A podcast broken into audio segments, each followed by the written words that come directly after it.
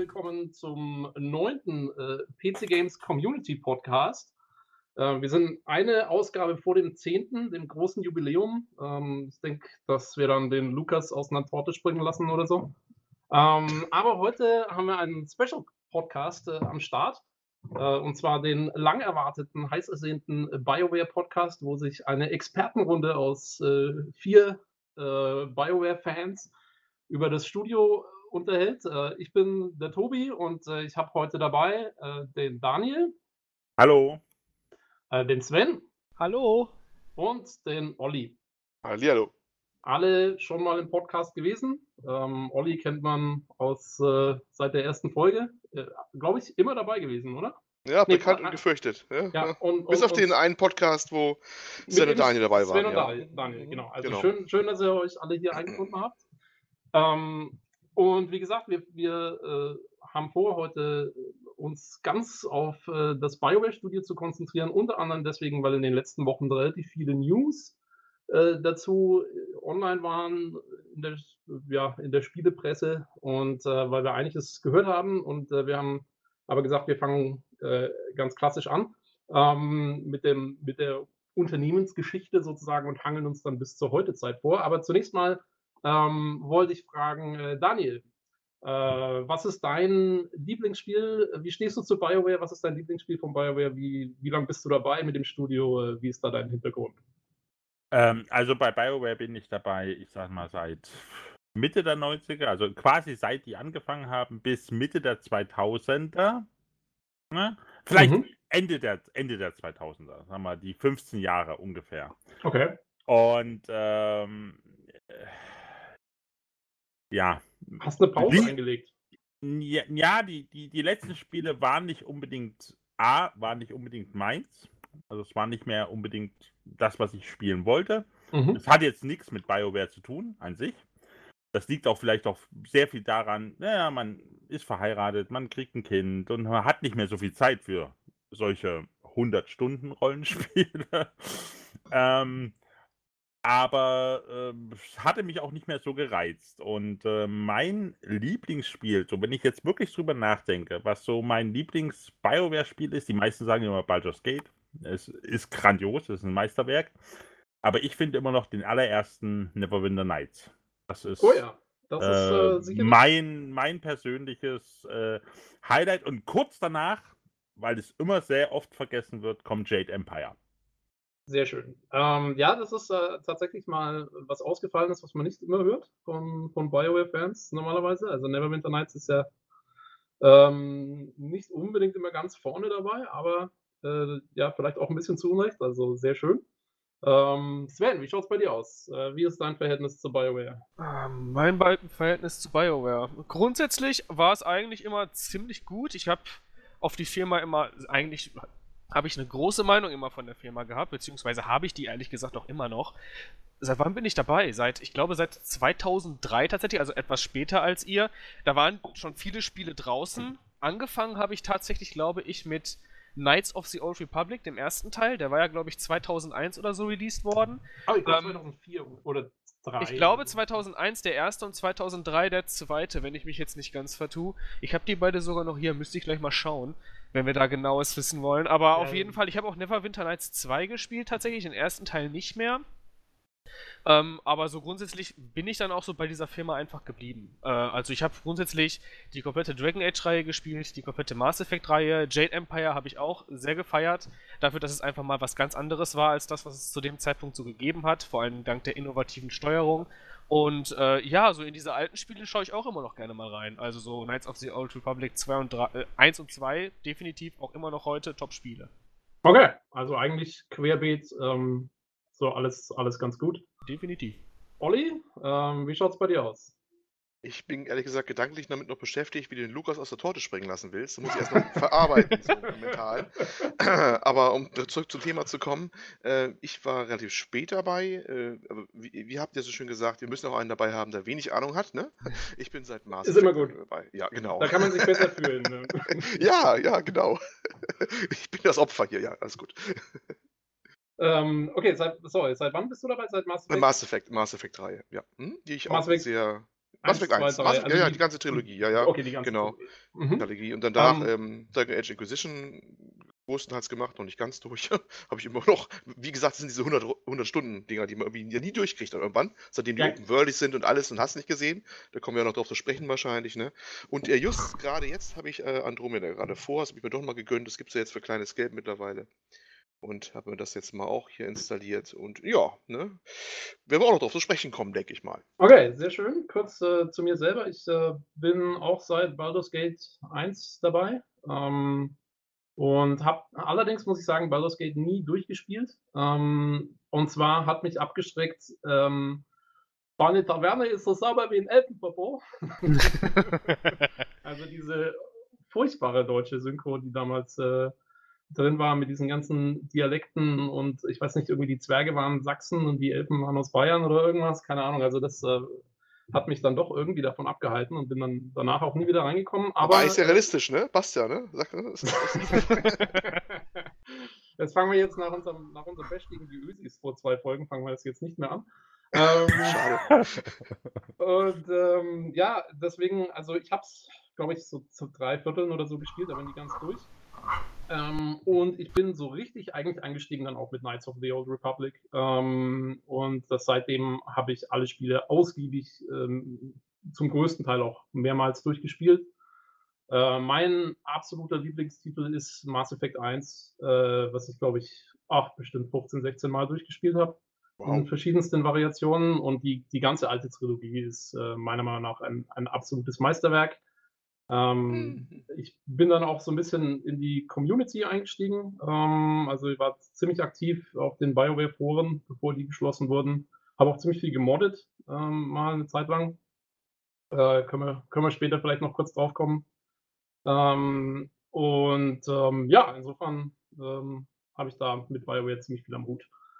Deswegen, äh, wer im, im PC Games Forum unterwegs ist, weiß auch, mein, mein Avatar ist deswegen auch Commander Shepard in natürlich Rot, Grün und Blau, ähm, so wie es das gehört. Kommt ja auch noch das Thema. Das ist nicht der Inquisitor? Unglaublich. Nee, das ist tatsächlich äh, Shepard in, in den Farben des Mass Effect 3 Endes. Ähm, gut, Aber äh, Mailship, nicht Femship, Mailship, ne? Ist, ist, ist, das, ne? aus dem, das vom, vom Cover von, äh, von Mass Effect 1 aus. Spoiler. Äh, ja. ja, äh, ein guter, guter Punkt. Gutes Stichwort, Zu ja. spoilern äh, für den Podcast. Also wir haben uns jetzt gesagt, äh, für, die, für die alten Spiele, ähm, die werden wir einfach spoilern, weil die sind so alt. Also so alles, was äh, von ähm, vor 2010 und sowas ist. Eigentlich bis zum Ende der Mass Effect Trilogie. Ähm, und äh, wenn es um die neuen Spiele geht, Andromeda und Inquisition, wenn wir einen Spoiler anbringen müssen, aufgrund dessen, dass wir wirklich das Studio uns anschauen wollen, ähm, dann werden wir das kurz vorher, wenn wir dran denken, sagen oder wir dann denken. später rein mit so einer Roboterstimme. Spoiler. Ähm, irgendwie, wenn wir das regeln, aber es können, könnte gut sein, dass hier Spoiler vorkommen. Für die älteren Spiele auf jeden Fall und vielleicht auch mal für die neuen. Kann passieren. So viel zur Warnung vorneweg. Und ähm, dann würde ich sagen, fangen wir an mit der Frage, wieso heißt BioWare BioWare? Ähm, die Antwort ist ganz einfach, wurde gegründet von äh, 1995 äh, von Ray Musica und Greg Zeschuk. Ähm, ich hoffe, ich spreche die Namen richtig aus, wahrscheinlich nicht. Ähm, zwei äh, Medizinern, zwei, zwei Doktoren, deswegen wurden die auch immer lange äh, in Fankreisen als The Doctors bezeichnet. Und äh, die haben aus, weil die wollten eigentlich lieber Computerspiele programmieren, als ähm, ja, äh, Menschen zu helfen. Das klingt jetzt aber brutal. Ja, als Medizin zu praktizieren, sagen wir mal. Ähm, und, ähm, und die haben eben, weil sie aber aus dieser ganzen biologischen, medizinischen Ecke kommen, ähm, deswegen heißt BioWare BioWare. Und angefangen haben sie, also ich äh, mache nochmal kurz einen Überblick über die ersten Spiele, die so rauskamen. Und zwar das erste Spiel der, des Studios, kennt wahrscheinlich kein Mensch, Shattered Steel. Ein, ein Mech, äh, Mech Warrior Pilot. Äh, wer hat doch gesagt? Ich hab, äh, Ja, ich, ich. Ah, hier, Daniel. äh, du kennst Shattered Steel, hast Shattered Steel gespielt? Nein, also gespielt habe ich es nicht. Das muss ich, das muss ich ehrlich dazugeben, weil das zu einer Zeit rauskam, wo ich selber noch Schüler war und äh, äh, 1996 kosteten PC-Spiele 100 bis 120 D-Mark. Das Kann ich- überstieg mein, äh, ähm, mein. Du hast nicht wie alle anderen einfach kopiert, ne? Du warst ehrlich. Du warst der einzige Ehrliche in der ganzen Klasse. Also ich würde jetzt nicht sagen, dass das nicht so war, aber. Äh, ja, bei uns an der aber, Schule hat es nur auch keiner gehabt. War... Nein, nein. Es gab nie jemanden, der sowas gemacht hat. nein, aber, äh, aber ich sag mal, Shadow Steel, das ist so nischig. Äh, da findet man ja auch keinen, der das hat. Ja, von, also hat auch der von dem so man das. Aber was ich weiß, äh, die PC Games hatte damals ähm, ähm, auf der Cover-CD in den 96ern Jahrgängen, ich, ich, weiß nicht mehr genau, welche Ausgabe es war, eine Demo-Version und die habe ich gespielt. Ach, schau oh. an. Das kommt jetzt genau. Spezialwissen hier.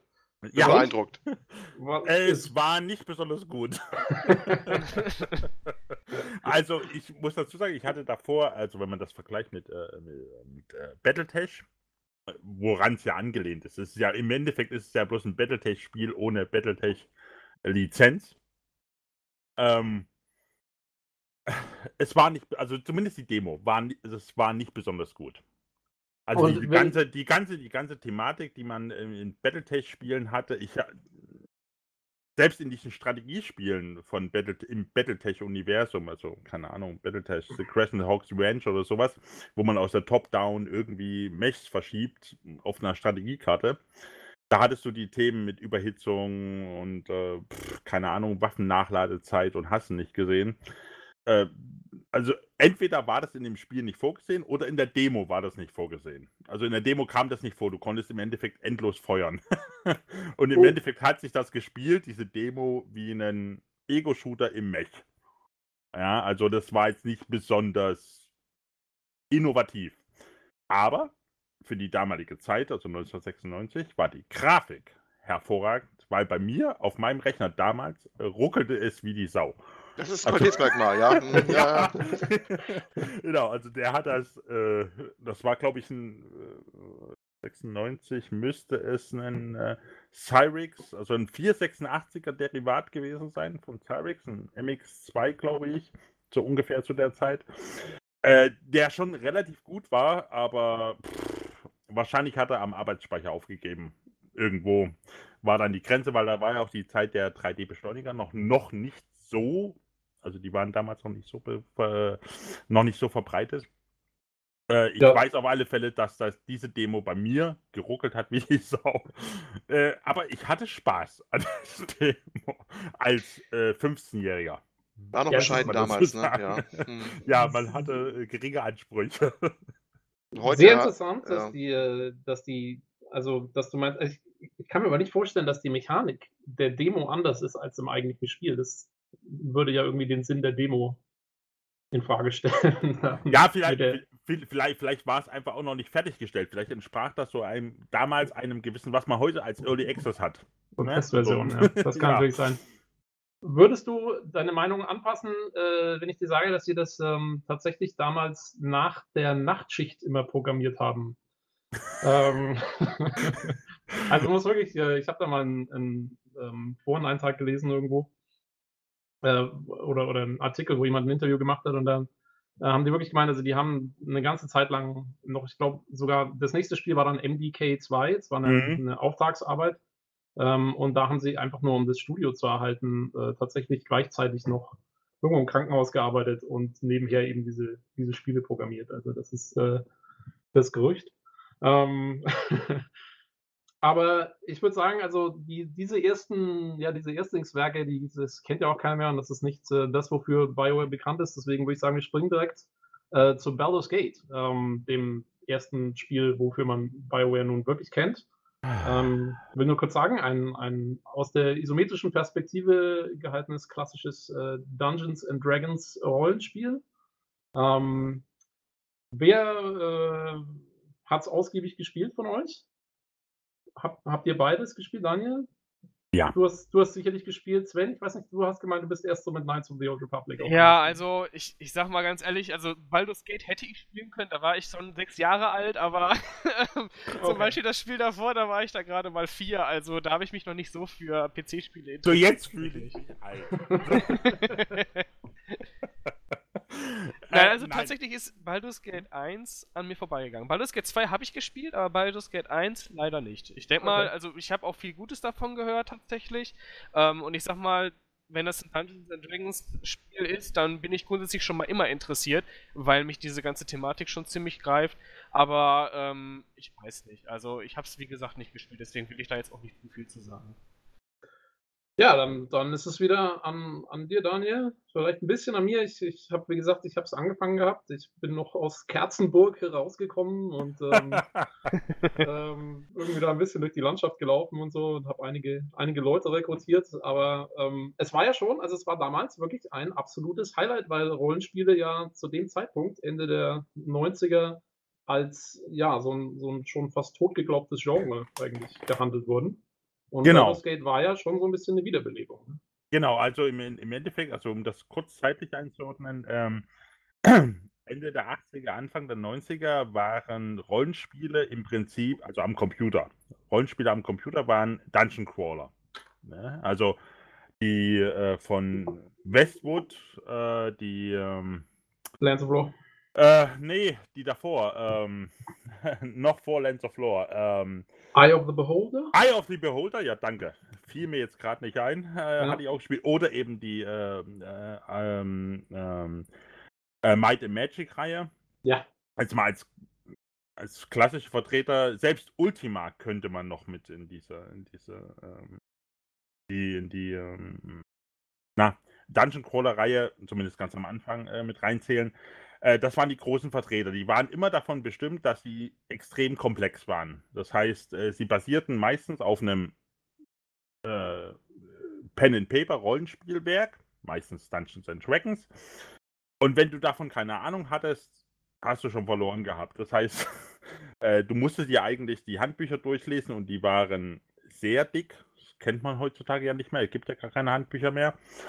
Ähm, und äh, Baldur's Gate hat es, das war glaube ich das allererste richtige Rollenspiel, das allererste richtige Rollenspiel. Diablo, was kurz davor rauskam, zähle ich jetzt mal nicht dazu.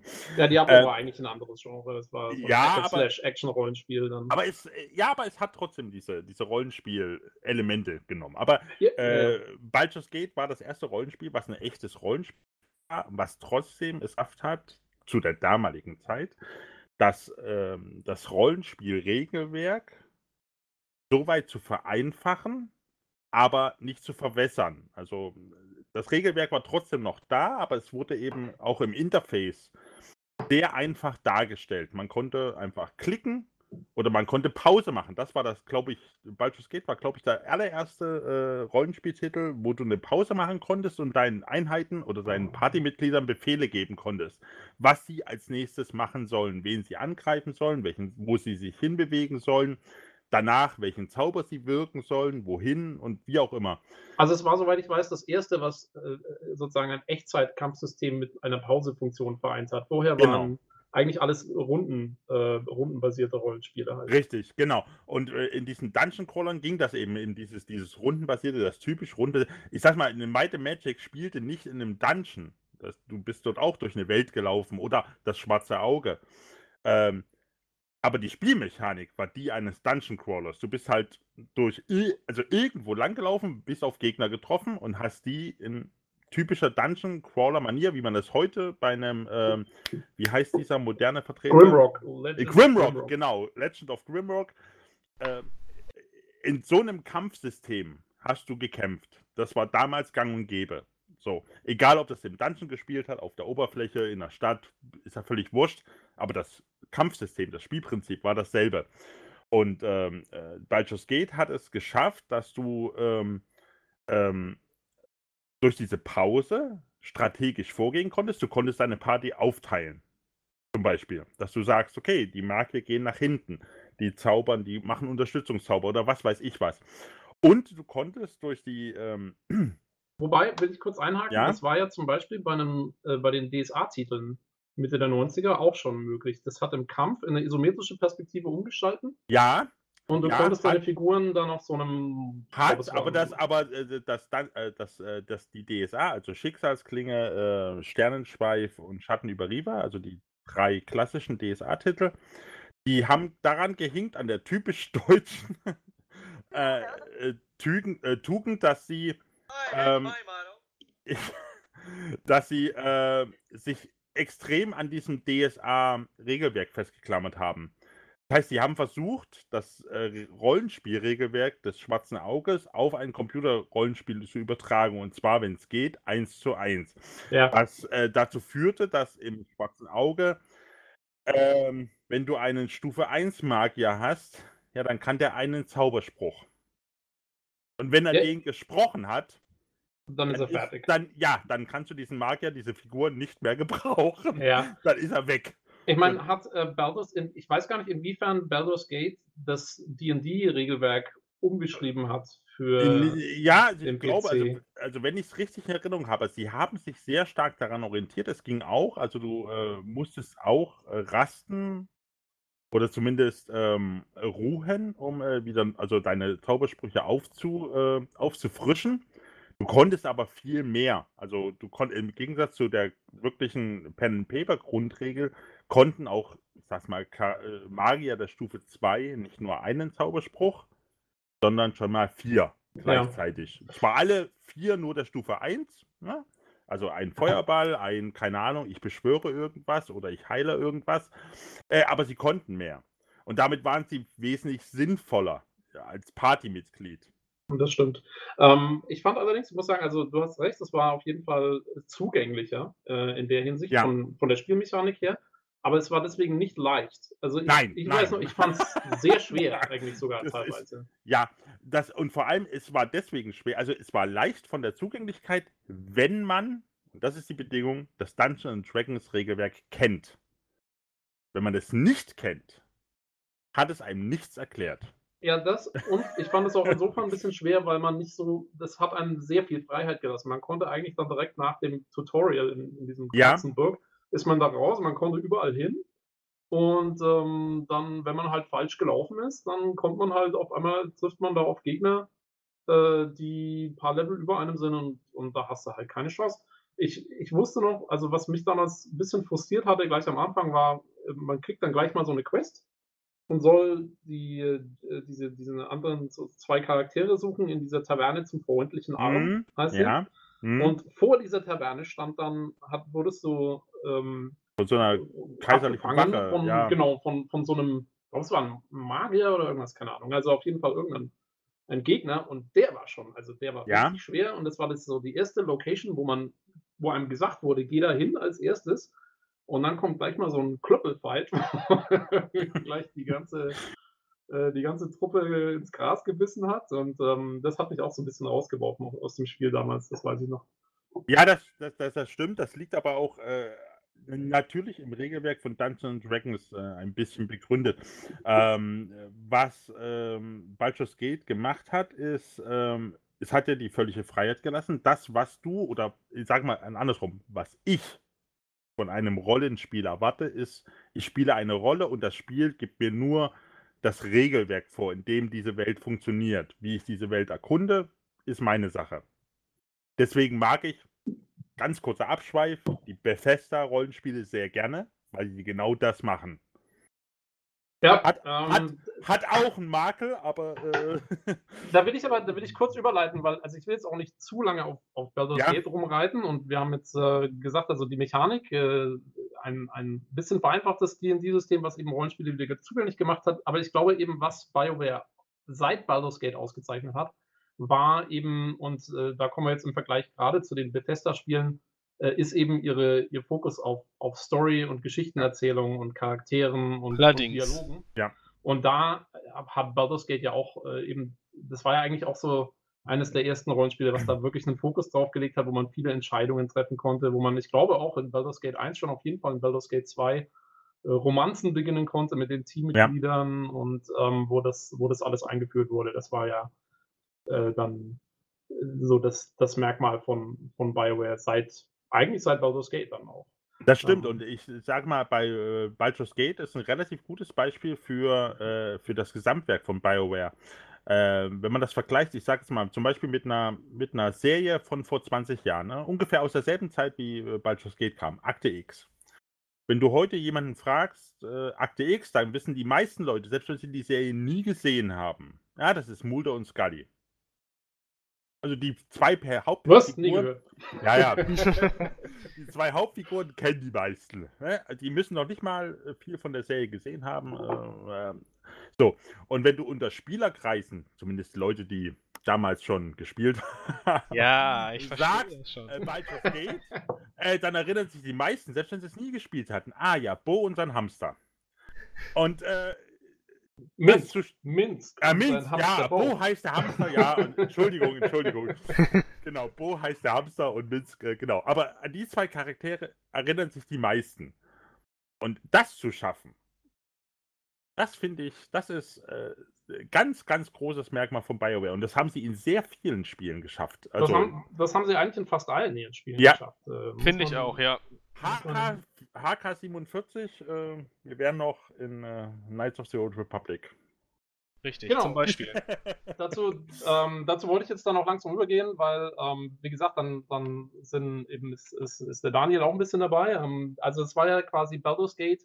Aber wir müssen noch kurz sagen, also äh, natürlich äh, da, äh, Daniels Lieblingsspiel Neverwinter Nights ähm, war dann äh, äh, quasi der, der, der nächste Ableger, wo es dann, das ist meiner Meinung nach so das einzige Bioware-Spiel, wo es nicht eben so um diese Charaktere ging. Da haben sie wirklich dann versucht, eigentlich mal was anderes zu machen mit ich hatte so das Gefühl, das war mehr so als Spiel, Spielwiese ausgelegt, für, um die eigenen Abenteuer auch zu erstellen und so. Da gab es ja auch dieses Feature mit dem, ähm, mit diesem, dass man Dungeon Master quasi sein konnte, glaube ich, sogar online, wenn ich es jetzt richtig in Erinnerung habe. Mhm. Ähm, und, und, und da eben andere Spieler führen konnte. Das hat aber, glaube ich, dann nicht so richtig gezogen. Irgendwie hatte ich immer so das Gefühl. Also ich glaube, sie waren damals ihrer Zeit voraus. Mir, also ich, mir persönlich, also Neverwinter Nights, fand ich von der Story her hervorragend. Das war eine sehr schöne, düstere Geschichte. Das war mhm. eine sehr erwachsene Geschichte. Und 2002 war ich gerade Anfang 20, also ähm, sag mal, gerade erwachsen geworden, wo, wo man dann eben auch solche, solche Geschichten äh, richtig, richtig gut, ähm, ja, als richtig gut empfunden hat. Man hat sich ernst genommen ge äh, gefühlt als Spieler. Äh, was ich bei Neverwinter Nights äh, jetzt im Nachhinein bei mir als sehr phänomenal in Erinnerung geblieben ist, ist einfach der Editor der da dabei war. Genau, das meine ich ja. Das war ja äh, so ein, ein Highlight. Also einfach diese, diese Möglichkeit, dass du selber diese Module. Äh, es war ja die Zeit, ich sage mal, das Warcraft 3 kam ein Jahr davor, ein Jahr danach. Ich weiß nicht mehr genau. 2001, 2003? Ja. Bin ich ja, ganz glaub, sicher. Aber ungefähr in der Zeit kam 2001 auch, ungefähr, ja. Ja, ja genau. genau. Kam ja auch Warcraft 3 mit seinem unglaublichen Editor. Also es war die Zeit der Spiele, die, die da wurden ja alle mit Editoren äh, ausgeliefert. Und ich habe äh, kurz abschweifen, äh, bei Duke Nukem 3D, man darf es ja heutzutage wieder erwähnen, äh, den Editor damals schon ausprobiert. Und äh, ich fand Editoren in Spielen schon immer super und in Rollenspielen erst recht super, weil du konntest deine eigene kleine Welt, die musste nicht unbedingt so klein sein, aber äh, du musstest sie nicht riesig groß machen, du konntest da fünf Häuser hinsetzen, drei Personen und denen sagen, ja, du sagst das, du sagst das und der sagt das und wenn ich das erledigt habe, sagst du das und das war's. So, da hast du eine Quest. Also es ging unglaublich einfach zur damaligen Zeit. Ja, ähm, ich, ähm, sorry. Ja? Äh, sprich, sprich, sprich aus erst. Nee, ja, ich, ich war eigentlich. Also, okay. Ich, war, ich, war sagen, also ich habe ich hab, ja, hab damals das Lustige, weil äh, 2001, 2002 war auch genau die Zeit, äh, als Morrowind rauskam ähm, und eben auch die Bethesda äh, das erste Spiel mit ihrem Construction Set damals mhm. ähm, ausgeliefert hat. Das hatte ich sehr ausgiebig benutzt. Ähm, und eigentlich schade, meiner Meinung nach auch, dass ähm, eben nach Neverwinter Nights BioWare diese Editor-Geschichte ein bisschen aufgegeben hat. Ähm, denn ich denke, will ich später nochmal drauf kommen, also gerade dann in den späteren Universen hätte man mit auch mit, mit, mit richtig guten Modding-Tools noch sehr viel mehr machen können, als, ähm, als zwar eh schon passiert ist, aber da. Ja. Wenn man, ähm, jetzt, wenn man jetzt gemein ist, könnte man ja sagen, es liegt daran, dass 2005 BioWare von IE übernommen wurde, aber das da, wollen da wir kommen, ja da, nicht. Da, da, kommen wir noch zu, da kommen wir noch zu. Eins wir dann. Ähm, ja. Da, ähm, okay, aber auf jeden Fall, also das waren so die Anfänge. Es ist ja dann auch aus BioWare, um es kurz anzuschneiden, sind ja auch andere Studios ähm, beziehungsweise in Kollaboration getreten. Also ähm, es gab ja dann auch ziemlich viel äh, von Black Isle, ähm, die damals aus Interplay entstanden sind, die äh, Fallout 2 gemacht haben, aber eben dann auch äh, die Icewind Dale-Spiele und so, das waren ja alles so eigentlich Ableger, die mit der Baldur's Gate Engine entstanden sind. Ähm, weiß nicht, ob die jemand gespielt hat von euch. Tatsächlich ja. sind die an mir leider vorbeigegangen, ja, wenn ich, ich ehrlich hab, bin. Also ich habe ich hab die äh, Icewind Dale Spiele habe ich auch nicht, weil die waren, glaube ich, also ich habe mal gelesen in den PC Games Tests damals, die sind eher auf, auf die Kämpfe ausgerichtet und das war eigentlich genau das, was mich weniger interessiert hat ja. an den BioWare Spielen und insofern habe ich die auch links liegen lassen. Will ich jetzt auch gar nicht so groß darauf eingehen. Wir müssen später auf jeden Fall noch über Obsidian reden, äh, weil die haben ja auch ein paar Fortsetzungen gemacht. Ja. Ähm, aber bevor wir dazu kommen, kurz, also der nächste große Punkt in BioWares Historie war ja dann Knights of the Old Republic. Ja, mit sie wirklich allerdings. groß rausgekommen sind. Und äh, ja, Sven, ähm, wie war dein ich hab da, damals? Ja, ich habe übrigens gerade nochmal auf die, äh, auf, auf, die, auf die Rückseite meiner Version geschaut. Du hast recht gehabt, es war tatsächlich 2003. Ich hätte es nicht erwartet, ja, aber der Nachfolger ist tatsächlich. Noch, das war mein erstes Semester, deswegen. Ja, äh, das weißt du noch auswendig, ne? ähm, 2003 kam das erste raus und 2004 tatsächlich schon der Nachfolger, deswegen war ich auch so irritiert gerade darüber. Ähm, genau. Für mich war das so ein bisschen, das war so tatsächlich dann der Moment, ähm, wo ich in dieses ganze Universum eingestiegen bin. Das habe ich sogar noch vor Neverwinter Nights gespielt, das war ja das nächste im Endeffekt, was ich dann gespielt hatte, ähm, weil ich halt den Namen BioWare gesehen hatte.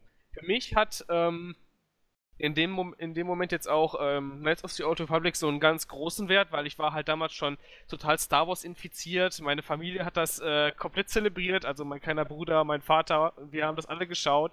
Und ähm, dementsprechend natürlich super toll, dass da gerade dann so ein Spiel rauskam, wo man sich auch noch selber so quasi seinen eigenen Charakter erstellen konnte.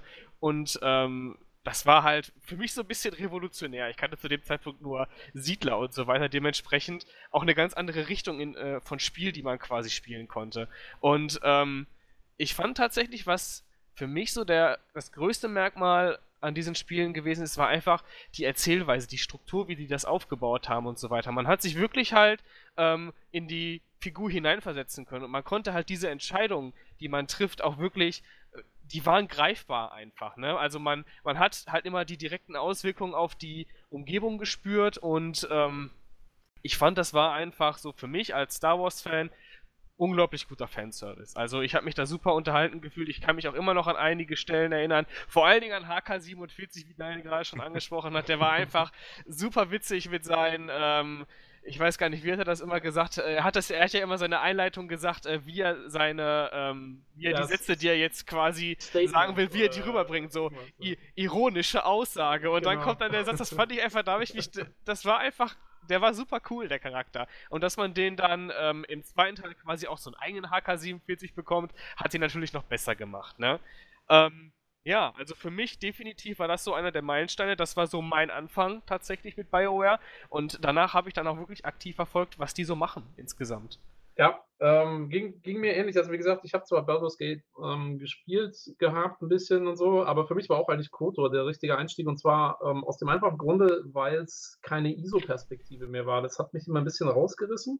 Und ja. in dem Fall warst du wirklich, also es war halt dein Charakter. Es war, du bist da direkt durch die Welt gelaufen und es war außerdem was äh, vertont, äh, und zwar sehr gut vertont. Was, Fand äh, ich auch, ja, allerdings. Was auch sehr hilft mit dem ganzen. Ich mag es immer, wenn Spiele sehr filmisch sind, ähm, cineastisch und, und das war natürlich bei KOTOR absolut gegeben. Ich habe lustigerweise, ich habe, ähm, als ich es das erste Mal gesehen habe, habe ich gedacht, was ein Star Wars Spiel ist, was 4000 Jahre vor den Filmen spielt, was ist denn das? Äh, hat mich erstmal überhaupt nicht angemacht, diese ganze Story. Und ich habe es dann eher durch Zufall eigentlich äh, mal irgendwie gekauft und gesagt, naja gut, das probierst du jetzt mal aus. Und dann hat es mich überhaupt nicht mehr losgelassen. Also ähm, ja. Äh, Bei mir ganz ähnlich. Also, ich glaube auch tatsächlich, dieser, das war auch damals, glaube ich, einfach ein mutiger Schritt, dann hinzugehen, ähm, also von BioWare jetzt und dann wirklich etwas zu erzählen, was halt im Endeffekt, also ich, es war relativ lore-nah, wenn ich mich jetzt nicht ganz vertue. Also ich kann mich. Die Geschichte ist quasi äh, ist eine klassische Star Wars-Geschichte und ich glaube, das ähm, haben sie es auch so ein bisschen mit Absicht, da haben sie sich nicht zu weit aus dem Fenster gelehnt, ja. glaube ich. Ähm, deswegen hat es auch funktioniert und weil sie eben, ich glaube, da hatten sie zu viel anderes zu tun. Die mussten die, die neue Engine ähm, und, und die, äh, äh, ja, die eben so eine Vollvertonung macht man auch nicht mal kurz so nebenher, glaube ich, ähm, dass man das so umstellt. Zu dem Zeitpunkt vor allen Dingen damals.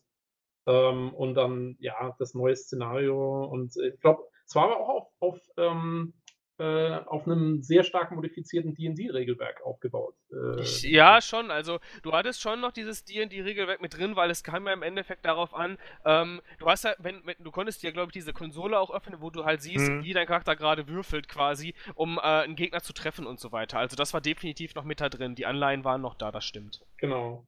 Daniel, wie hast, wie hast du das so wahrgenommen? Äh, weil du warst ja doch schon, schon ziemlich investiert äh, in die. Ja, also, also für mich war es im Endeffekt, also das ähm, äh, Neverwinter Nights ging ja schon ein bisschen weg von, also das hatte natürlich auch diese isometrische Perspektive, aber es war ja schon 3D, im Gegensatz zu Baldur's Gate.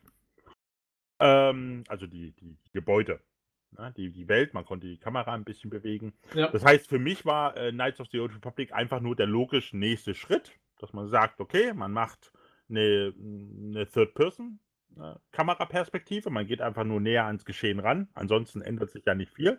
Also dich hat es nicht genervt oder so? Nein, gar nicht, gar nicht, weil es, weil es, weil du, wie du gerade sagtest, wenn du dir die Konsole angeguckt hast, hast du genau gesehen, das Grundsystem, das System, was dahinter werkelt, ne, das Spielsystem, das ist im Prinzip quasi noch genau das, was bei Baldur's Gate 1 schon äh, dahinter gesessen hat.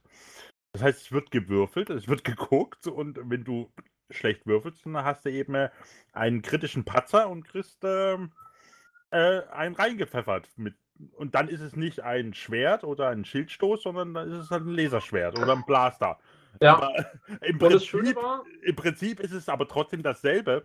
Äh, was ich kurz noch sagen wollte, was, äh, was sie geschafft haben, ist ähm, bei Knights of the Old Republic, und das haben sie meiner Meinung nach ganz hervorragend geschafft, äh, das, was sie in Baldur's Gate und in Neverwinter Nights schon angefangen haben, eben diese Figuren, die sie erfinden, die sie ausformulieren, die Charaktere, äh, die die Geschichte erzählen, äh, die waren ja in den Neverwinter Nights und auch in Baldur's Gate schon sehr toll. Das waren toll erzählte Charaktere, das waren grandiose erzählte Geschichten und es waren auch glaubhafte Charaktere.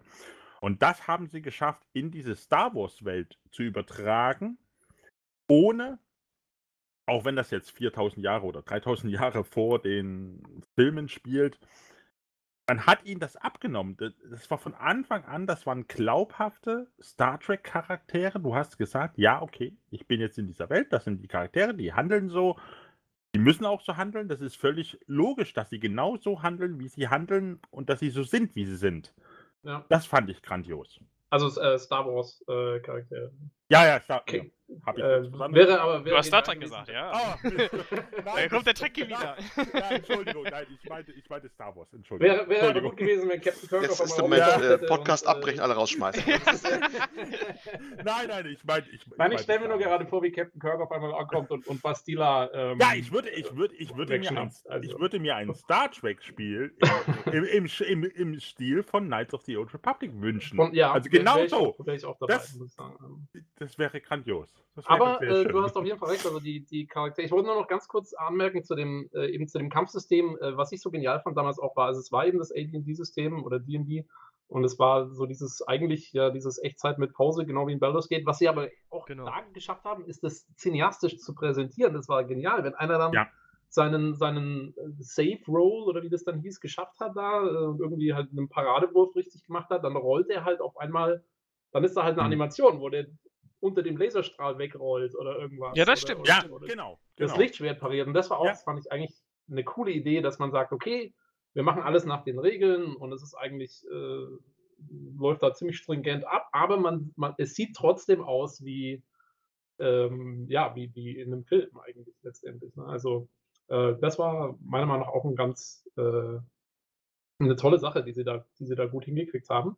Und ähm, also ich muss allerdings sagen, also ich fand Knights of the Old Republic war super. Ähm, und dann, um kurz zu Obsidian zu kommen, weil Knights of the Old Republic 2 äh, war mit allen Mankos, die es hatte, es war, äh, es war das tiefgründigere Spiel. Ja, muss ich, ich also muss ganz ehrlich sagen, ich, äh, da kann ich jetzt nur für mich sprechen und da spreche ich auch vielleicht gegen alle Kritiken. Ich fand den zweiten Teil sogar besser als den ersten. Äh, ja, da, da bin ich dabei. Alleine, da, ja, ähm, sagen, sagen viele Leute. Also der zweite hatte natürlich, der hatte das Problem, dass ähm, die vor allen Dingen am Ende dann unter so viel Zeitdruck standen, dass sie nicht hm. alles reinbringen konnten. Ja, man hat, das hat man schon gemerkt, da hast du recht. Ja, ist auch alles bekannt. Ich meine, es gibt ja inzwischen sogar ähm, einen riesen Mod, der ähm, gekürzte Inhalte wieder einfügt, ähm, der es auch um einiges besser macht. Kann ich nur empfehlen, wenn jemand nochmal äh, irgendwann Knights of the Old Republic 2 rauskramt. Ähm, ich habe es doch installiert tatsächlich. ah ja, na dann. Ähm, also es gibt diesen Cut-Content-Mod und der macht gerade das Ende um einiges besser. Aber ähm, da muss man wirklich sagen, also das, das, das, das ist so typisch Obsidian Entertainment mal die nehmen so, so einen Franchise her und, und setzen einfach immer noch mal eine Schippe drauf. Ja. Äh, die, also das ist ja, Knights of the Old Republic 2 ist ja eigentlich eine Dekonstruktion des Star Wars-Universums, wie man so will. Äh, ja. Äh, das wird ja. alles auseinandergenommen. Ich fand Aber lustig, lustig fand, ich will ganz kurz sagen, ähm, äh, ich habe ähm, im, im, Januar bin ich endlich dazu gekommen, mir den neuen Star Wars-Film anzuschauen. Den ganz neuen jetzt. Genau, den ganz neuen. Okay. Ähm, ich, habt ihr den gesehen? Ja. Die, jo. meiner Meinung nach, die versuchen was ähnliches wie das, was Knights of the Old Republic 2 vor 15 Jahren schon besser gemacht hat. Allerdings. Ähm, das, also das, ist mir ganz stark aufgefallen. Ich habe den Film angeschaut und habe, also ich meine, der Film ist nicht schlecht, mich hat, er, mich hat er gut unterhalten und so, aber diese ganze, ich will jetzt auch nicht spoilern, aber wer Knights of the Old Republic 2 gespielt hat, schaut sich den Film an und denkt sich, ja, hätte man lieber Obsidian dran, dran setzen ja. Ist genau meine Meinung. Ich will da jetzt auch nicht zu viel spoilern, aber da hat das Obsidian bzw. jetzt Knights of the Old Republic 2 wesentlich besser hinbekommen. Ja. Ich als Star Wars-Fan, ja, ich will da wie gesagt jetzt nicht so lange drauf eingehen, aber ich war enttäuscht vom letzten Film tatsächlich. Ja, also kann man von halten. Ähm, kann man sehen, wie man will. Mich hat er gut unterhalten, es war, es war lustig und alles, aber ähm, die, also die Thematik gerade so, eben was die Macht angeht, wie diese, diese Jedi-Sith äh, Dynamik ja. an, sich, an sich schon so problematisch ist, ähm, war in dem Spiel wirklich toll gemacht. War definitiv besser erklärt als da. Und, ne? also. Nicht. Man muss ihn lassen, sie hatten mehr Zeit. Ja, ja das stimmt. Äh, aber ja, genau. Das ist richtig. Aber das ist, das, das, das ist genau dasselbe. Äh, nur ganz kurz, wenn man jetzt äh, sagt, äh, Knights of the Old Republic 2, Vergleich mit Fallout New Vegas, was er das im Prinzip dasselbe Studio gemacht hat. Auch wenn das jetzt nicht BioWare ist. Genau, ist auch. Äh, das ist aber, die haben auch diese, äh, diese Fallout-Formel genommen, diese typische Fallout-Bethesda-Formel, diese Gesellschaftskritik und haben sie auf die Spitze getrieben. Sie haben sie viel besser gemacht eigentlich als in Fallout 3. Ja, also das, äh, das, ähm, haben, das haben sie drauf. Ähm, wie gesagt, ja. ich, ich, will jetzt auch nicht zu sehr auf, auf ähm, Obsidian eingehen, aber ähm, ist auf Nein, jeden Fall. Ist, aber, aber, es ist ein tolles Studio. Das ja, ist, ist ein tolles Studio. Die haben echt super Spiele gemacht und ähm, gerade KOTOR 2 ja. kann man sich auf jeden Fall anschauen. Ähm, gut, ich glaube, wir müssen ein bisschen schauen, dass wir vorankommen. Ja. Wir, wir, verquatschen uns zu sehr, aber es ist auch, das sind, das sind Themen, da kann man einfach echt viel zu sagen. Das, ähm, da steckt ziemlich viel drin. Ähm, wo wir nochmal weiter? Ähm, ich glaube, wir sind bei Jade Empire angelangt. Ah. ähm, ja, Empire hat damals viele verärgert, weil ähm, gerade eben zu dem Zeitpunkt dann BioWare tatsächlich ihr AD&D-System aufgegeben hat und ganz andere Wege gegangen ist in Sachen ähm, Kampfsystem ihrer Rollenspiele und eigentlich ja ein, ein Echtzeit-Action, fast schon Beaten Up und so ein bisschen mit eingebaut hat ins Kampfsystem. Wie, wie habt ihr das, ähm, wie ist das bei euch angekommen? Also ich muss ganz ehrlich sagen, ähm, den Umstieg fand ich in dem Moment eigentlich gar nicht so schlimm, wie er jetzt vielleicht sogar dargestellt wurde, weil ich fand den eigentlich, wenn ich mich jetzt nicht ganz vertue, bitte korrigiert mich, wenn ich da jetzt falsch liegen sollte. Ähm, es ging ja darum, man konnte Attacken, glaube ich, ähm, in die Richtung machen, in die man die Maus bewegt hat, ne? Mhm. Das war ja im Endeffekt auch so ähnlich wie bei zum Beispiel Morrowind. Also dementsprechend fand ich jetzt eigentlich, dass, äh, ich meine, ich fand es wesentlich reaktiver als jetzt zum Beispiel bei Morrowind und ich fand es auch wesentlich, also man, ich habe mich wesentlich wohler bei dieser Steuerung gefühlt. Kann jetzt vielleicht auch an der Perspektive liegen, aber ähm, diesen Kritikpunkt von damals, dass man, dass das jetzt völlig anders gewesen wäre und so weiter, konnte ich jetzt in dem Moment nicht nachvollziehen. Ich habe es halt einfach als eigenes Werk so gesehen und fand es auch als eigenes Werk ziemlich gut. Also, ich meine, ich, ne, wie gesagt, Moment, das war, ist. War das ja. tatsächlich so? Ja, doch, das, doch, das, das war so. Und zwar lag der, der Grund lag darin, dass äh, Jade Empire äh, das erste Spiel von BioWare war, was eigentlich nur für Konsole erscheinen sollte. Das heißt, es war auf eine Controller-Steuerung. Das war auch lange Xbox exklusiv. Es kam erst relativ spät für PC. Ja, genau. Es kam, es kam irgendwann, also, also ich hab's für PC. Es kam ich irgendwann für PC. Für PC. Ja. Aber ich es war, glaube ich, gespielt. zwei oder drei Jahre später erst. Aber ja. äh, ursprünglich, ich glaube, für die Xbox äh, exklusiv. Und damit musste es natürlich mit dem Controller spielbar sein. Und damit äh, ist das klassische Maustastatur Spielprinzip, was du von einem Baldur's Gate, einem Neverwinter Nights, einem Knights of the Old Republic hast, obsolet. Und du musst dir ein neues Steuerungskonzept einfallen lassen. Und was sie bei Jade Empire gemacht haben, ist im Prinzip genau das, was sie zwei Jahre später bei Mass Effect übernommen haben. Nur eben Schwert gegen Blaster getauscht. Ansonsten ist es dasselbe. Ja, naja.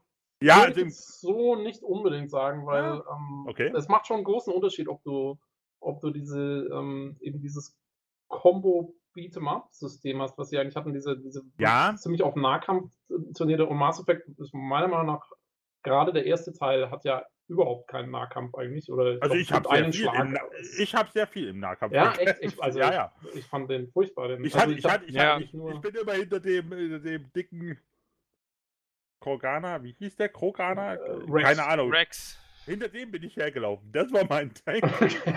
Dann hast du einen sehr eigenen Sp äh, Spielstil. Allerdings. Also das hat gut funktioniert. Okay, ja, interessant. Muss ich mal ausprobieren. Ich, okay. ähm, ich spiele tatsächlich also ähm, mal, gerade Mass Effect Ja, aber, so aber es stimmt, es stimmt. Du bist natürlich auch der Fan. Auf jeden Fall, also ich will nur sagen, also Jade Empire, gut, aber es war auf jeden Fall, also BioWare, glaube ich, wollte da auf jeden Fall, es war die, die erste, das erste Action-Gameplay-mäßige Spiel. Ja, und ähm, es war ihr erstes Spiel für eine Konsole. Muss man ja dazu auch noch sagen. Äh, ich glaube, KOTOR war. Hatte das Alles auch für Konsole, tatsächlich. Umsetzung zumindest genau, es, aber das war ursprünglich für, vom, ja, für einen PC entwickelt. War für den PC. Genau. genau, also auf jeden Fall, ähm, ja, und ähm, sie haben ihr, ihr Story-Konzept. Äh, ich glaube, sie waren so ein bisschen in der Zückmühle, weil bekanntermaßen hat Knights of the Old Republic hat ja einen wahnsinnigen Twist. Ähm, ja. Also der wirklich meiner Meinung nach einer der besten der Spielegeschichte ist. Ähm, super eingeleitet, super ausgeführt, da gibt es nichts mhm. auszusetzen. Und dann waren sie, glaube ich, mit Jade Empire, waren sie so ein bisschen in der Zwickmühle zu sagen, oh Mist, wir brauchen wieder sowas. Und der Twist, den sie in Jade Empire haben, ist auch sehr, sehr, sehr cool, ähm, muss man sagen. Also eigentlich, mich hat es damals gewundert, dass sie nochmal sowas wieder abgezogen haben ähm, und es fast an, an Knights of the Old Republic ankommt. Ich weiß nicht, äh, können wir das spoilern von, von Olli? Olli, willst du es hören? Ist Olli überhaupt noch da? Ich es bin da, ja. Ich, ich, ich, äh, ich bin, ich starre hier vor Ehrfurcht und höre nur an dich zu, Jahre aber. Alt. ja, mein Gott, macht. Ich, ich habe mein Leben abgeschlossen. Macht einfach. Mann, in, in, ähm, in, in, in, Knights of the Old Republic ähm, jagst du die ganze Zeit dem einem einem Typen hinterher, äh, beziehungsweise seinem Gehilfen, ähm, und aber der große Bösewicht, von dem alle reden und, und, und den alle eben, äh, ja, der große Sith-Lord, der eigentlich die ganzen Ereignisse angestoßen hat, äh, namens Revan, ähm, den, der, da ist so ein bisschen mysteriös, was mit ihm los ist und so. Und es stellt sich dann also gegen Ende des Spiels raus, man selber ist Revan und ähm, hatte quasi sein, sein, die Jedi haben ihm das Gedächtnis gelöscht, sozusagen, am Vorbeginn des Spiels. Aber es wird auch, es wird halt super aufgebaut, weil du hast immer, du kriegst so Hinweise, die im Nachhinein, es ist so ein bisschen wie, wie wenn man Fight Club ein zweites Mal anschaut, äh, ist, ist äh, Knights of the Old Republic ein zweites Mal durchzuspielen, weil du siehst die ganzen Hinweise erst beim, beim zweiten Durchspielen. Also es ist super gemacht. Und, und Jade Empire hatte eben dann was ähnliches eigentlich, wo, ähm, also man, man hat so einen Mentor-Charakter und dieser Mentor hat einem das Kämpfen beigebracht. Ähm, und während des ganzen Spiels sagen die Leute immer, du hast so einen komischen Kampfstil, du machst irgendwas anders als alle anderen. Und dann am Ende stellt sich raus, dass dein Mentor ist eigentlich der, der Oberbösewicht und der hat dir den Kampfstil so beigebracht, dass er dich besiegen kann, irgendwie, wo so eine, so eine Öffnung drin ist. Und es ist auch, also es ist genial vorbereitet und es ist super umgesetzt. Und ähm, das, ähm, ich glaube, das waren diese Twists, die BioWare eben so super aufgebaut hat, ist auch einer der Gründe, wieso sie eben für ihre Stories auch so, ja. so bekannt sind. Ähm, das hat mich damals echt mal begeistert und das, glaube ich, gibt es auch in wenig, also ich habe es in wenig anderen Spielen gesehen, solche äh, ziemlich genial geschriebenen Stories. Definitiv. Äh, gut, dann ähm, auf zu ähm, Mass Effect. Oh, Olli. endlich, endlich, Ah. endlich ein. Thema, wo, äh, wo er mitreden kann. Jawohl. Ah. Jetzt sind wir alle, jetzt sind wir alle vier. Alle im Boot, dabei. alle da. Jetzt Jetzt sind kann ich, alle da. äh, jetzt- kann ich mich wieder anziehen. Jetzt kann ich das Bett wieder aussteigen. Also jetzt bin ich wieder da. Ja, Wunderbar. Ich, ich, ich, will nur, ich will kurz einleiten, also Mass Effect, ähm, das ein Spiel, das zwar schon mit EA publiziert wurde, allerdings zu dem Zeitpunkt ähm, gehörte BioWare noch nicht EA. Es war nur der Publisher äh, zu dem Zeitpunkt. Ähm, und ja, ähm, also der, der Beginn einer großen Sci-Fi-Trilogie als Trilogie geplant, äh, mehr oder weniger, ähm, mit ähm, einem, also von Anfang an sozusagen so gedacht, dass man diese drei Spiele hintereinander dann irgendwann spielen kann und die, der große, die große Neuerung war ja die, die Save Games aus dem ersten Spiel mit, mit seinen ganzen Entscheidungen und so weiter in den zweiten zu importieren und dann haben diese Entscheidungen Auswirkungen über die ganze Trilogie hinweg. Ähm, ich würde sagen, wir machen einfach die, die Mass Effect Trilogie als Ganzes. Ist wahrscheinlich Würde ich, ähm, würde ich auch lieber machen. die, die einfachere Lösung. Äh, wie habt ihr das? Seid ihr der Meinung, es hat funktioniert? Seid ihr der Meinung, es, die, die Trilogie Für mi- hat ihr Versprechen gehalten? Für mich definitiv. Also wir reden jetzt erstmal nur von der Trilogie, würde ich, würde ich sagen, oder? Genau, ja, ja. Also, Weil im Endeffekt damit auch- schließt die ja auch ab und Andromeda ist ja nochmal äh, davon separat zu sehen. Ne? ist ein sehr eigenes Produkt. Genau, richtig. Also für mich war die Trilogie tatsächlich mit eines der besten, was ich überhaupt äh, über die Jahre hinweg spielen konnte und durfte. Ähm, tatsächlich muss ich ganz ehrlich sagen, so, ähm, es hat mich sehr stark gebunden, es hat mich sehr stark emotional berührt zum Teil und es hat mich auch wirklich von vorne bis hinten gut unterhalten. Ähm, was ich auch anmerken möchte auf jeden Fall, dafür, dass die Spiele auch so unterschiedliches Spielstil hatten. Ich sag mal, okay, der Sprung jetzt von 2 auf 3 war jetzt nicht so groß, aber man hatte ja in, der, in dem ersten Teil auch ein ganz anderes Spielprinzip als in dem zweiten zum Beispiel. Der zweite war ja eher so ein Deckungsshooter la Gears of War, wo man trotzdem noch Fähigkeiten hatte, aber der erste Teil, der war ja so ein bisschen mehr so auf diese Fähigkeiten ausgerichtet und so weiter. Da hatte sich das, also das Schießen und so weiter hatte sich auch anders angefühlt. Ähm, aber trotzdem kann man, finde ich zumindest, immer noch bedenkenlos in jeden einzelnen Teil, in jeden einzelnen Teil reinschauen und den wirklich spielen. Also die haben nichts von ihrem Charme verloren heute.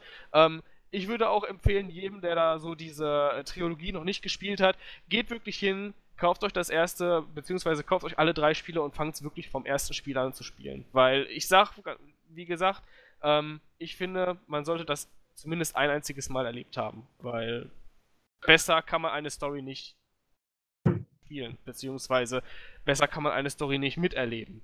Teil Aus 1 ist immer noch der einzige Teil, der auf Steam erhältlich ist, weil der halt eben noch nicht unter, ne, bei EA exklusiv rauskam. Stimmt, hast du recht. Genau, genau. Ja. Ja. Mhm. Nee, nee, Teil 2 ist auch noch bei Steam. Äh, ich glaub, Stimmt, hast recht. Teil Ja, ist- genau, sehe ich auch gerade. Ja, Hab ich aber gesagt. ich glaube, für den zweiten gibt es dann die DLCs nicht mehr oder irgend sowas. Ja, irgendwas Also, war, genau. Ja, Oh, Äh, oh, das die- die DLC-Verkaufspolitik von äh, EA dann äh, mit Mass Effect war sowieso das allerletzte, denn es gibt eine Trilogie-Box, in der aber praktisch keine Mhm. DLCs enthalten Richtig. sind. und Da so. fehlt, glaube ich, ist- auch die Zitadelle, ne? Das Zitadelle Auf jeden DLC, Fall. was so das DLC ist, quasi, ne? Ähm, Und die, die sind nach wie vor auch relativ teuer. Also gut, ähm, aber zunächst mal zum, zum Spiel selber. Ähm, Ja.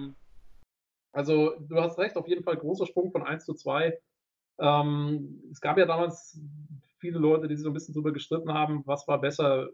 Wie geht's euch da? Habt ihr, fand ihr Zwischen den beiden Teilen jetzt 1 und 2, meinst du? zwischen, ja, weil 2 und 3 ist ja, also gut, nicht ganz das gleiche, aber zumindest ähnlicher als 1 und 2. Der große Sprung war tatsächlich zwischen. Also ich muss ganz ehrlich sagen, gameplay-technisch hat mir 2 und 3 wesentlich mehr zugesagt als der erste. Den ersten kann man auch spielen, definitiv, will ich gar nichts gegen sagen, aber ich finde, das Deckungssystem war in dem Teil ziemlich, das war fummelig.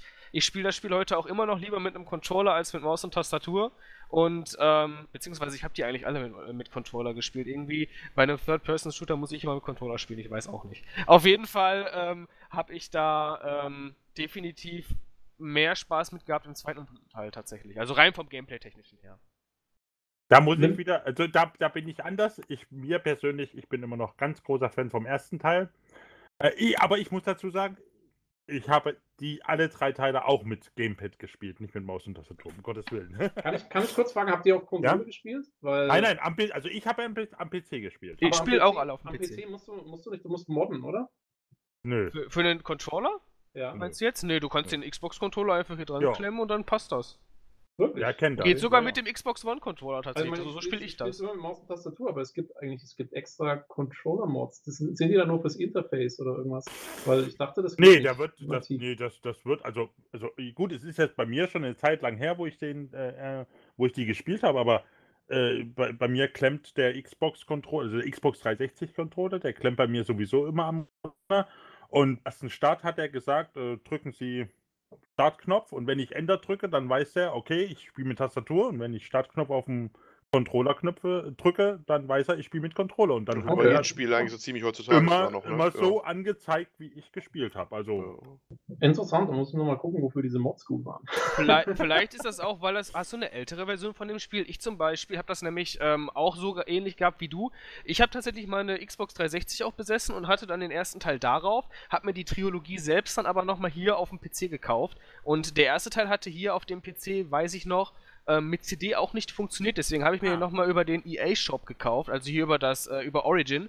Und mit der ja. Origin-Version kann ich ganz normal, dann stöpsel ich einfach den Controller rein und das Spiel erkennt das sofort. Vielleicht liegt es auch daran. Nee, ich habe hab, hab inzwischen auch alle auf Origin aktiviert, also es ist. Ähm, Das stimmt, also ist, ist egal. Ich, also wie gesagt, ich spiele Genau. einfach nicht mit, mit, mit Controller. Ja. Mir geht Ah, es jetzt ja auch gerade nicht. Bisschen Okay. holter die Polter mit der vorhin gerade Teil 1, Teil 2. Also erstmal generell Mass Effect, ne? Was Mass Effect eigentlich so, so darstellt und was es ist, da ist ja eigentlich mir damals der Kopf fast explodiert. Das war ja. Erstmal sah es unglaublich aus auf den ersten Screenshots, finde ich, als die rauskam damals.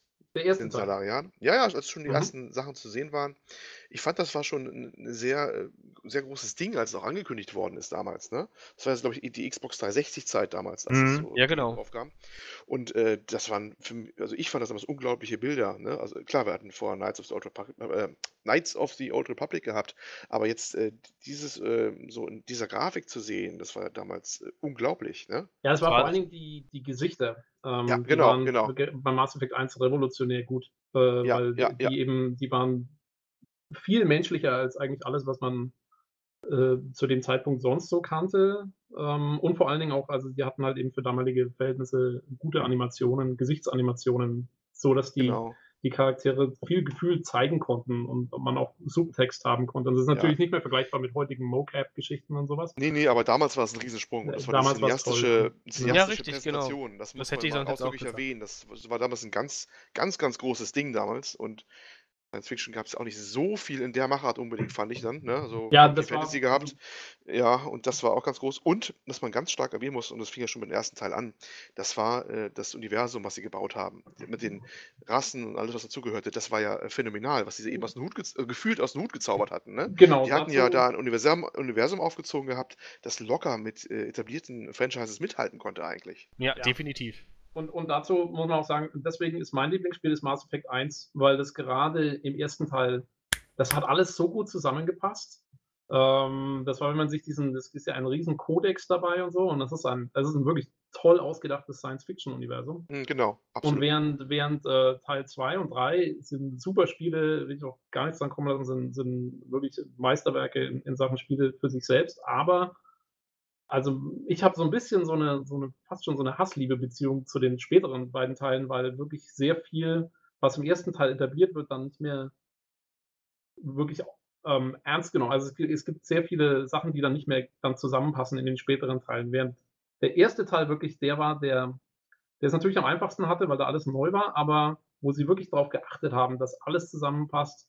Ähm, äh, also man müsste schon, man muss, wenn man nachrechnet, wie viel Kalorien ein Biotiker verbraucht, um ein schwarzes Loch zu erzeugen, dann kommt man an die Stelle, wo man sagt, okay, ähm, das passt nicht mehr zusammen, aber man muss wirklich so tief reingehen. Ähm, und das, das hat mich damals wahnsinnig fasziniert und deswegen, das, das ist so das Einzige, was ich eigentlich Teil 2 und 3 vorwerfe, ist, dass sie das da ein bisschen über den Haufen geworfen haben und die äh, viel gelübde Rule of Cool äh, teilweise etwas überhand genommen hat. Ähm, Mhm. Das ist der Grund, wieso ich den ersten Teil so toll finde, weil das Aber erstmal, sie haben ein Universum geschaffen, sie haben eigentlich ein Fanta äh, bisschen Fantasy übertragen durchaus, ein bisschen Science Fiction, was ja Star Wars zum Beispiel auch macht, mit dem sie die Biotika reingenommen haben. ne? ja, Das aber ist nicht, quasi nicht die so viel Magie wie bei Star. Wars. Nee, lange Ja, nicht viel ganz genau. Star Wars. Ja, Ich, Die, sorry, ja. Nein, nein, ich wollte doch ganz kurz, also die ganze Zeit denke ich schon.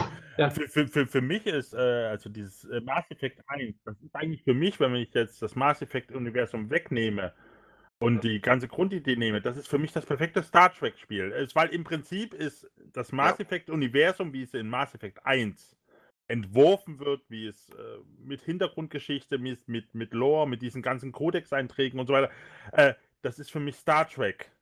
Also, das kann man mhm. quasi ersetzen. Ich bin durch die Zitadelle gelaufen und habe jedes Mal, wenn irgendwo aufpoppte, du hast einen neuen, keine Ahnung, in deiner komischen internen Wiki oder wie auch immer das damals hieß, einen neuen Eintrag. Ich habe das gelesen, ich habe ja, mir da ja, oder ja, vorlesen lassen. Das wurde ja sogar mit Sprache teilweise vorgelesen. Ich habe jedes Mal darauf gewartet, dass ich wieder einen neuen Eintrag in meinem äh, Dings habe, wo der mir irgendwas über irgendeine außerirdische Rasse vorliest, die ich sowieso noch nicht kenne, weil ich ganz am Anfang vom Spiel bin. Ich bin nur durch Zufall an dem Punkt vorbeigelaufen, wo das ausgelöst wurde.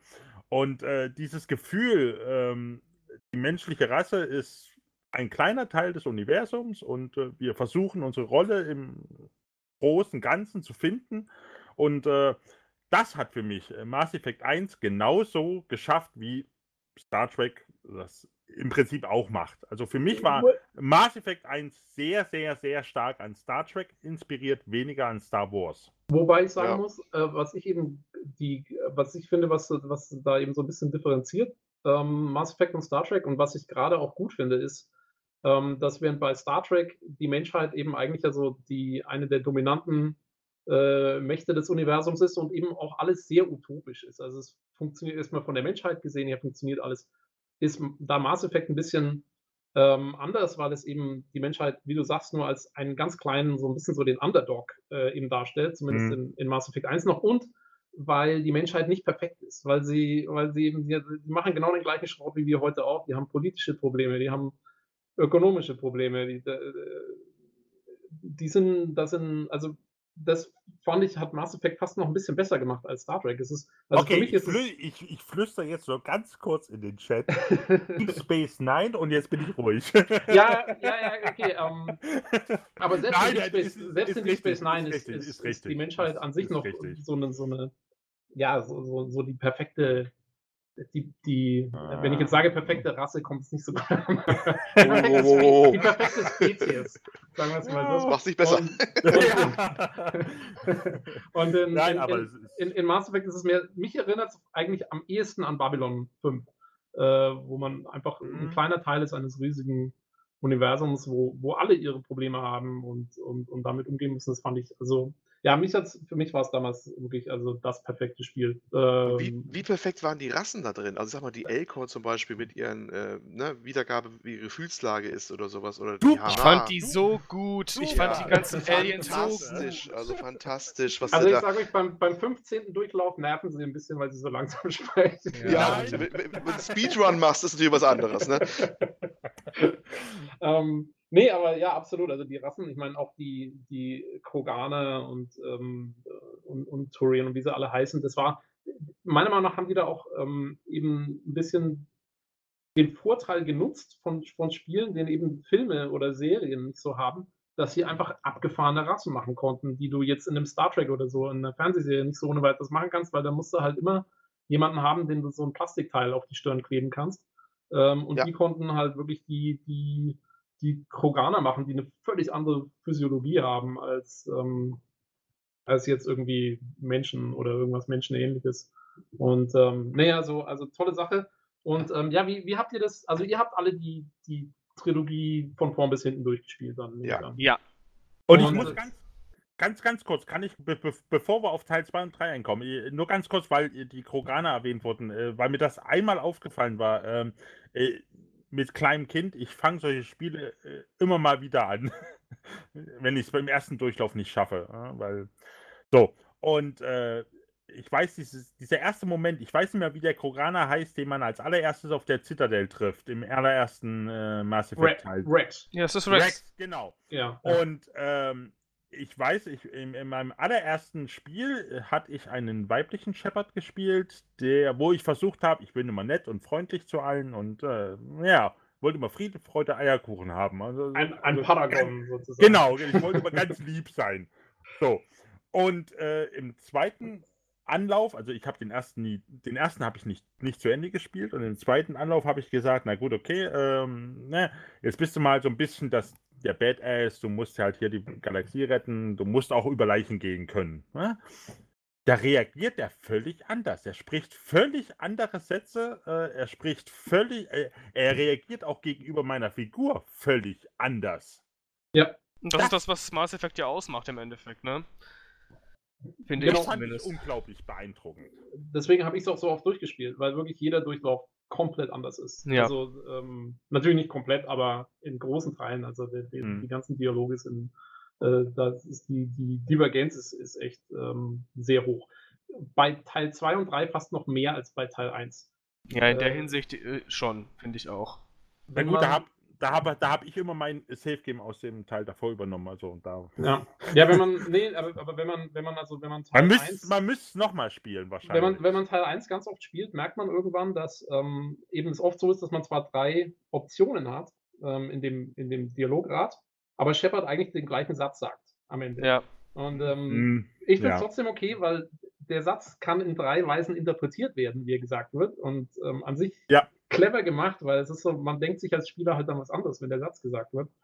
Ähm, aber also da, da, ist Teil 2 und 3 haben da nochmal eine Schippe draufgelegt, weil die wirklich noch mehr Wobei ich es manchmal echt schwierig fand und das sage ich auch bis heute, das ist auch glaube ich in jedem einzelnen Teil so.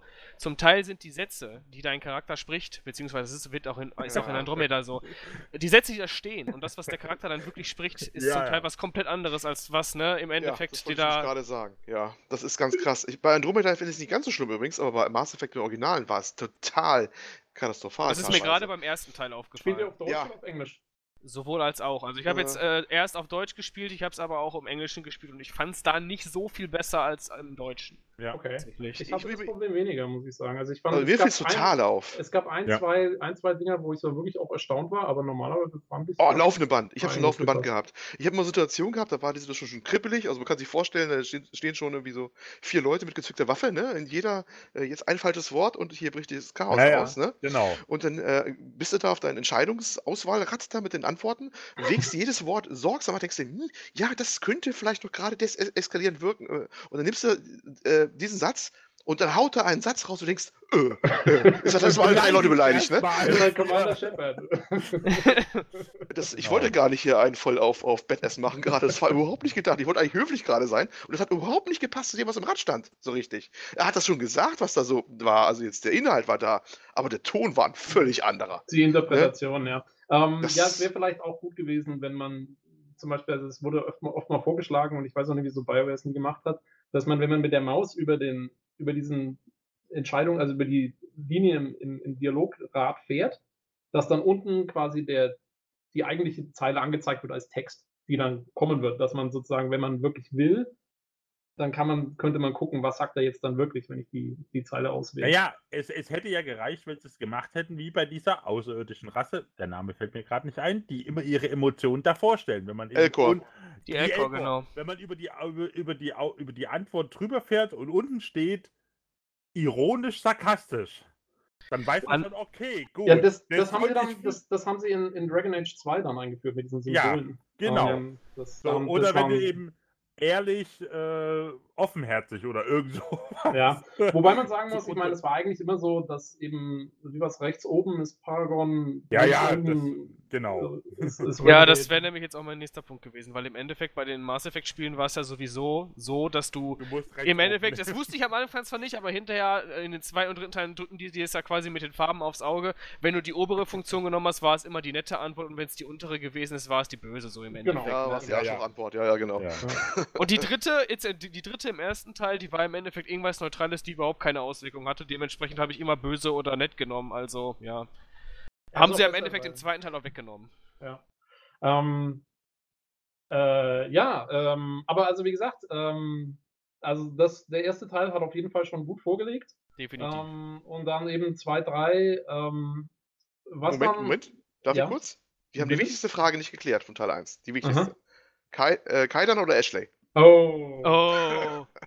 dachte, die Frage wäre jetzt eher, ähm, wie heißt jetzt, äh, Ashley oder wie, wie, wie ist unsere liebe Asari-Wissenschaftlerin nochmal? Jetzt fällt mir der Name Ja, irgendwie ja aber Kyle? Ashley ist die, also, äh, weil, das können wir ja schon spoilern. Ich meine, diese Entscheidung ist final, weil, ne? Achso, ich dachte, es ging jetzt um die, Fina äh, um die Romanze. Tut mir leid. Nee, Ja, nee, Roman, nee, mit, ähm, das hängt schon zusammen indirekt, ich meine, wir wissen alle. Aber ähm, das ist, äh, also, äh, ganz schnell Durchfrage. Wer hat was genommen? Los. Ich habe Ashley. Ashley genommen. Ja, ich auch. Caden. Keiner nimmt keinen. Ich Keiner, Caden. Und zwar nehme ich Merz? Caden, und zwar nehme ich Caden aus dem Grund, ähm, weil für mich die Storyline von Ashley passt hundertprozentig zu ihrem Tod auf Wormire. Ähm, der, der Welt, wo man diese Entscheidung trifft. Also man entscheidet, welcher Charakter lebt und stirbt und welcher stirbt. Ähm, und, und Ashley, wenn man sie trifft, ähm, sie hat wahnsinnige Minderwertigkeitskomplexe, weil sie wegen ihrer Familie ähm, Stress hat. Ihr Großvater war ein General, der den einzigen, der, der, den, der, der einzige Mensch ist, der jemals äh, quasi gegen Außerirdische sich ergeben hat. Und ähm, dadurch hätten die fast den, den Erstkontaktkrieg verloren und so weiter und so fort. Also sie hat da, und die hat da echt Stress damit. Die hat, ähm, das erzählt sie dir in fast jedem Dialog. Ähm, und insofern passt es meiner Meinung nach sehr gut, dass sie dann sich opfert ähm, Ja. auf, auf Burmeier. Äh, Eigentlich ich hast du recht. Ich mach's wegen Nee, nein. Nein. Nein, ich, finde, aus dem Genau- hat er genau eigentlich das wirklich recht. Gegenteil. Das, genau das Gegenteil. Das- Genau, das, Ge- genau aus dem Grund muss man sie retten, damit sie nämlich diese, äh, diese Familienfluch sozusagen durchbricht. Und Aber das macht sie damit. Sie ergibt Sag mal, sich nicht. Sie, ga- äh, Ja. Ganz im Ernst, ihr habt doch nicht die deswegen genommen, weil das in der Story so schön passt. Richtig, das könnt ihr mir doch genau. nicht erzählen. Ich schon, ich bin verheiratet. So. Ach komm, ist das doch kein Grund. Tatsächlich war sie meine erste Romance am Ende des, Ja, am Ende natürlich war sie das. Komm, aber ganz ehrlich, es ist ja, es ist ja, äh, Ja. diese Diskussion, die ist ja legendär, weil äh, ir- irgendwann kam mal auf, ähm, von wegen, ja, wer Ashley da bevorzugt, äh, muss dazu sagen, das äh, können jetzt die geneigten Zuhörer nicht äh, wissen, die Mass Effect 1 nicht kennen. Äh, Ashley ist ja die Personifizierung des interstellaren AfD-Wählers. Ja, so ungefähr. Stimmt, äh, das, Das ist richtig. Ja, das, Das stimmt. ist ja, okay. Ja, ja, gut, Ähm, ist, lass uns das mal wertfrei. ist-. Ich will nur kurz anmerken, ich habe mal, ich hab mal einen, einen, einen Mass Effect 1 äh, Tribute-Video gemacht. Äh, ist auch auf YouTube zu finden. Und da ist auch dann direkt, weil ich habe nur in einer Szene kommt, glaube ich, vor, dass eben Ashley dann stirbt. Und da geht aber auch in den YouTube-Kommentaren direkt eine mehrseitige Diskussion los, wieso ich jetzt hier Ashley habe. Also, Ähm, aber, aber, aber das, das stimmt. Äh, Ashley ist im Prinzip äh, so der kleine Rassist der Serie. Ja, ist sie. ne? Ist sie So. xenophob? Die ist, ist, ist auf Ja, ja, xenophober Charakter xenophob. angelegt? Ja. Xenophob ist ein sehr netter ist xenophob angelegt, das ist auch eindeutig so definiert, das ziehen sie Ja. auch durch, durch alle Teile eigentlich dann auch, ne, wenn sie dann überleben Mhm. sollte, man sie übernimmt. Aber irgendwie nehmen sie alle, warum nehmen sie alle, wenn zumindest die Spieler männlich sind, weil sie gut aussieht, Punkt aus, ne? Das ist Romans Target immer, ne? Und, und Kaidan äh, lasst alle mal gerne auf Wirmeier sterben, so. Das ist, ja, äh, wobei ich sagen muss, also ich finde, sie als rassistisch zu bezeichnen, ist, ist äh, zu viel des Sie Guten. ist halt, hat halt Vorurteile in dem Moment, ne? Aber hinterher Ja. finde ich sie auch tatsächlich, wenn du sie dann wirklich überleben lässt, ähm, die arbeitet ja im Endeffekt mit dem zusammen und hat auch hinterher eigentlich eine recht gute Beziehung, zumindest jetzt, wenn ich das jetzt so richtig äh, in Erinnerung habe, zu Tali und so weiter. Also dementsprechend, ich weiß nicht, so, so schlimm fand ich es jetzt tatsächlich, so extrem fand ich es auch nicht. Nein, Ja, deswegen, also- deswegen fand ich ja den Begriff, also xenophob, also außerird, außerirdisch, feindlich, äh, beängstigend, den fand ich sehr gut. Der passt auf sie. Xenophob ist, äh, das passt genau auf sie. Ja, ich, ich wollte nur sagen, weil es gab mal eine Diskussion irgendwie, äh, äh, dass irgendwer sich mal in irgendeinem Forum mal sehr erstaunt geäußert hatte, dass man überhaupt Ashley nehmen könnte, überhaupt in Betracht ziehen könnte, diese Frau, ja? Ja, ich glaube, die das- Sichtweisen verändern sich ja auch. Ne? Ne, das war wirklich damals ein ganz großer Punkt und äh, das kann doch nicht sein, dass irgendjemand im Leben mal irgendwann Ashley genommen hat. Hm. Und ich wollte immer nur sagen, du glaubst du nicht, dass hier, dass die meisten Leute keine genommen haben? Aber das, ist, aber das spricht ja eigentlich auch wieder für Bioware-Spiele, eben, dass diese Diskussionen stattfinden über Ja, schön. Auch Das toll, sieht ist auch das toll, ja, Bei, bei Mass Effect ganz, ganz viel. Also, ähm, die mussten ja, Bioware musste damals, als sie noch Foren hatten, mussten sie ihr Charakter- und Romanzenforum schließen, weil zu viele, ähm, zu viele Forenkriege ausgebrochen Mhm. sind irgendwie. Das ist heute noch ein. Thema übrigens, hat sich nur auf Facebook und Co. verlagert. Ja, genau. Bei Dragon Ja, Age das Inquisition wird bis heute Oh ja. ähm, zu 90 Prozent, es klingt so ein bisschen blöd, aber zu 90 Prozent weibliche Spielerinnen, ja, weibliche Spielerin doppelt gemobbelt, ähm, be- beschäftigen sich heute noch mit, wen sie mit wem paaren, auf gut Deutsch gesagt. So, ich stecke mir, steck mir gleich die Finger in die Ohren und singe la la la. Ja, ist so. Ist Ich, soll ich lügen? der Dating-Simulator von BioWare. Oh das, ist, das, ähm, das, ist, ein wichtiger Part. Aber äh, ich will noch okay. kurz, also weil wir eben äh, gerade auch die Entscheidung Ashley, Caden, ganz wichtig. Ähm, dazu äh, auch noch, ähm, wer hat, den, wer hat den, den Galaktischen Rat gerettet und wer hat ihn äh, im Stich gelassen? ich habe ihn gerettet, tatsächlich. Ich habe ihn auch gerettet, müsste ihm stark Natürlich, ich bin, Ja, ich die, bin, meisten, die meisten retten ihn. Ich bin Star Trek-Gucker. Also außerdem, außerdem die, die, die, Szene, die Szene, wie Joker seinen großen Auftritt hat, ist, ähm, ist einfach zu schön, um sie nicht zu ja. sehen. Ähm, aber wie gesagt, also wie habt ihr das wahrgenommen mit den, mit den Safe Game Imports? Hat das für euch funktioniert? Fand ihr das gut? Habt ihr die Trilogie mehrmals durchgespielt oder nur einmal? Und wie habt ihr das wahrgenommen? Also Mass Effect, aufgrund des Umfangs habe ich es tatsächlich zweimal durchgespielt. Einmal halt auf zu dem Zeitpunkt auf der guten Art und dann halt einmal mit der Paragon Art. Also nicht Paragon, wie heißt die böse Art? Also einmal Renegade. einmal böse. Genau, einmal Renegade. Und ähm, einfach um zu sehen, was wäre jetzt passiert, wenn ich den anderen Weg genommen hätte. Ich habe und ich muss ganz ehrlich sagen, auf, im zweiten Teil, ich meine, da hatte ich das dann auch schon alles gesehen, hatte ich wesentlich mehr Spaß als im ersten. Vor allem mit ähm. dem, ich weiß nicht, könnt ihr euch an diesen Fan erinnern, den ihr habt? Ja. Den kann man im, im, zweiten Teil, kommt ja, der dann nochmal ja. in der Bar vor, dem kannst du einfach in den Fuß schießen. Das ist richtig witzig. der zweite Teil hat oh. ganz, ganz geniale ähm, äh, oh. Renegade-Geschichten. Also oh. äh, genial ist auch, man muss irgendwann in, in einer, ich glaube in der, man muss irgendwann einen Charakter verfolgen durch so Lüftungsschächte und sowas. Ja. Ähm, in einer Loyalitätsmission von Thane, glaube ich. Ähm, und da kommt man dann in so einen Raum rein, wo irgendwie einer ist. Ähm, und man muss da ganz schnell weiter. Und man hat einen, man, es gibt ja dann im zweiten Teil gibt's diese Interrupts, wo man quasi den, den, im Dialog auf einmal was aufpoppt. Und wenn du ganz schnell deine Maus drückst, dann ja, richtig, macht genau. irgendwas total abgefahrenes. Und da gibt es einen Renegade-Interrupt und dann äh, haut er ihm schnell bewusstlos und läuft einfach weiter. Also diesen Typen. Aber wenn man dieses Renegade-Interrupt nicht macht, dann kommt eine Dialogoption und da kann man eine Renegade, äh, so, eine, so eine Persuasion, so eine, na, also kann man diese Überredungsoption genau, beeinflussen, genau, ja. Ja, diese genau. beeinflussen. Und die ist genial, weil dann äh, ist Shepard, steht dann so da und meint dann so, hey, da ist eine Bombe, du musst hier raus. Und der andere Typ ist so, was, eine Bombe? Äh, ja, eine Bombe, ganz schnell rennen. Und dann rennt er weg und dann sagt Shepard nur so, ich kann nicht glauben, dass das geklappt hat.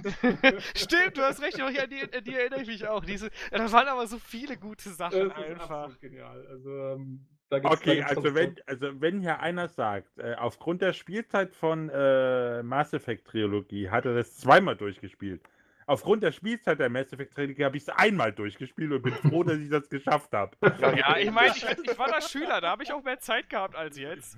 Okay. Ich habe da ganz speziell noch was dazu, Mass Effect 1 gerade, deswegen ist es auch so, so schön äh, mein Gedächtnis. Ich habe das gespielt gehabt, alles gut, und äh, dann, ja, wie sagt man das schön, ähm, man ist ja nicht mehr Single, ne? Erstes Kind und überhaupt. ja.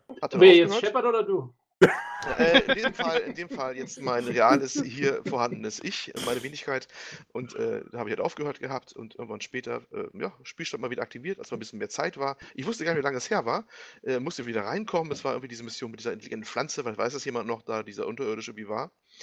Äh, mhm. Habe ich dann so mühsam, mühsam erinnert, was, was da eigentlich los war und dachte ich mir Spielstand, ja, wie lange alt ist der Spielstand denn? Ach, so alt kann das nicht sein. Was ist das jetzt vielleicht maximal ein Jahr her oder sowas, ne? Gucke ich rauf, waren vier Jahre vergangen. Ja. Aber du konntest dich doch an die Sachen erinnern. Ich so konnte mich noch ne? halbwegs erinnern. Also, das dachte mir so, oh, dachte ich mir, das ist natürlich ja. Und dann habe ich erst die anderen Teile hintereinander weg durchgezogen quasi. Ne? Aber das ja. war schon ein riesigen Break. Aber, aber vor allen Dingen nicht schlecht, weil gerade die Mission ist relativ komplex, finde ich. Also, ja, ja. Man, man, kriegt ja diesen, da kriegt man diesen Cypher und so. Also wenn man da nicht genau weiß noch, worum es geht, dann blickst du da überhaupt nicht mehr durch. ja, aber ich kam mal wieder rein. Das ging dann schon irgendwie. Nicht schlecht. Das, guck mal schon wieder, ist ja ist äh, damals auch schon, gab es auch schon komplett Lösung. Konntest du nochmal nachlesen, was es ging, wenn du ungefähr die Situation wieder verordnet hattest. Ne? So schlimm ja. ist es ja auch wieder nicht. Das kriegt man ja alles raus. Ne? Ähm, gut, aber habt also ähm, quasi, ähm, ihr habt mit, mitbekommen, also zum Beispiel, weil in, in Mass Effect 3 ähm, ist es ja dann wirklich so, also Mass Effect 2 hat so einige Kleinigkeiten, die sich ändern, entsprechend den Entscheidungen des ersten Teils. Aber in Mass Effect 3 ist es ja wirklich so, dass ähm, dass wirklich Charaktere komplett weg sind oder da sind während des gesamten Spiels. Ähm, die eben je nachdem, was man vorher gemacht hat, da ändern sich ganze Missionen. Ähm, und, und dann eben auch gerade Richtung Ende hin ähm, gibt's, hat man Möglichkeiten, die man entweder hat oder eben nicht hat, wo es dann darauf ankommt, wie man hat man sich vorher entschieden. Zum Beispiel eine der der ganz wichtigen, es gibt ja diesen Krieg zwischen den, den Geth und den Quarians. Ich weiß nicht genau, wie die jetzt Quarianer und Quarianer, Geth genau. heißen schon so, ne? Ähm, Im dritten Teil. Und wenn man im, in den vorherigen beiden Teilen die richtigen Entscheidungen getroffen hat und die Leute gerettet hat und so weiter und so fort, dann hat man die Möglichkeit, einen Frieden zu verhandeln zwischen den beiden Oh. äh, Rassen. Und wenn man aber eben da nicht drei, vier Sachen genau richtig gemacht hat, dann hat man die Möglichkeit gar nicht. Und dann ist es wirklich so, dass eine Rasse die andere auf jeden Fall auslöschen wird. Ähm, also die Konsequenzen im dritten Teil sind schon enorm. Habt ihr das überhaupt so wahrgenommen und mitgekriegt? Weil ich glaube, das kriegen viele gar nicht mit. Doch, die, also zumindest ich. Das war. Ja. Ich definitiv. Ich fand auch, da waren, da sind so einige Momente dabei gewesen, da musste ich schon echt schlucken, beziehungsweise äh, gerade wenn man dann den guten Teil gespielt und dann hinterher diesen Renegade-Teil spielt, ne, fällt einem das total auf, wie stark das sich wirklich auswirkt, ne. Zum Beispiel, ähm, also gerade bei den Geth, ich fand das, das war so mit einer der besten Szenen im dritten Spiel, wo dann hinterher, ähm, wollen wir das jetzt mit Spoiler machen oder ohne? Das machen wir jetzt mit, mit Spoiler, weil Ja. sonst kann man ja gar nicht. Okay, ja dann würde ich sagen, äh, wer jetzt quasi so sich so nicht spoilern lassen möchte vom dritten Teil, der soll am besten jetzt kurz den Ton ausmachen oder weghören. Ähm, für mich definitiv eine der besten Szenen ist diese Szene, wo die auf dem Planeten der Quarianer sind und der und du dann da quasi den ähm, Reaper besiegst und der erst und das und es zum ersten Mal dann zu diesem Konsens kommt, wo dann diese Plattform, weil im Endeffekt sind die Geth ja Plattform für mehrere Nanomaschinen, ähm, wo die dann ein eigenes Bewusstsein entwickeln. Und dann hat man ja diesen eigenen, beziehungsweise man hat ja selbst einen Geth in seinem Team, das ist, der heißt Legion. Und Mhm, ist Legion gut. ist dann, ähm, stirbt dann tatsächlich, er opfert sich und hat dann diese letzte Szene, wo er dann wirklich ein Individuum ist, ne? Wo er dann sagt, von wegen, dass er nicht we ist, sondern äh, I, ne? Und ähm, ich fand diese Szene, die war, die hat mich schon berührt. Also ich mochte den, ich mochte den Legion-Charakter generell total gerne. Ich fand einfach die Geth cool damals, ne? Ähm, und ich fand das dann einfach, es war ein total starker Abgang. Aber mindestens genauso stark fand ich dann äh, die äh, Genophage, also die Heilung der Genophage im Deutschen, der Kroganer, die konnten sich ja nicht fortpflanzen. Und ähm, da opfert sich ja der Mordin, der äh, Salarianer-Arzt aus dem zweiten Teil, ähm, um diese, ähm, um, um dieses, dieses Mittel, was er da entwickelt hat, dass das, dass das die heilt. Ähm, das, der opfert sich ja quasi in diesem Turm, um das zu verteilen. Und das fand ich, ich fand Mordin auch einen total liebenswürdigen Charakter. Er hatte seine nervigen äh, Momente, aber ich fand ihn halt insgesamt einen total gut geschriebenen Charakter und dass er dann so stirbt, also er dann wirklich in diesen Heldentod geht, hat mich schon berührt tatsächlich. Und Ja, ich fand, ne? Das sind ja auch Momente, jetzt- die, die funktionieren deswegen, weil diese Charaktere eben über, über zwei bis drei Spiele aufgebaut Richtig, haben. genau. Äh, da, da, da haben sie wirklich alle Vorteile genutzt, meiner Meinung nach. Kann man jetzt schlecht auch in der Kürze genutzt. wiedergeben, ne, was das bedeutet. Da muss man Ja, diese ja. ganzen Dinge genossen Da haben. muss man Beispiel, haben. Ich will nur Ja. kurz, kurz andeuten, um eben die, die, die Divergenz da irgendwie ein bisschen in den Vordergrund zu stellen, ähm, weil du sagst eben, äh, Geth, äh, der, der Legion opfert sich für die, für die Geth. Ähm, ich weiß nicht, ob es mal jemand gemacht hat, aber wenn man eben diesen Frieden nicht verhandelt und dann aber trotzdem die, die quasi, man kann sich dann entscheiden, sollen jetzt die Geth die Quarianer auslöschen oder die Quarianer die Geth. Also kann man sich dann für eins oder das andere entscheiden, wenn man sich dafür entscheidet, dass die, die Geth die Koreaner auslöschen, dann springt äh, Tali von der Klippe. Wow. Selbstmord. Ja, also Das habe ich, das äh, hab ich nicht hingekriegt. Das, das, das hätte ich aber auch in der, Bö in der bösen Durchgang nicht geschafft. Das ist, äh, das ist ganz fies. Also, äh, man, also da, da haben sie schon echt alle Register aber es ist gezogen. alles fies, ne? Weil, weil Ja. man muss sagen, Legion ist dann auch richtig an ans Herz gewachsen, auch wenn er ein Geff ist, ne? Der ist Ja. dann auch, dass er lange dabei ist und hat irgendwie auch einen ganz eigenen Charakter. Und was äh, ziemlich überraschend ist, weil als die Geff das erste Mal vorkommen und sie aufgebaut werden, da sind es ja so seelenlose Killermaschinen, mehr oder minder. Richtig. Ne? Ja, also im ersten Dann Teil sowieso, ja. Ja, eben. Und dann liegt Mhm. Legion ja auch Ewigkeiten erstmal in diesem einen Raum rum, muss man auch wissen, ne? Der ist ja so, in so einen Raum abgelegt, bevor er erwacht. Ja, kurz- im, kurz im, äh, in diesem abgeschotteten Raum der Genau. Exodus 2, ne? Ja. Das ist ja total der Moment, wo er plötzlich wach wird, wo er da, da liegt und plötzlich Dings hast, wo du Kontakt das mir hast. Das war ja auch so ein magischer Moment, ne? Wo, er- wo er da ist und du denkst, was ist denn hier los, ne? Er Und dann einen plötzlich N7 Bewusstsein. Schulterpanzer. Ja, genau, genau. Ja, wo, Ach, wo, wo, legendär. die, wo die Theorie existiert, dass er eigentlich äh, in, in Shepard verliebt ist und deswegen den, den Schulterpanzer äh, hat. Ähm, äh, ja, auf jeden Fall. Äh, jetzt, äh, dann kommen wir doch mal zum, zum Ende der Trilogie. Oh Mann, haben noch so viel zu sagen. Es Ja, tut meine Seele weh. wir sind nur, wir sind echt, äh, wir, ich, oder wir machen zwei Podcasts raus. Die Zwei, Möglichkeiten, zwei. wir. Ähm, aber wir, ja, was, was wolltest du, also was, was hast du denn noch äh, zum zweiten? Dann Ja, der zweite, erstmal war ja gegenüber dem ersten ja ein ziemlicher Bruch, das haben wir schon festgestellt gehabt, weil die Mechanik äh, ganz anders war beim Spielen. Ja. Er war ja so ein, so ein Deckungsshooter und das äh, kam ja damals nicht, äh, auch schon nicht unbedingt überall gut an. Das war ja Bei heiß den, alten, bei den alten Fans nicht, nee. Ähm, Nee, nee, aber es war, riesen, ich- war damals eine Riesendiskussion. Ja, Eine Riesendiskussion damals. Ich muss sagen, ich war auch erst skeptisch, aber im Nachhinein muss man wirklich sagen, also meiner Meinung nach haben sie da alles richtig gemacht. Ja, Ja, ich fand ich ihn auch ganz groß. Und auch, so, auch die Handlung mit, äh, es ist ja so, es ist ja auf mehreren Ebenen die Handlung. Wir haben ja gegen äh, äh, Shepard wird ja da quasi wiedererweckt, ne? Ist ja eigentlich gleich zu Anfang tot einmal. Ne? Ja, ich will noch kurz wieder Daniel erweckt? hier fragen, weil du hast ja gemeint, dir hat Emmy, also Mass Effect 1 besser gefallen in, in, in der Gameplay-Hinsicht, ne? Ja, einfach Oh. aus, äh, aus, aus, aus Rollenspielsicht. Ja, Also es, wurde, es ähm, wurde von Teil 2 bis zu Teil 3 weniger rollenspielig, sage ich jetzt Mhm. mal, mehr Action-rollenspielig. Es hat jetzt, ist jetzt keine Wertung, das waren trotzdem noch tolle Spiele, aber aus dem Rollenspiel, also ich persönlich, ich mag den ersten Teil, der ist super. Ja, ich, ich, ich muss sagen, also ich, ich gehe da nicht ganz konform mit, finde ich, weil, und zwar natürlich, die Mechaniken waren erstmal vereinfacht, es gibt kein Inventar mehr äh, als solches, es, die, die Charaktererstellung ist, ist vereinfacht, aber wenn man, es kommt halt darauf an, was man von einem Rollenspiel haben will. Äh, man hatte zwar viel weniger Skillpunkte zum Beispiel, aber die Klassen spielen sich auch vor allen Dingen im zweiten und dritten Teil extrem unterschiedlich. Ähm, also ob man jetzt einen, einen biotischen Vanguard spielt, der da immer nach vorne geht, oder einen Infiltrator, Sniper, der irgendwie ähm, von hinten alles, alles wegsnipert, ähm, macht im zweiten und dritten Teil fast mehr aus als im ersten, fand ich. Ja. Vom Gameplay her. Da- Ja, also- aber das, aber das finde ich, das ist im Prinzip, äh, da würde man vergleichen, äh, wenn ich sage, in äh, Mass Effect 1 äh, unterscheiden sich die Klassen, äh, die man wählen kann, klassisch nach einem Rollenspiel. Keine Ahnung, Magier, Nahkämpfer, Fernkämpfer, irgendwas. Und Teil 2 und 3 hast du die klassischen äh, Mehrspieler-Shooter. Das heißt, du hast da den Tank, du hast da den, äh, äh, den Healer, du hast den, ähm, den ähm, Fernkämpfer, du hast den Granatschützen oder was weiß ich was. Es, das, das kann man nicht vergleichen. Also ich, wie gesagt, also für Mhm. mich persönlich sind diese, diese Klassen, die in den in Mass Effect 2 und 3 äh, eingeführt wurden oder wie sie Gameplay-mechanisch umgesetzt worden sind, mehr vergleichbar mit einem äh, Multiplayer-Shooter. Das mag durchaus sein, ja, da will ich gar nicht groß widersprechen. Ich bin jetzt kein großer Experte, was Multiplayer-Shooter angeht. Ich auch aber- nicht.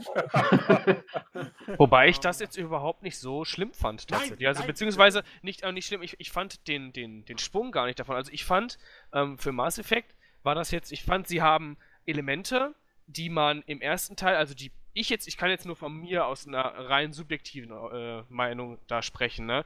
Ich fand, sie haben Sachen, die im ersten Teil, fand ich zumindest, eher umständlich implementiert wurden, die haben sie im zweiten Teil rausgenommen und haben sie dann einfach durch, durch einfacheres, direkteres Gameplay ersetzt. Also ich meine, man kann jetzt, äh, ich, ich fand, komplex, von der Komplexität her ist der erste definitiv mehr komplex, weil du da halt auf die, auf die Ausrüstung achten musst, weil du da halt auch verschiedene Waffensets hast und so. Genau. Ähm, und auch mehr und auch mehr und auch mehr Skills hast, die du einsetzen kannst, aber im zweiten Teil fand ich das dann, ich meine, sie haben es wie gesagt entschlackt, aber ich fand es auf eine gute Art. Also sie haben nicht zu viel rausgenommen, dass das Feeling weggeht. Und ich fand die Steuerung einfach direkter. Man hat das, ich hatte das griffiger einfach irgendwie. Also die, die Schießereien haben sich für mich besser angefühlt. Ähm, die Fähigkeiten hatte man schon irgendwo noch wiedergefunden. Die waren halt, es waren natürlich weniger Fähigkeiten, da stimme ich dir zu, aber die waren halt noch da. Und so grundsätzlich von der Rollenaufteilung her fand ich, haben die auch gar nicht so viel verändert. So, das war mein Gefühl da. So kam es mir auch vor, vor allen Dingen, also man muss auch sagen, im dritten Teil gehen sie so ein bisschen zurück, äh, oder das heißt nicht zurück, aber sie gehen wieder ein bisschen Richtung Rollenspiel in der Hinsicht, dass, dass man noch, sich noch mehr spezialisieren kann, eigentlich wieder mehr Fähigkeitenpunkte hat als vorher. Ähm, auch eben durch die Waffenmodifikationen, die dann dazukommen und so, noch viel mehr Auswahl hat, wie man jetzt genau spielen will. Und ich fand, also im, dritten Teil haben sie das Gameplay einfach perfektioniert. Also äh, das fand ich war dann eigentlich, also da, da haben sie vom zweiten nochmal einen Schritt nach vorne gemacht und äh, dann war es wirklich, so wie ich das gesehen habe, auch, ich sehe es auch als was, was, was brauchte diese Story, was brauchte dieses, ja, wie, wie will man so eine Story spielen? Und ich finde, so eine Story hat sich eben, die, die Story um einen Weltraum-Abenteurer, der mit seinem Team da mit äh, durchs, durchs Weltraum flitzt, äh, dafür hat sich diese leicht vereinfachte Steuerung auch angeboten. Ähm, und dadurch konnte man sich eben auch eben auf die Charaktere und die Story sehr stark konzentrieren. Definitiv. Ja, also wie gesagt, äh, ich, ich verstehe, was du meinst. Ähm, auf jeden Fall, Daniel. Also der, der Rollenspielaspekt, der klassische Rollenspiel, Rollenspielaspekt fällt durchweg etwas zurück. Aber es ist eben, es ist eine Geschmacksfrage, äh, wie, wie gut man damit umgehen kann. Aber okay, ich will trotzdem Mass Effect langsam zum Ende kommen, äh, hm. weil wir reden jetzt schon eine ganze Weile drüber. Ähm, wir haben aber noch einen Teil. Einen Teil haben wir noch. Ähm, nee, also der kommt, der kommt eh dann später, würde ich sagen. Den wollen wir als letztes machen. Mit, also, machen wir okay. ganz zum Schluss, weil das ist eine ganz andere ähm, Epoche. Okay, da kann, ich dann, da kann ich dann aufhören, weil den habe ich nicht gespielt. Aber okay. äh, nee, was ich noch kurz zum Abschluss von Mass Effect eben sagen wollte, wie habt ihr das Ende erlebt? Weil das Ende war ja, es gab ja, also das war ja einer der großen Skandale der Videospielbranche 2012. Ja. Äh, mit Spendenkampagnen, mit ähm, Todesdrohungen, mit ähm, rot, grün und blauen Muffins, die an BioWare geschickt wurden. Darf ich anfangen? Äh, bitte, gerne. Okay, ähm, ich halte es auch ganz kurz. Also A, ich konnte es damals nicht verstehen, ich kann es heute noch nicht verstehen, äh, weil je, also A, A, nee, andersrum. Ich bin Informatiker. Ich habe das studiert. Mir war von Anfang an klar, können ja keine 500 Enden programmieren.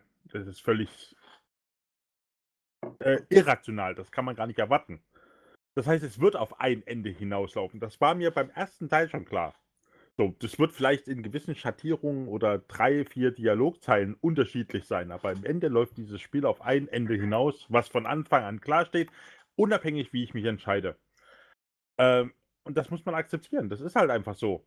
Und das ist genau wie eine Fernsehserie, wo ich sage, ich gucke mir jede, früher, ich gucke mir jede Woche eine neue Folge an und äh, äh fieber da mit und äh, freue mich, wenn meine Serienhelden da irgendwas erleben äh, und ärgere mich, wenn sie irgendwas äh, Schlechtes erleben. Genauso ist das bei dem Spiel. Und ich persönlich fand das, das ursprüngliche Ende eigentlich relativ gut. Es war nicht perfekt. Ja, ne? also man hatte von BioWare schon bessere Sachen erlebt, äh, was sie geschrieben haben, aber ich fand es bei weitem nicht so schlimm, wie es äh, dargestellt worden ist. Und ich hätte auch nicht erwartet, äh, dass da wirklich noch eine Petition rauskommt, dass äh, da noch ein zusätzliches äh, äh alternatives Ende von IE dann kommt. Ich muss kurz fragen, hast du das, ähm, hast du das Originalende gespielt oder den Extended ja. Cut? Nein, nein, ich habe das Originalende. Das Originalende, okay. Ja, ja. Ähm, ja Sven, deine Meinung dazu? Ich habe tatsächlich nur das originale Ende gespielt, muss ich ganz ehrlich sagen. Ich habe, wie gesagt, das zeitlich danach einfach nicht mehr angefasst. Und ähm, ich fand tatsächlich, als ich das erste Mal als guter Shepard dieses Spiel beendet habe und mich dann hinterher dazu entschieden habe, im Endeffekt die Reaper zu zerstören, ähm, fand ich halt. Ich fand, sie haben es sehr anti. Äh, es, es waren viele Logiklücken drin. Das war, glaube ich, einfach meine, mein größtes Problem an diesem Spiel. Beziehungsweise an diesem Ende, nicht an diesem Spiel. Ähm, es war inkonsequent gedacht und ich kann dem ähm, Daniel da in der Hinsicht zustimmen, dass es jetzt zwar so ist, dass man auf ein Ende da hinaus will, das war mir im Endeffekt auch klar. Die können nicht auf alles Rücksicht nehmen, was du, über was du dich da entschieden hast über, im Laufe der drei Teile. Aber ähm, ich fand's halt schon fragwürdig, wie sie es dann hinterher aufgelöst haben. Von wegen, dass es dann wirklich ähm, dass sie dir vorher im Endeffekt so ein Gefühl geben, dass du dann wirklich einen Impact hast und im Nachhinein ähm, das dann so ein kleines, nicht kleines bisschen, es wird negiert im Endeffekt, weil so einen großen, ähm, so eine große Auswirkung hast du ja nicht. Ich meine, so oder so werden die Portale zerstört. Ne? Ich meine, die Leute, die das Ende jetzt kennen, äh, werden sich da vielleicht so ein bisschen wiederfinden. Ähm, und warum springt dann zum Beispiel die Norman, vorher in dieses Portal, obwohl sie vorher mit dir noch auf diesem Planeten war und so weiter? Ähm, es war einfach unschlüssig, das war das Problem. Hätten sie jetzt wirklich gesagt, okay, ähm, wir haben jetzt hier diesen Katalysator, der ist in der Zitadelle drin, das war für mich noch irgendwo verständlich. Ähm, und man kann sich jetzt nur dafür entscheiden, dass die Reaper weiterleben und ähm, im Endeffekt den Zyklus wiederholen oder dass man sie zerstört. Ähm, okay, dann ist das so, ne? Aber ich fand einfach, da waren zu viele losen Enden, die nicht mehr aufgegriffen wurden und das hat mich dann doch enttäuscht zurückgelassen. Jo, äh, machen wir es kurz fertig. Olli, deine Meinung zum Mass Effect 3 Ende? Also ich habe das damals äh, durchgespielt gehabt und ich, ich, dachte mir so dann beim Ende, naja, so katastrophal, wie alle jetzt gesagt haben, fand es jetzt nicht. Äh, muss wahrscheinlich schon das gepatchte Ende sein, um dann festzustellen, nee, es war das Originalende, was ich gesehen habe. Und dann habe ich echt den ganzen Shitstorm, das war damals ein großer Shitstorm, ne? Oh ja. ähm, gar nicht mal so verstanden eigentlich. Äh, das hat auch damit, ich fand das Ende jetzt vielleicht auch nicht sonderlich gut, das kann ich auch ganz klar sagen, weil das war ja so ein bisschen so eine, so eine wir haben eine Lösung aus dem Hut gezaubert mal eben, also äh, gefühlt äh, zwei Drittel von der ganzen Trilogie mindestens äh, hieß immer so, ja, keine Chance, du kannst das nicht hier, das, das Zyklus wird es immer wiederholen, ne? Äh, man kann das nicht lösen und überhaupt. Und plötzlich äh, ziehen sie eine Lösung aus dem Hut, ne? So gegen Ende. Ja, es war ein das, großes Problem vom zweiten Teil, dass der, dass der sich eigentlich nicht mit den Reapern beschäftigt hat. Ja, ja, ja, genau. Und ich habe noch Starchild jetzt und sowas, ne? Also am Ende, ja. jetzt dritter Teil. Da ne? hatten sie wenig, die, wenig Chance. Ja. Im, Prinzip, im, im, Im, Prinzip war das Ende ein typisches Telltale-Ende. Genau, genau, da war nämlich das, aber das war damals noch nicht bekannt, das gab es ja damals noch nicht. Heute genau. haben alle gesagt, genau. Ne? Und ähm, ich habe mir was, äh, äh, gut, ich fand das auch nicht so umwerfend, das Ende, aber ich, ich habe mir immer gesagt, Mensch, das macht mir aber doch die anderen äh, vielen Spielstunden davor nicht kaputt. Weißt du? Das, genau. Selbst wenn das Ende schwach sein sollte, weil äh, viele haben sich ja furchtbar aufgeregt und diese Diskussion gibt es ja auch heute noch bei anderen Titeln. Äh, wenn das Ende nicht stimmt, dann ist alles andere davor auch Schrott, so immer gefühlt, immer die Aussage. Und das konnte ich nie nachvollziehen, diese Argumentation. Äh, ja, die, die Argumentation ist auch tatsächlich merkwürdig. Also ich gehöre zu den Leuten, die das Ende nicht so ganz gepackt haben. Vor allen Dingen, weil ich eben extrem investiert war eigentlich in die, in die Trilogie und mir vielleicht auch vorher schon viel zu viele Gedanken gemacht hatte. Aber ich, ich stimme eigentlich hauptsächlich mit Sven überein. Mir hatte das Ende viel zu viele Logiklöcher. Was ich eigentlich eher am schlimmsten fand, war, dass mein Charakter, also Shepard selber, in diesen letzten Minuten in dieser Diskussion mit diesem Catalyst so komplett anders rüberkommt als im Rest vom Spiel. Der ist ja, ja, so, das hatte ich auch. durch die Mangel gedreht und wäre völlig verwirrt und, und, und erzählt irgendwas.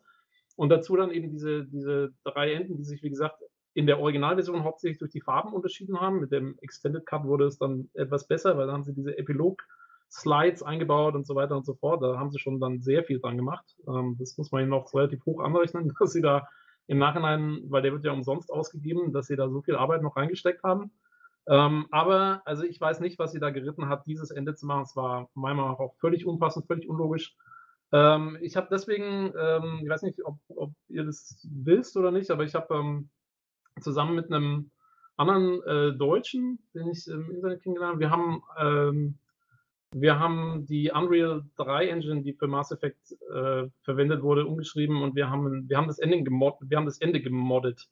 Ähm, und haben, also ich habe ursprünglich habe ich meinen eigenen, mein eigenes Ende dann infiltriert ins Spiel. Wir haben herausgefunden, wie wir Sounddateien umstellen können und so weiter und so fort.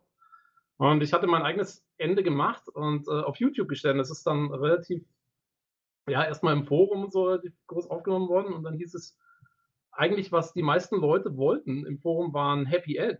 Ähm, also das hat sich dann herausgestellt, dass wahnsinnig viele Leute wollten ein Happy End, wo eben Shepard überlebt und ähm, mit der Crew unterwegs ist und so weiter. Und mir kam irgendwann dann abends mal im Bett, ich, also ich brauchte das nicht, ich wollte, ich war eigentlich okay damit, dass Shepard stirbt. Ja, ich dass, auch. Dass das alles so, so rausläuft, war alles gut. Aber mir kam dann irgendwann die Idee, wie man das implementieren könnte. Und ich habe eben diesen äh, Mass Effect Happy Ending Mod äh, erstellt, zusammen mit, dem, mit ein paar anderen Leuten. Und ähm, der, also da war ich mal kurzfristig äh, berühmt in der Bioware Fanbase. Ich glaube, ich habe den dann irgendwie dann ein Video davon gemacht, habe es auf YouTube gestellt und eben den, den Mod zum Download bereitgestellt und hatte innerhalb von einer Woche auf einmal eine halbe Million Klicks auf meinem YouTube-Kanal. Ähm, und also der ist ziemlich eingeschlagen, hat natürlich auch zu extrem vielen Diskussionen geführt. Was ich immer sehr lustig fand, weil ich habe das hauptsächlich für andere Leute gemacht und dann haben, ähm, haben eben Leute in den Foren und so immer geschrieben, es wäre, äh, also gerade die, die das alte Ende eigentlich mochten, die dann geschrieben, was mir einfällt, irgendwie BioWare's Story umzuschreiben und so weiter und so fort. Heiligenschändung, ja, oder? Ja, ja, also da gab es da gab's, äh, gab's einige Diskussionen dazu. Ähm, aber also es gibt, der ist leider nur, geht leider nur mit der englischen Version. Ähm, ich wollte noch mal eine deutsche Version machen, bin nie dazu gekommen.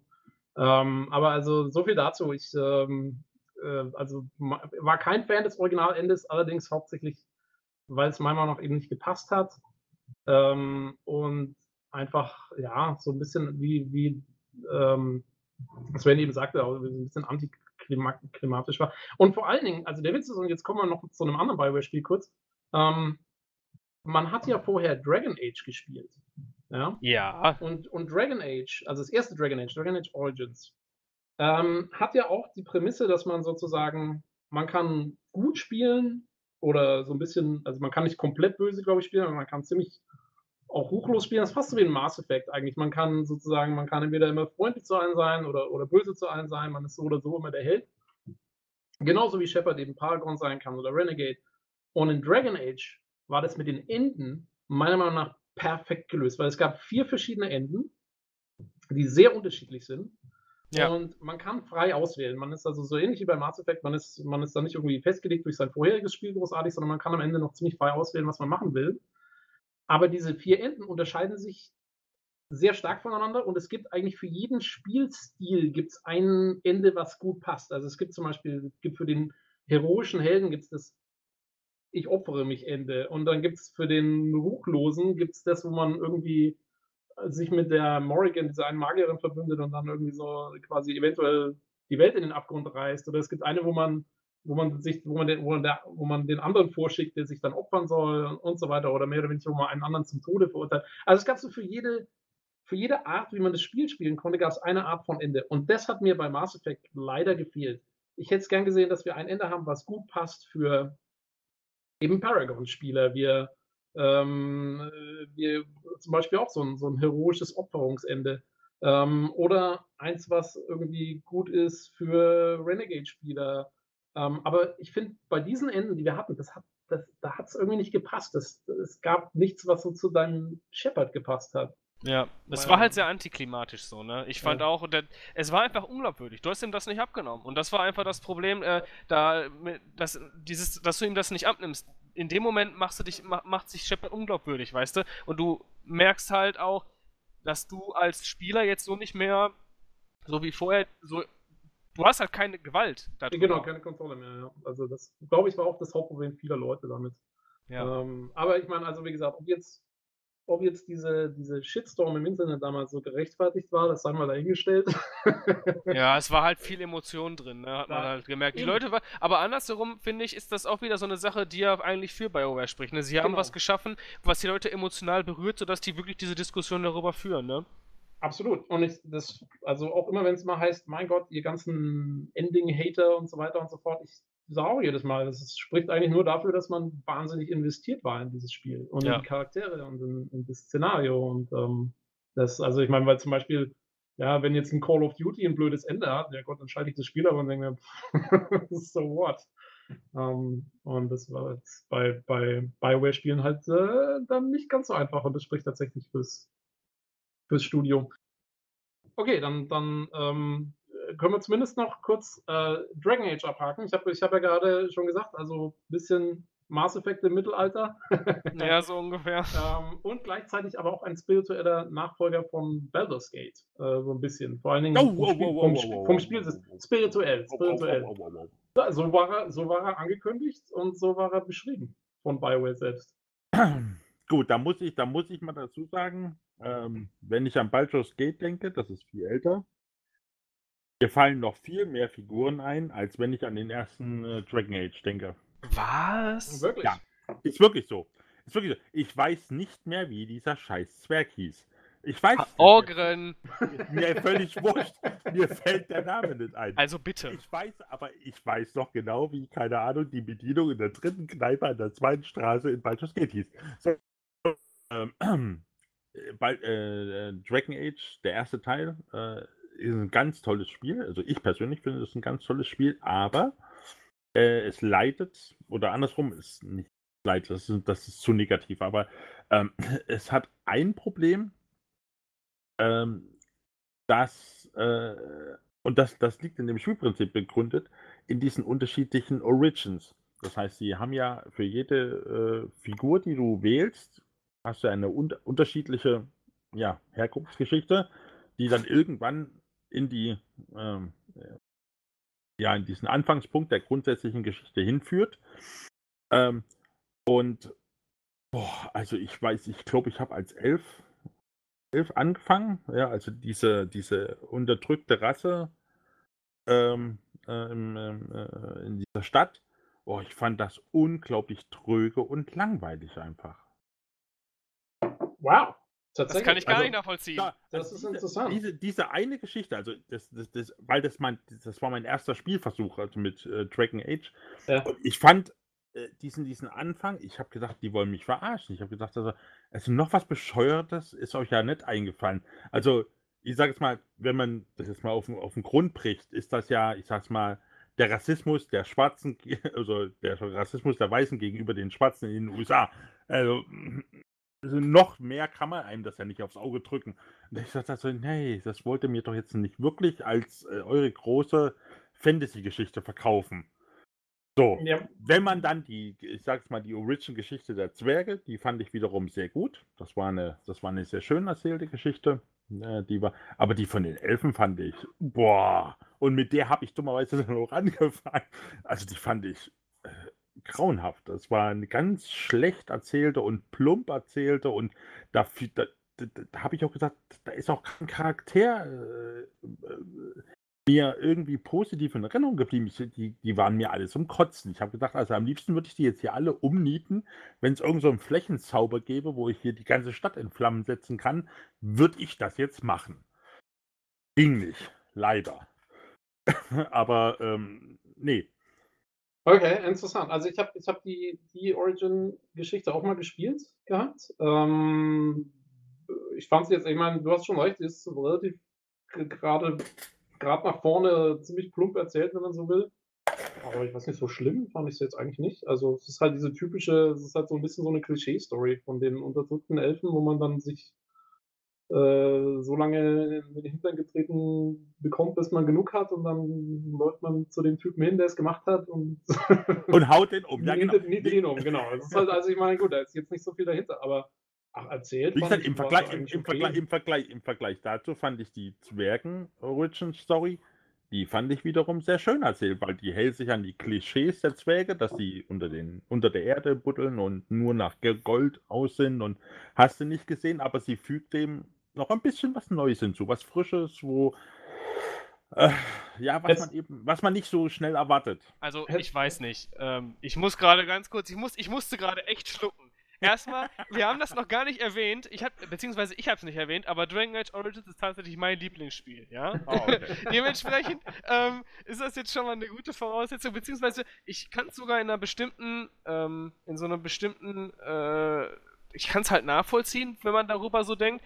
Andersherum finde ich aber, dass es in anderen Spielen krasser rübergekommen ist. Zum Beispiel in The Witcher fand ich, da haben sie ja beide Rassen quasi als minderwertig quasi dargestellt. Und ähm, ich fand das da, also ich muss ganz ehrlich sagen, so krass habe ich das bei Dragon Age jetzt auch nicht gesehen. Ich fand sogar, ich habe alle Teile da tatsächlich gespielt, also alle Anfänge. Und ich meine, ich fand, das war jetzt nicht der interessanteste, aber ich meine, dafür war der Dalish Elf auch wieder cool so, ne? Ähm, und ich fand gerade diese Anfänge sogar mit einer der Stärken des Spiels, ja, habe ich so empfunden. Ich fand einfach die Diversität, die da gewesen ist, beziehungsweise ähm, einfach, du, du kommst ja von wirklich komplett unterschiedlichen Standpunkten her. Und ich meine, von den Zwergen ist es im Endeffekt genauso wie bei den Elfen, weil die haben einmal die Oberstadt und einmal die Unterstadt, ne? Und dann hast du diese Sklavenzwerge und so weiter, die da gebrandmarkt sind als Unterkaste mhm. und die einfach ähm, genauso im Endeffekt genauso wenig wert sind wie jetzt die Elfen als Sklaven. Ich fand, da haben die sich jetzt gar nichts getan, also. Nein, nein, das da, darum, also wie gesagt, da, da, um, um die, um die, um die äh, prinzipielle Aussage, die, da ging es mir auch gar nicht. Ich fand nur einfach die Geschichte bei den, äh, bei den Elfen also bei dieser Elfen-Origin-Story. Wie gesagt, ist auch schon ein bisschen her, wo ich das gespielt habe. Ich fand die einfach nur langweilig erzählt. Die war für mich vorhersehbar, die war für mich äh, keineswegs reizvoll. Ich wusste genau, was, sage ich mal, in der, in der, nächsten Dialogzeile mir erzählt wird. Das wusste ich schon davor. Und Aber da musst du mal die menschlichen Adeligen spielen. Oh ja. Habe ich nicht. Für mich gemacht. die beste, finde ich. Ist, man, ist in einer, man ist in einer Burg Okay. Ähm, ein, ein rivalisierender Adeliger äh, greift irgendwann an und äh, es kommt irgendwie ein Familienmitglied um und äh, man muss dann fliehen. Also es ist also mehr Klischee geht eigentlich nicht. Okay, gut. ich fand es aber trotzdem insgesamt am witzigsten, weil du halt einfach deinem Hund sagen kannst, äh, du kannst irgendwie so eine Dialogzeile machen von wegen, ähm, dass, dass dein Kindermädchen irgendwie, dass, dass dem Kindermädchen der Kopf explodiert ist und der Hund hat die restlichen Innereien gegessen oder so. Allein diese Dialogzeile fand ich einfach schon so hart zum Lachen damals. Das war einfach super witzig. Ich fand diesen also, Teil gerade weil er so kitschig war, fand ich ihn halt lustig, den da komplett kaputt zu machen mit deinen Dialogzeilen. Ich, ich will eh sagen, also ganz kurz zu, zu Dragon Age im Allgemeinen, und ich finde auch deswegen, die Origin Stories sind eigentlich meiner Meinung nach auch, eins der Höhepunkte des Spiels, Ja. weil die eben den ganzen Rest des Spiels so wahnsinnig beeinflussen. Das finde ich das Tolle dran. Du hast immer, äh, bei, bei Dragon Age Origins hatte ich immer das Gefühl, bei den Dialog, wenn ich, wenn ich Antwortmöglichkeiten zur Auswahl hatte, ich habe erstens, ich habe immer genau das gefunden, was ich gerade auch sagen wollte Ja. als Spieler, was nicht viele Spiele hinbekommen. Normalerweise du nimmst immer so das Beste, was gerade da ist, aber in dem Fall war es wirklich so, ich, ich habe, wenn der andere gerade erst fertig gesprochen hat, habe ich mir gedacht, oh, jetzt würde ich gerne das und das antworten. Und genau das war praktisch jedes Mal da, was ich, das ist echt, also von den, ähm, meiner, meiner Meinung nach Hochachtung an die, an die Autoren, weil das ist nicht so einfach, das so hinzubekommen. Und dann war es noch gleichzeitig so, dass dann auch immer noch drei, vier andere Möglichkeiten da waren, wo ich gedacht habe, Mann, das passt jetzt nicht zu meinem Charakter, würde ich aber eigentlich gerne ausprobieren. Ich muss es nochmal spielen irgendwann. Ja. Ich fand gerade, weil die das auch so, du hast es dem Charakter halt abgenommen. Es waren halt auch viele Sachen da, da hattest du dann zum Beispiel gesehen, dass du deinen Hintergrund jetzt benutzen kannst bei dieser Antwort, ne? Zum Beispiel jetzt dann steht da Mensch Adeliger und dann Mhm. kannst du zum Beispiel ähm, Königin Anora sagen, ich will dich heiraten, ich möchte König sein, so ungefähr, ne? Ähm, aber ähm, ich fand einfach, die, die haben das glaubwürdig dargestellt. So, du, Also du ich- konntest deinen ja. Charakter wirklich so spielen, wie der Charakter jetzt, also du hast dem Charakter das quasi abgenommen, dass er das sagen könnte. Das fand ich ganz stark. Sehe ich, sehe ich eigentlich auch so. Also ich, ich fand auch, ich habe dann irgendwann mal den, den, die, die, diese, auch die, nicht die Stadtelfen, aber die dänischen Elfen ein bisschen weitergespielt, die Naturelfen. Und die sind ja auch, ich meine, die, die sind ja auch, das sind so total verbitterte Leute, weil die halt auch von jedem eigentlich in der Geschichte über Jahrhunderte hinweg nur verarscht wurden. Und das kannst du in den Dialogen immer wieder anbringen. Und das finde ich auch, das fand ich so eine, fand ich eigentlich eine super Sache. Also, Ja. Ähm, ja, äh, aber sehr interessant, also dass es da, dass es da auch unterschiedliche, so unterschiedliche Auffassungen dazu gibt. Ich, ähm, Ich meine, ich bin da jetzt vielleicht auch etwas emotionsgeladen, weil wie gesagt, das ist mein Lieblingsspiel, aber ähm, ich finde es aber, finde ich aber grundsätzlich auch so gut. Ich meine, ne, das Spiel ist auch nicht perfekt, bin ich ganz ehrlich. Ich, es hat auch seine ähm, Höhen und Tiefen.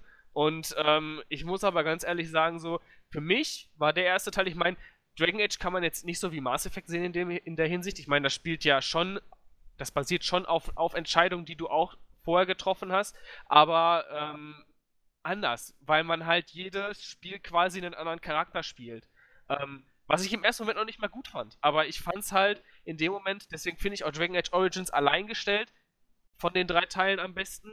Einfach weil für mich da die stimmigste Atmosphäre aufgebaut wurde, es die besten Charaktere gab, das Storytelling nie irgendwie unrealistisch war, beziehungsweise es gab nicht so viele Logiklücken oder beziehungsweise mir fallen sogar gerade nicht mal viele ein. Ähm, es gab einfach für mich, für mich war das Rundum-Paket da gut. Der Umfang war groß für, den, für, für so ein Spiel, er war aber nicht zu groß. Und ähm, es hat sich, ich, ich fand, es war auch einfach sehr gut für die damalige Zeit vor allen Dingen vertont dargestellt, auch cineastisch sehr.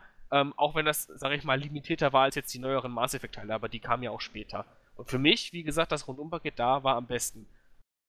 Ja, also ich, ich, für mich ist ähm, gerade Dragon Age Origins so ein bisschen wie so ein Roman. Der hat einen ordentlichen Anfang, eine Mitte und ein Ende. Das ist einfach eine klipp und klare Story-Erzählung, die in sich geschlossen eigentlich gut funktioniert. Das habe ich dem, dem Spiel immer hoch angerechnet, weil das kriegen irgendwie nicht mehr so viele hin. Ja, finde ich auch. Auch die Charaktere so stark erzählt, also beziehungsweise ich fand, die hatten auch alle einen Twist, beziehungsweise die waren alle wirklich mit Liebe geschrieben. Ich muss, für mich im Dragon Age Universum sind bis heute die bestgeschriebensten Charaktere Liliana und Morrigan. Ne? Ich meine, man kann sich jetzt entweder, ist ja immer so eine Sache, äh, wer ist da besser, äh, Morrigan, Liliana, höre ich total auf diese Diskussion immer dazwischen. Ähm, aber ich finde beide auf ihre Art hin, die sind ja auch so unterschiedlich. Ne? Und ich finde gerade, ähm, das sind auch total starke Frauencharaktere einfach, ne? Die, die man, also, die so, ich finde die einfach beide so gut, dass, äh, weiß ich nicht, das haben die anderen Teile für mich nicht mehr hinbekommen. Ja, ähm, also ähm, da können wir jetzt ja dazu kommen, also von, von Dragon Age Origins auf Dragon Age 2 ähm, gab es ja auch wieder ein bisschen Fan-Feedback, was äh, wo viele Dragon Age 2 auch ja, meiner Meinung nach mehr gehasst haben, als, als es verdient. Ja, ich, aber Ja. es, es hat sich halt unfertig angefühlt. Das war, glaube ich, das Problem, ne?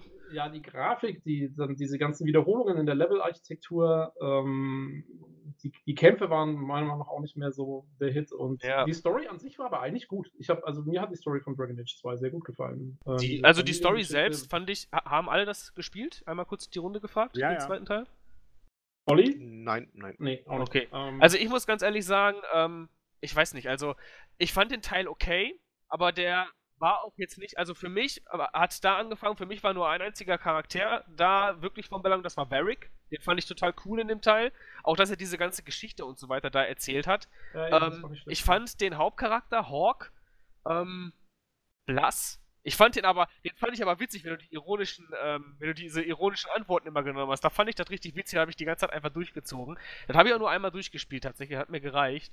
Ähm, aber ich, für mich hat es da so ein bisschen geschwächelt an Charakteren, an Charaktertiefe. Ich fand die Gruppe da jetzt nicht so interessant wie im ersten Teil. Wie du schon sagst, das Backtracking war auch nicht so toll, aber insgesamt ähm, fand ich es okay. Also ich fand es jetzt nicht ultra schlecht, aber okay. Man merkt Dragon hm. Age 2 auf jeden Fall an, dass es ähm, sehr schnell produziert wurde. Ja, das also muss man das definitiv ist, äh, sagen. Auch auch so Designentscheidungen wie zum Beispiel die Kunari vom Aussehen her so stark zu verändern und die äh, dunkle Brut, die sah ja auch komplett anders aus als im ersten Teil. das war ja alles das, Comic. Comic. Genau, das war für mich so der erste, da, da, musste ich schon einmal kurz sauer aufstoßen. Das fand ich ein bisschen schwierig am Anfang einzuholen. Aber mittlerweile sage ich, im zweiten und dritten Teil, die Kunari sehen gut aus. Definitiv, finde ich cool so. Ja, ja, nee, kann man, kann man lassen. Also ist jetzt äh, grundsätzlich nicht schlecht. Ich wollte eigentlich, ähm, ähm, weil man, ich finde, es passt jetzt hier ganz gut rein äh, so ein bisschen überleiten, eben von dadurch, also Dragon Age 2, so ein bisschen so das erste Spiel, wo man merkt, naja, äh, das wurde, wurde schon, da wurde ein bisschen drauf geachtet, dass ja. das zack, zack, zack vorwärts geht. Ähm, und das war ja genau die Zeit, in der eben ähm, EA e BioWare gekauft hat. Ähm, beziehungsweise, ähm, ja, äh, BioWare, äh, Olli, wie hast, du hast das doch äh, irgendwie im Internet gefunden, wie das äh, abgelaufen ist mit dieser über drei Ecken. Ja, also das war ja etwas anders, ne? Die haben sich verkauft in so 'n Equity Fund, Private Equity Fund, um, ähm, finanzielle Mittel zu kriegen. Und dieser wiederum wurde erworben von EA. Also Genau, die haben sich also nicht die haben sich nie direkt selber an EA verkauft. Sie haben sich nie direkt selber an EA verkauft, aber sie haben sich quasi an sich auf den Markt gestellt, dadurch, dass ja, sie sich genau. äh, da eben an den Preisbietenden quasi, ne? Ja, genau, an, an, an, so eine Firma verkauft haben, die deren einziger Existenzgrund es eigentlich ist, Firmen weiter zu verkaufen, so ungefähr. Ähm, was mich wundert ist, ich weiß nicht, weiß da jemand was drüber, ob die, haben die das gebraucht? Weil ich kann mir nicht vorstellen, dass BioWare so schlecht dran Doch, ich glaube schon. Doch, ja, selber, ja. doch, doch. Ich meine, Dragon Age dauerte relativ lang in der Entwicklung, Dragon Age Origins. Das war irgendwie ziemlich im Limbo gehangen. Ähm, ja, aber also habt ihr das, seid ihr der Meinung, man, man hat es BioWare stark angemerkt, den Umstieg? Es war, also wie gesagt, der, der Umstieg fand statt zwischen so im, in der Endphase der Entwicklung von Mass Effect 1 und Origins. Also man könnte sagen, dass ähm, Dragon Age Origins, also das waren so die letzten Vor-EA-Spiele und dann eigentlich mit Dragon Age 2, Mass Effect 2 und von da aus vorwärts waren wir unter dem Ruder von EA Würdet ihr sagen, das äh, merkt man dem Studio an? Also im Prinzip war es ja ab Mass Effect 1, also wenn man jetzt die Jahreszahl nimmt, also 2007 hat äh, EA diesen Fonds gekauft, dem BioWare gehört hat. genau, das war also es ist am Ende der Entwicklung Und in, dem, und in dem Jahr ist natürlich Mass Effect erschienen. Das war natürlich dann noch nicht beeinflusst von äh, Electronic Arts. Ja. Aber ich sage jetzt mal, wenn man 2010, also äh, drei Jahre später Mass Effect 2, der Nachfolger, zumindest der, äh, und Dragon Age äh, Origins ein Jahr davor. Ähm, ja, wobei glaube, man bei Origins muss man ganz kurz muss man dazu sagen, Origins war wirklich praktisch zehn Jahre in der Entwicklung. Richtig, genau. Ich glaube, das, das, war zu dem Zeitpunkt auch schon relativ. Weil es, es, es, fühlt sich im Prinzip auch an, also zumindest der erste Teil fühlt sich an wie ein Baldur's Gate in 3D. Äh, von, von, dem, von dem ganzen, vom ganzen Spielgefühl her. Also, äh, es fühlt sich an wirklich wie ein Baldur's Gate in 3. Sag ich doch, spiritueller Nachfolger. Ja, das ist, es ist auch so. Also es ist, das ist das, was ich mir von, äh, von also ich, ich mag auch Dragon Age Original. Also auch wenn ich vorhin gesagt habe, dass diese Origin-Geschichten so einige nicht so ganz tolle waren und vielleicht ein bisschen einfallslos waren, aber es ist trotzdem ein tolles Spiel. Also das, ich will da nichts drauf kommen lassen, um Gottes Willen. Aber spätestens ab, äh, würde ich sagen, äh, Dragon Age 2 und Star Wars The Old Republic, das MMO. Da hat man den Einfluss von EA gemerkt. Und da hat man gemerkt, dass ähm, EA zumindest versucht hat. Man kann das alles nur von außen beurteilen und das ist alles hier äh, nur, ich sage jetzt mal, äh, Weissagerei oder, oder Wahrsagerei und ein äh, bisschen Rühren im äh, Kaffeesatz. Äh, man weiß das alles nicht genau, aber gefühlt, sich von außen anfühlt, äh, ist ab diesem Zeitpunkt, hat sich eh gesagt, ah, der Name BioWare, der, hm, der hat gewissen Ruf, der birgt für Qualität in gewissen Kreisen. Ähm, lass uns, uns den benutzen und jetzt mal ähm, zumindest Star Wars The Old Republic, das, das MMO war jetzt nicht unbedingt der Erfolg gönnt oder äh, den sie sich erhofft hatten. Und auch mit äh, Dragon Age Inquisition und Mass Effect Andromeda haben sie jetzt nicht unbedingt die ganz großen ähm, Bringer rausgehauen, die sich die Spielergemeinde vielleicht von diesen Namen erhofft hat. Ja, man kann dazu vielleicht äh, ganz kurz sagen, kurioserweise, was vielleicht viele schon wieder vergessen haben, ähm, zu dem Zeitpunkt dann, 2012, war auch mal kurzzeitig in der Presse, dass ein neues Bioware-Studio eröffnet werden soll, das äh, Command Conquer Generals 2 mm, entwickeln oh, soll. Yeah. mm. ähm, also da gab es so ein paar Vorstöße, den hm. Brandnamen mm. BioWare auf jeden Fall zu nutzen. Ähm, Na, machen, machen sie das nicht immer noch? In einer gewissen Weise ja, aber ich glaube, ja. also das war schon, das war der, das war okay. der, das war der Höhepunkt. Also okay. ähm, dann nochmal ein Echtzeitstrategie-Spiel habe ich von, von BioWare dann nicht mehr gesehen. Aber ähm, ist auf jeden Fall, also ich denke auch, ich, ich finde, man, man merkt die Frage ist, ist es das Studio, was sich umstellt, oder ist es tatsächlich vom, wie, wie viel ist vom Publisher bedingt? Wie gesagt, ähm, es gibt einen ganz interessanten Artikel von der GameStar, ähm, der eben so EA-Übernahmen in den 90ern und frühen 2000ern, wo sie ja wirklich ganz, ganz übel Studios aufgekauft und dann drei Jahre später zugemacht haben. äh, so, so, ja, so, so Schmieden wie äh, äh, klassische Spieleschmieden wie äh, Westwood, äh, Origin, ähm, also nicht, hat nichts mit Dragon Age zu tun, das ist äh, das Origin, was die Ultima-Spiele entwickelt hat und solche Geschichten. Wing, Wing Commander. Commander. ähm, genau. Ähm, oder auch Bullfrog, ähm, die Macher von Dungeon Keeper und dergleichen. Ähm, also ganz, ganz bekannte klassische Studios wurden ja da zuhauf aufgekauft. Maxis, äh, die Leute, die SimCity gemacht haben damals. Ähm, und dann äh, eigentlich innerhalb von ein paar Jahren konntest du die Uhr danach stellen, in Sand gesetzt und geschlossen. Und es hieß ja immer, also EA zieht da so die Zügel an und, und versucht denen irgendwas aufzudrücken, was sie gar nicht wollen. Und in dem Artikel steht, sind Interviews drin mit den Studioleitern der, also der damaligen Studios äh, Chris Roberts, Richard Garriott und so weiter und so fort, Peter Molyneux. Ähm, und die berichten einhellig eigentlich eher davon, dass EA denen einfach nur Geld gegeben hat und gesagt hat, macht mal. Und dann eben eigentlich die, die Leute haben ihre, diese kleinen Studios und die Studios, die wirklich gucken mussten, ja. wo, sie, wo sie Finanzen investieren, die wurden dann, haben sich selber dann so aufgeblasen durch, diesen, durch diese Geldflut, ohne jetzt viel Einwirken von ihr. Die haben eigentlich gesagt, macht mal euer Zeug, ihr macht es schon gut. Wir wollen da gar nicht groß reinreden. Aber allein durch die finanziellen Mittel waren dann eben die Leute überfordert, beziehungsweise konnten damit nicht richtig umgehen und ähm, greifen sich da in den Interviews durchweg auch an die eigene Nase und sagen, ja. Das hat Zeschuk genau das gleiche auch gesagt, von BioWare. Ja. Genau, und das ist eben das Lustige, also wenn, wenn man eben die, die The Doctors, also die beiden Gründer, die inzwischen auch nicht mehr bei BioWare sind, die ein Jahr nach äh, Mass Effect 3 damals, nach dem ähm, nach dieser Ending-Geschichte und sowas, äh, haben die das Unternehmen verlassen.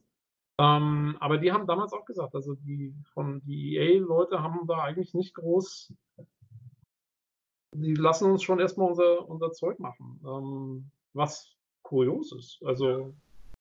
Ich glaube vielleicht sogar, dass es man, ich glaube noch nicht mal, dass man da der einen oder der anderen Partei die Schuld geben sollte, beziehungsweise das sollte sowieso nicht passieren. Aber ich glaube, das ist so ein, ähm, Problem, was das Gesamtkonstrukt einfach betrifft. Ich kann mir zum Beispiel auch vorstellen, was jetzt wahrscheinlich auch nicht in diesem Artikel steht, aber ich sag mal, EA ist ja erstmal daran interessiert, dass das Spiel Geld abwirft. Davon, davon ist der Entwickler ja auch überzeugt. Dementsprechend gehe ich schon davon aus, ähm, dass EA gewinnbringend denkt und sagt, ähm, guck mal hier, das liegt gerade aktuell im Trend und das ist jetzt auch das zum Beispiel, was Daniel gerade gesagt hat. Ich glaube schon, dass EA damals hingegangen ist als Geldgeber und gesagt hat, guck mal hier, die haben ein Bezahlmodell, bei WoW zum Beispiel gesehen, und gesagt, wir wollen ein MMO machen. Ein Star Wars MMO. Ne? Ähm, und das funktioniert über diese monatlichen Gebühren, die man da machen kann. Und das kam mir damals nicht gut an. Einfach weil die gesagt haben, das hat nicht den gleichen Umfang wie ein WoW oder so ähnlich. Dementsprechend ist das im ersten Moment in der Versenkung verschwunden, das Spiel. Aber heute kann man es spielen. Ich spiele es zum Beispiel zwischendurch auch noch. Ne? Ähm, dementsprechend glaube ich schon, dass EA da eigentlich ähm, zwar gewinnbringend denkt, aber wie du ihr schon auch sicherlich sagt, den Entwicklern da große Freiheiten gibt und womit sich wahrscheinlich einige Entwickler dann einfach selbst übernehmen und sagen, wir möchten ganz viel, aber kriegen es dann im Endeffekt gar nicht finanziell mehr gestemmt. Ähm, ich glaube, das ist einfach, da treffen zwei Welten aufeinander, die kommunizieren vielleicht miteinander, nicht auf gleicher Ebene, und dann kommt es zu Missverständnissen und dann muss man was, was man eigentlich wahrscheinlich vorher ähm, im Spiel schon drin hatte, aber im Nachhinein nicht funktioniert, dann wieder rausnehmen. Und ich glaube, dass das der eigentliche Grund ist, warum so viele Spiele, beziehungsweise vielleicht warum ein Dragon Age 2 an sich selbst gescheitert ist. Weil man vielleicht viel wollte und das aber aufgrund dieser Kommunikationsprobleme dann so nicht umsetzen konnte, wie man es im Endeffekt möchte. Ja. Das denke ich auch. Das ist äh, ein ganz wichtiger Punkt bei der ganzen Diskussion. Ähm, ist ja mal so einfach, ne? Da draußen. EA, die Bösen, ne? Die das ja. ganze Studio gängeln und dann irgendwie das dann aber zu dicht machen und dann das nächste wieder greifen. Nur was hätten die davon? Die wollen die ja selber Geld damit davon. verdienen. Ja, genau. Die haben doch nichts davon, für viel Geld, für viel Geld so einen Laden zu kaufen, ne? Also ein, zwei Sachen zu machen und dann den Laden wieder zuzumachen. Genau, also BioWare hat, äh, ich glaube, 850 Millionen Dollar gekostet. Jo. Die Übernahme damals. Ähm, bezahlst du nicht mal so, weil du ja. Ja, auch nicht EA, ne? Und das, die könnten ja, kein Interesse genau. daran haben, es einfach mal so zu machen. Das ist nicht, äh, immer wenn man die Kommentare liest in den einschlägigen Foren, hat man immer Eindruck, dass alle sind sich einig, die, äh, als wären es die Heuschrecken, die unterwegs sind, die übernehmen so ein Ding, saugen das aus und schmeißen nach ein paar Jahren weg. Aber das, das kann dann nicht funktionieren, das Konzept. Das geht nicht so. Äh, man kann ihnen hm. höchstens in irgendeiner Form Unfähigkeit vorwerfen, dass sie nicht auf die Reihe kriegen, so ein Unternehmen zu integrieren bei sich und dauerhaft am Leben zu halten, das auch genau. abwirft, das ist eine andere Diskussion. Aber das andere, es, ist, es kann nicht sein, weil das, das kann nicht ihre Intention sein. Ich weiß nicht, ob das Nein. zwei unterschiedliche Diskussionen sind. Ich glaube glaub schon, dass, dass, die, dass, die, wenigsten Leute der Meinung sind, oh, EA ist jetzt irgendwie bösartig und, und kauft die auf, um sie dann irgendwann zuzumachen oder so. Nein, oder, nein, oder um ihnen irgendwas reinzudrücken. Das, das glaube ich, werfen die wenigsten Leute EA vor. Ich glaube, das Problem ist tatsächlich Inkompetenz. Ja, ich glaube, manche, Leute, nein, manche denken das aber schon, glaube ich. Manche denken wirklich ja. sehr einfach. Gut, okay, das, das stimmt. Es gibt bestimmt Leute, die sehr einfach denken, aber ich glaube einfach, das Problem ist, dass EA in sehr vielen Fällen und bei BioWare ist es meiner Meinung nach äh, ganz besonders. Bei BioWare war weniger das Studio interessant, sondern die Marke. In dem Fall war wirklich die Marke interessant. Genauso wie ich sage jetzt mal bei der Übernahme von Maxis damals interessant war, das sind die SimCity-Macher oder die Sims-Macher. Ich weiß nicht, ob die zu Sims 1-Zeiten schon zu EA gehört haben. Ich glaube ja. Ähm, so, aber wenn die damals, wo die damals Westwood übernommen haben, da hatten sie gesagt, ja, das haben wir nicht übernommen, weil das sind die Command Conquer-Macher, sondern oh, die machen für uns. Die haben das Blade Runner Adventure gemacht. Genau, genau, genau. Oder ja, also die, die, die, die, das ist ein talentiertes Studio, die kaufen wir, die fördern wir. Die haben wir nicht gekauft wegen der Marke Kommende Conquer. Also, das ist jetzt so ein bisschen meine idealistische Herausgehen, äh, Herangehensweise. BioWare hat man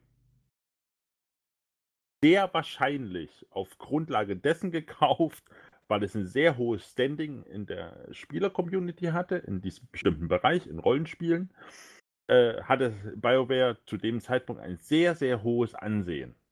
Und ein sehr, es versprach jedes Spiel von BioWare einen sehr hohen Qualitätsstandard. Äh?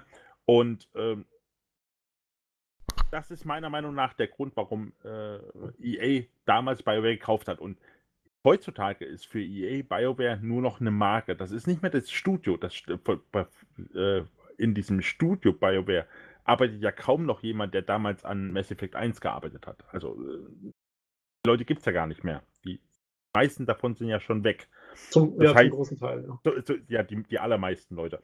Und äh, für EA ist BioWare im Moment zumindest, so wie sie es handhaben, einfach nur eine Marke. Die kleben die auf alles drauf, was nicht bei drei auf den Bäumen ist.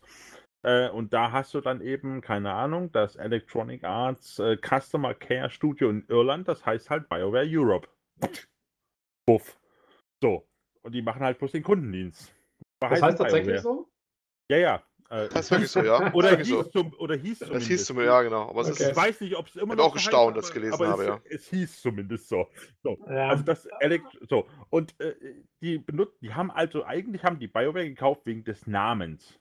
Und nicht das, das wegen des Studios. Fall, ja. ähm, allerdings, so. also, Wohingegen sie, wie gesagt, äh, äh, Westwood gekauft haben wegen des Studios, nicht wegen des Namens. Äh, nur mal um diese zwei unterschiedlichen. Äh, ja, ob man das allerdings so auseinanderhalten kann, weiß ich nicht, weil sie haben es ja gekauft damals, als die Leute auf jeden Fall noch da waren. Die sind ja erst später weg. Ja. Und natürlich. die waren ja auch eine ganze Weile noch da. Und außerdem ist es ja nun auch so, ich meine, gut, sie haben es versucht mit dem Generals 2. Okay, das hat nicht funktioniert. Ähm, ähm, ich weiß nicht genau, also Star Wars The Old Republic ähm, ist immerhin, es ist ein MMO, okay, aber es ist immerhin noch The Old Republic. BioWare Finde ich auch.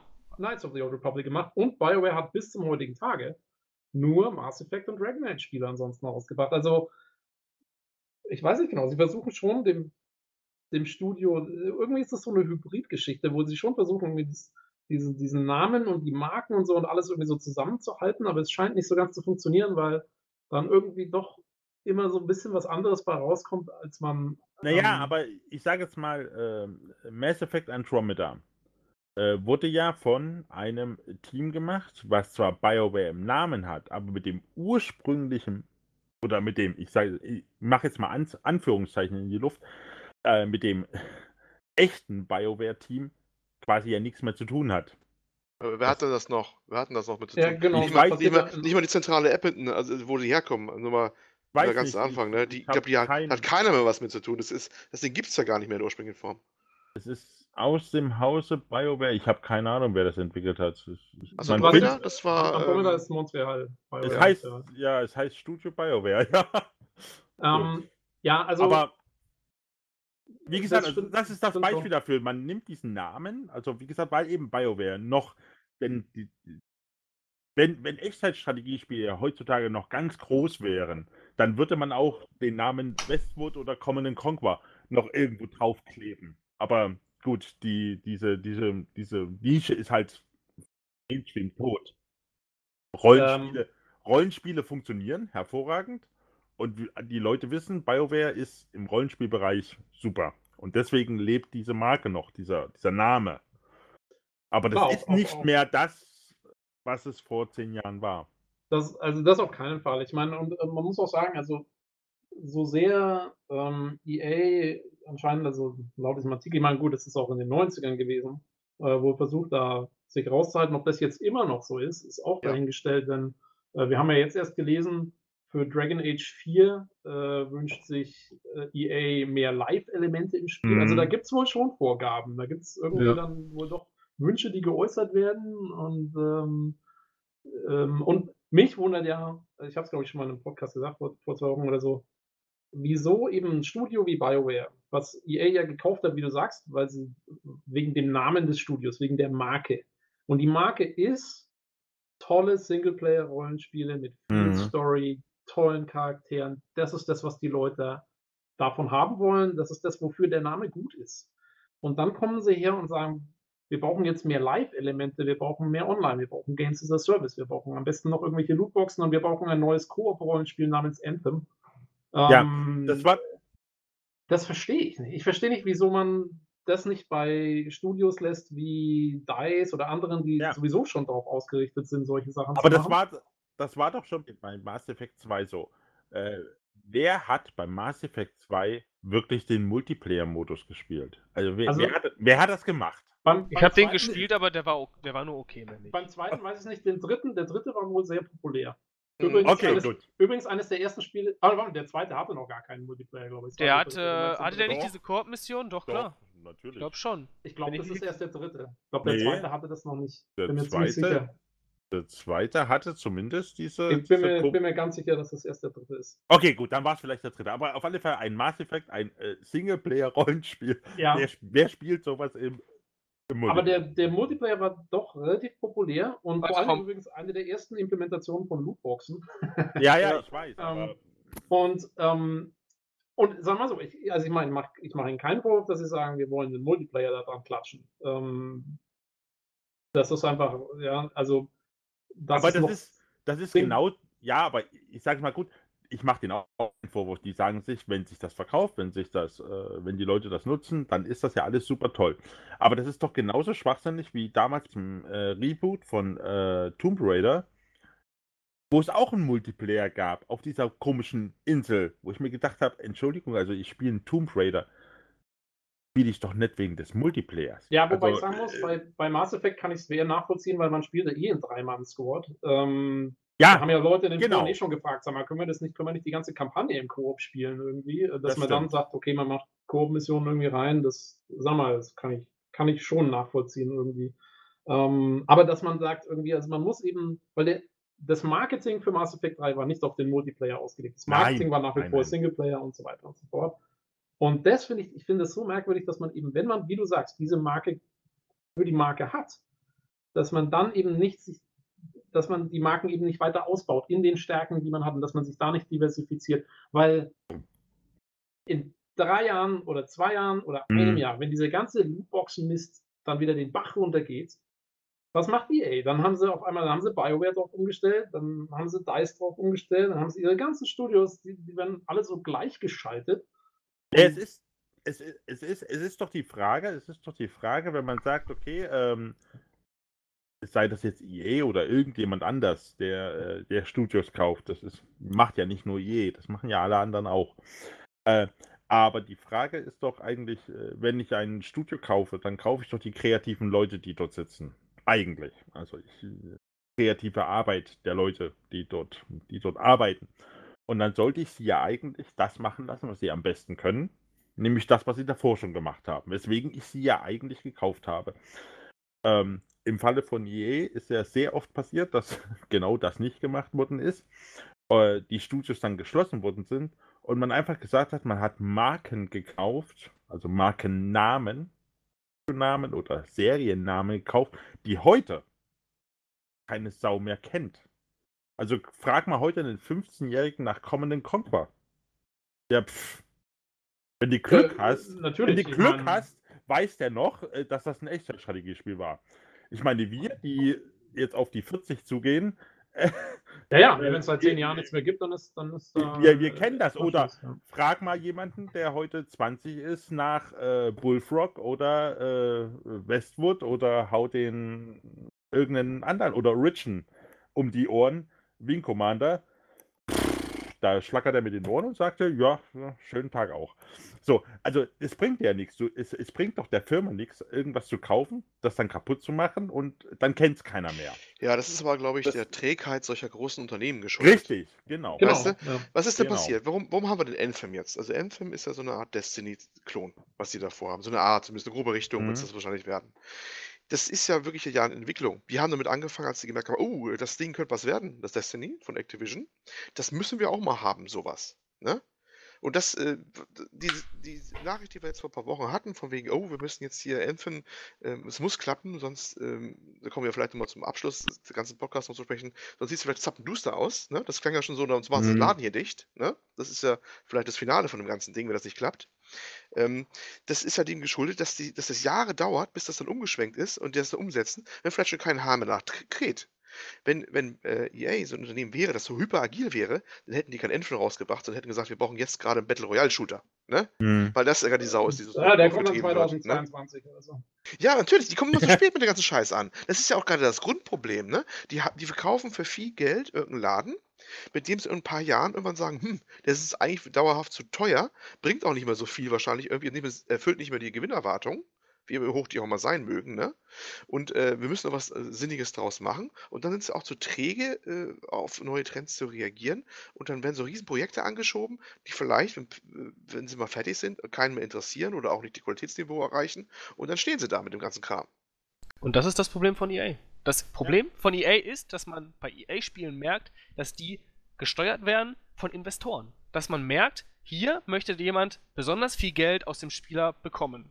Hier möchte man besonders viel Zeit strecken, um vielleicht Inhalte hinter einer Paywall zu verstecken, um zu sagen, ähm, hier könnten wir nochmal so ein ganz kleines bisschen Geld rauskitzeln. Man merkt einfach, dass EA kurzfristig denkt und dass EA sagt, wir möchten Gewinn maximieren. Und so, finde ich zumindest, fühlen sich die letzten Spiele auch einfach an. Da wird gar nicht mehr der Fokus auf die früheren Stärken der Spiele gelegt, sondern eher darauf, wie kann man jetzt möglichst lange ein Spiel am Laufen halten. Ich meine, guckt euch Dragon Age Inquisition und guckt euch Dragon und guckt euch Mass Effect Andromeda an. Das sind beides Spiele, die im Endeffekt nach dem gleichen Prinzip ablaufen. Das sind Open World Titel, die unglaublich viel Crafting, unglaublich viel äh, Leveling und Looten äh, quasi drin haben und sich die haben zwar auch noch eine gute Story, lassen sie hands down. So, ne? Aber man merkt, dass dieser, der Fokus von früher, dass diese dichte Atmosphäre da ist, dass diese, dass das, ähm, dass, dass das alles kurz und knackig ist. Das, das ist einfach nicht mehr da.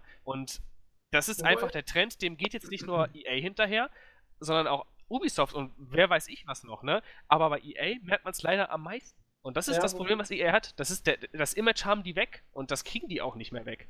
Wobei ich sagen muss, also ich glaube, es geht in dem Fall sogar, also gerade bei, bei Dragon Age Inquisition und, und, und uh, Mass Effect Andromeda, da ging es jetzt noch nicht mal unbedingt so um diese ganze Paywall-Geldgeschichte irgendwie. Ich glaube, dass die schon noch da coole Singleplayer-Spiele draus machen wollten und dass das sicherlich auch noch so in dem, in dem Bioware-Ding war. Ich glaube, da war einfach ähm, das Problem eher, dass sie eben versucht haben, auf diese Alles Open-World-Formel ja. umzusteigen. Und das war, das war meiner Meinung nach eines der größten Probleme von Inquisition. Ich spiele Inquisition übrigens gerade wieder. Ich finde die, die Story, die Hauptstory ist eigentlich ziemlich cool. Ist die auch. Muss ähm, ich auch ganz, die hat auch gut, die, die, die, hat auch tolle, tolle, ähm, tolle Momente. Ich meine, müssen wir wieder ein bisschen spoilern jetzt, ne? Leute, die jetzt gespoilert, nicht gespoilert werden wollen, bitte weghören. Aber diese Szene, wo ähm, im Endeffekt, wo die alle ihre Hoffnung verlieren, wo Corypheus gewinnt im ersten Moment und wo dann die ähm, äh, Mama Giselle oder wie die heißt, da ich, anfängt ich mal zu kurz singen. Weg, ja? Moment, ich höre kurz weg. wo, wo sie anfängt zu singen und die anderen dann alle einstimmen, das war voll, das war für mich ein totaler Gänsehautmoment. Der war total toll rübergebracht. Ja, der war super. Die, ich die Story im Ganzen hat, ähm, hat ihre Momente, die ist eigentlich, eigentlich ganz okay. Also ja. sie ist jetzt nicht super toll, sie ist nicht mit Origins vergleichbar, meiner Meinung nach, aber sie ist auf jeden Fall ist eine, ist eine solide Story, gut ins, äh, in Szene gesetzt. Das Problem ja. war, dass sie, glaube ich, zu dem Zeitpunkt, sie hatten einen Engine-Wechsel und Richtig, sie haben ja, gleichzeitig versucht, Dieses, dieses Open World einzuführen, aus welchem Grund auch immer, weil da, da ist keine es, da ist keine große Pay-Geschichte dabei. Nee, in dem Moment auch überhaupt nicht, das stimmt schon, aber es gibt einen Multiplayer, der interessiert aber auch keinen. Und insofern kann ich da jetzt nicht sagen, ne, das war jetzt irgendwie, EA hat da versucht, den letzten Cent rauszukitzeln. Ich glaube, dass das einfach, das waren schon noch die BioWare-Leute, die halt, aber die wollten das hier zu verknüpfen. Und das, was meiner Meinung nach zum Beispiel Witcher 3 sehr gut hingekriegt hat, das hat bei denen eben nicht so doll funktioniert. Ähm, und es sind teilweise, glaube ich, ziemlich kleine Stellschrauben, die das ausmachen, ob das ja. funktioniert oder nicht. Und in dem Fall war es leider zu viel Filler-Content, meiner Meinung nach. Und, ähm, und Mass Effect Andromeda hat ein ähnliches Problem. Äh, meiner Meinung nach auch zu viel Open World. Ähm, wobei, es gibt einen sehr interessanten Artikel, den werde ich auch verlinken, bei Kotaku, der die Entwicklung von Mass Effect Andromeda beschreibt. Genau, da wollte ich auch mal zur Sprache bringen. Genau. mhm. Ja, und das ist eben das, ist das Problem auch von EA, dass zwei Studios, äh, Montreal und Edmonton, die beiden BioWare-Studios, ähm, die waren eben dann beide Teil dieses großen, umspannenden Unternehmens und hatten schon relativ viel Kohle und alles, aber waren eben da so ein bisschen gegeneinander aufgestanden. Da gab es wohl auch wahnsinnige Managementprobleme vor allen Dingen, die dieses Spiel wahnsinnig zurückgeworfen haben in der Entwicklung. Ähm, so dass die eigentlich die ersten drei Jahre verschwendet haben von fünf Jahren, ja. erst irgendwie falsche Ideen getestet haben und so weiter ja. und so fort. Und deswegen kam nach fünf Jahren nicht das raus, was sich die Leute erwartet haben oder gewünscht hätten. Ähm, und das war ein Riesenproblem. Und ich glaube, dass das zwei Faktoren sind. Das eine ist, manchmal möchte EA so ein bisschen mit einbringen, was sie wollen. Auf der anderen Seite ist das Ganze einfach so aufgebläht und so groß, dass es einfach ist, dass es im mittleren Management dann zu, zu Schwierigkeiten, genau. Kommunikationsproblemen kommt und dann ja. kommt eben sowas bei raus. Äh, das Mass ist meine Effect, Analyse. Mass Effect Andromeda, man denkt ja immer, ja, das ist so gleich wie Dragon Age Inquisition, weil das, die Linie ist jetzt durchfahren. Das glaube ich aber gar nicht wahr. Das Ding war, sollte drei Jahre lang völlig anders aussehen, das Ding. Ist denen völlig um die Ohren geflogen, dann das Projekt. Ne? Ja, da war ja was im Gespräch von. No Man's, no Man's genau, No Man's Sky. Man glaubt es gar nicht. No Man's Sky lässt grüßen nämlich. Da sollten prozedural Planeten rein. Wahrscheinlich wäre es auch ganz furchtbar open-worldig geworden und wahrscheinlich auch keine gute Idee gewesen. Das haben die aber erst nach drei Jahren oder so gemerkt und dann haben sie quasi dann Dragon Age Inquisition-Klon draus gebaut. Also es war gar nicht, ursprünglich gar nicht beabsichtigt, das so zu machen wie das. Ja, mit den, mit, den, so. mit den Stückchen, die funktionieren ja, mit den Resten, haben, haben sie genau. zusammengeschustert. Genau. Das war, und das, Ja, also wenn man den Artikel liest, das Ganze zusammen, wenn man das Spiel gespielt hat, das passt hundertprozentig zu dem, was wir, was wir gekriegt haben. Obwohl ich eigentlich noch staune, dass es dafür, dass sie aus den Resten zusammengeschustert haben, ist, dafür ist es noch ziemlich gut geworden. Ist es, Wollte ich auch gerade sagen. Wusste ich jetzt also gar nicht so, aber dafür konnte man das immer noch spielen tatsächlich. Ja, aber wirklich die, noch. Also ja. das, das, die, das, da war was erstaunlich Sinn noch. Die, die Entwickler, also denen rechne ich das auch hoch an, was die noch zusammengekriegt haben. Meiner Meinung nach ist das ein einziger Management-Fail gewesen, das ja. Ding. Ähm, ja. Wobei mir jetzt auch zum Beispiel ich finde zum Beispiel sogar, dass ein Open-World-Spiel bei Mass Effect Andromeda sogar gepasst hätte. So einfach von dem Hintergrund her, als Pathfinder, man will neue ja. Welten entdecken, diese ganze Galaxis liegt vor dir, du kannst die suchen und so weiter, kannst dir da alles zusammensammeln. Das finde ich sogar gut. Das hätte ich sogar in dem, das hätte ich glaubhaft gefunden einfach, ne? Absolut, Nur, ich finde auch, funktioniert in Andromeda besser als in den Inquisition. Ja, das Problem ist aber, dass es, dass es da nicht konsequent durchdacht ist. Ich finde, erstmal finde ich bei Andromeda äh, die muss jetzt wieder weghören, tatsächlich. Ich okay, weiß jetzt nicht, wie weit, wie weit hast du das Spiel schon gespielt? Äh, ich habe, glaube ich, den zweiten Planeten gerade gereinigt. Den zweiten Planeten, okay, aber äh, ja, äh, äh für mich scheitert. Hast du gerade gesagt, gereinigt? Ja, den Atmosphärenreiniger anschneiden. Äh, Achso, also ich dachte, okay, okay dann, dann ist das, was ich jetzt sage, tatsächlich ein Spoiler für dich. Dann hör mal bitte weg. Okay, ich bin kurz ja? weg und gut. Ähm, und zwar finde ich es zum Beispiel unglaublich schwach, dass es in dieser ganzen Galaxis, die es da gibt, nur zwei Rassen gibt.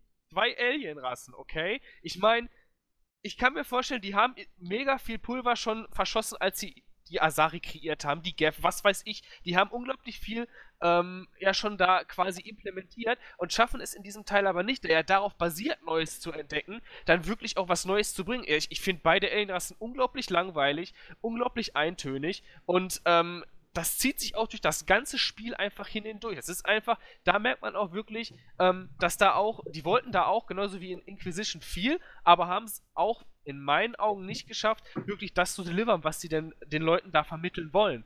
Ja. Ähm, Ne? Und mein und, Problem ist einfach bei. Jetzt, wie sagen wir jetzt, ich, ich schreibe mal in den Chat, dass der Olli wieder zurückkommen kann. Ja, ich bin da wieder da. Ich habe jetzt gefühlt, gefühlt warte jetzt durch. Also ich steige wieder rechtzeitig ein, glaube ich. Ja, alles, alles gut. Ja, ähm, ja nee, äh, äh, ich, ich, aber ich glaube, dass es eben auch, dass es eben da nicht genug Content gab und so. Ähm, dass ja. da einige Sachen einfach lahm rüberkamen, ist eben auch dem geschuldet, dass sie das irgendwie in 18 Monaten oder was dann fertig bringen mussten und vorher so viel Zeit verschwendet haben. Das ist, ja. äh, das läuft alles aufs Gleiche hinaus. Habt ihr das und Spiel ich, eigentlich auf Deutsch oder auf Englisch gespielt? Mal kurze Zwischenfrage. Englisch. Englisch. Ich Englisch. auch. Deutsch. Ich konnte die, ich habe die deutsche Synchro nach 15 Sekunden ausgemacht im Spiel. Okay. War, also ich muss ganz ehrlich sagen, ich habe auch hinterher noch mal ein paar Schnipsel gehört. Ich fand das hart zum Fremdschämen tatsächlich. Also ganz schrecklich. Ähm, die englische, ist okay. Die Englische ist auch nicht, die Englische ist auch nicht toll, finde ich übrigens. Ja, nee, die, die, ist auch okay, ist aber ich muss ganz ehrlich sagen, ich konnte mich alleine schon mit dem äh, Hauptcharakter nicht identifizieren. Den, ja, fand, ich, den fand ich total, den fand ich hart peinlich. Ich meine, okay, du spielst da, der ist glaube ich 21 oder 22, lass es, äh, ist halt so, ne? Aber ich finde halt so einige Dialoge, äh, die die da geführt haben, die waren unter das aller. Das ist auch mein Problem ist ganz cool ist, also ich habe jetzt gut, ich habe mir den Charakter selbst gebaut da, ne? ich habe nicht die, ja. Standardcharaktere genommen, aber trotzdem, ich habe irgendwie gedacht, äh, jeder, du kannst bei jedem fragen, warum machst du das? Warum lässt sich hier 600 Jahre hier quasi in Kryostase versetzen und ja quasi äh, bist du tot für deine Verwandten und fliegst in eine ferne Galaxis? Ne? Das ist ja die Hintergrundstory ja. am Anfang. Ne?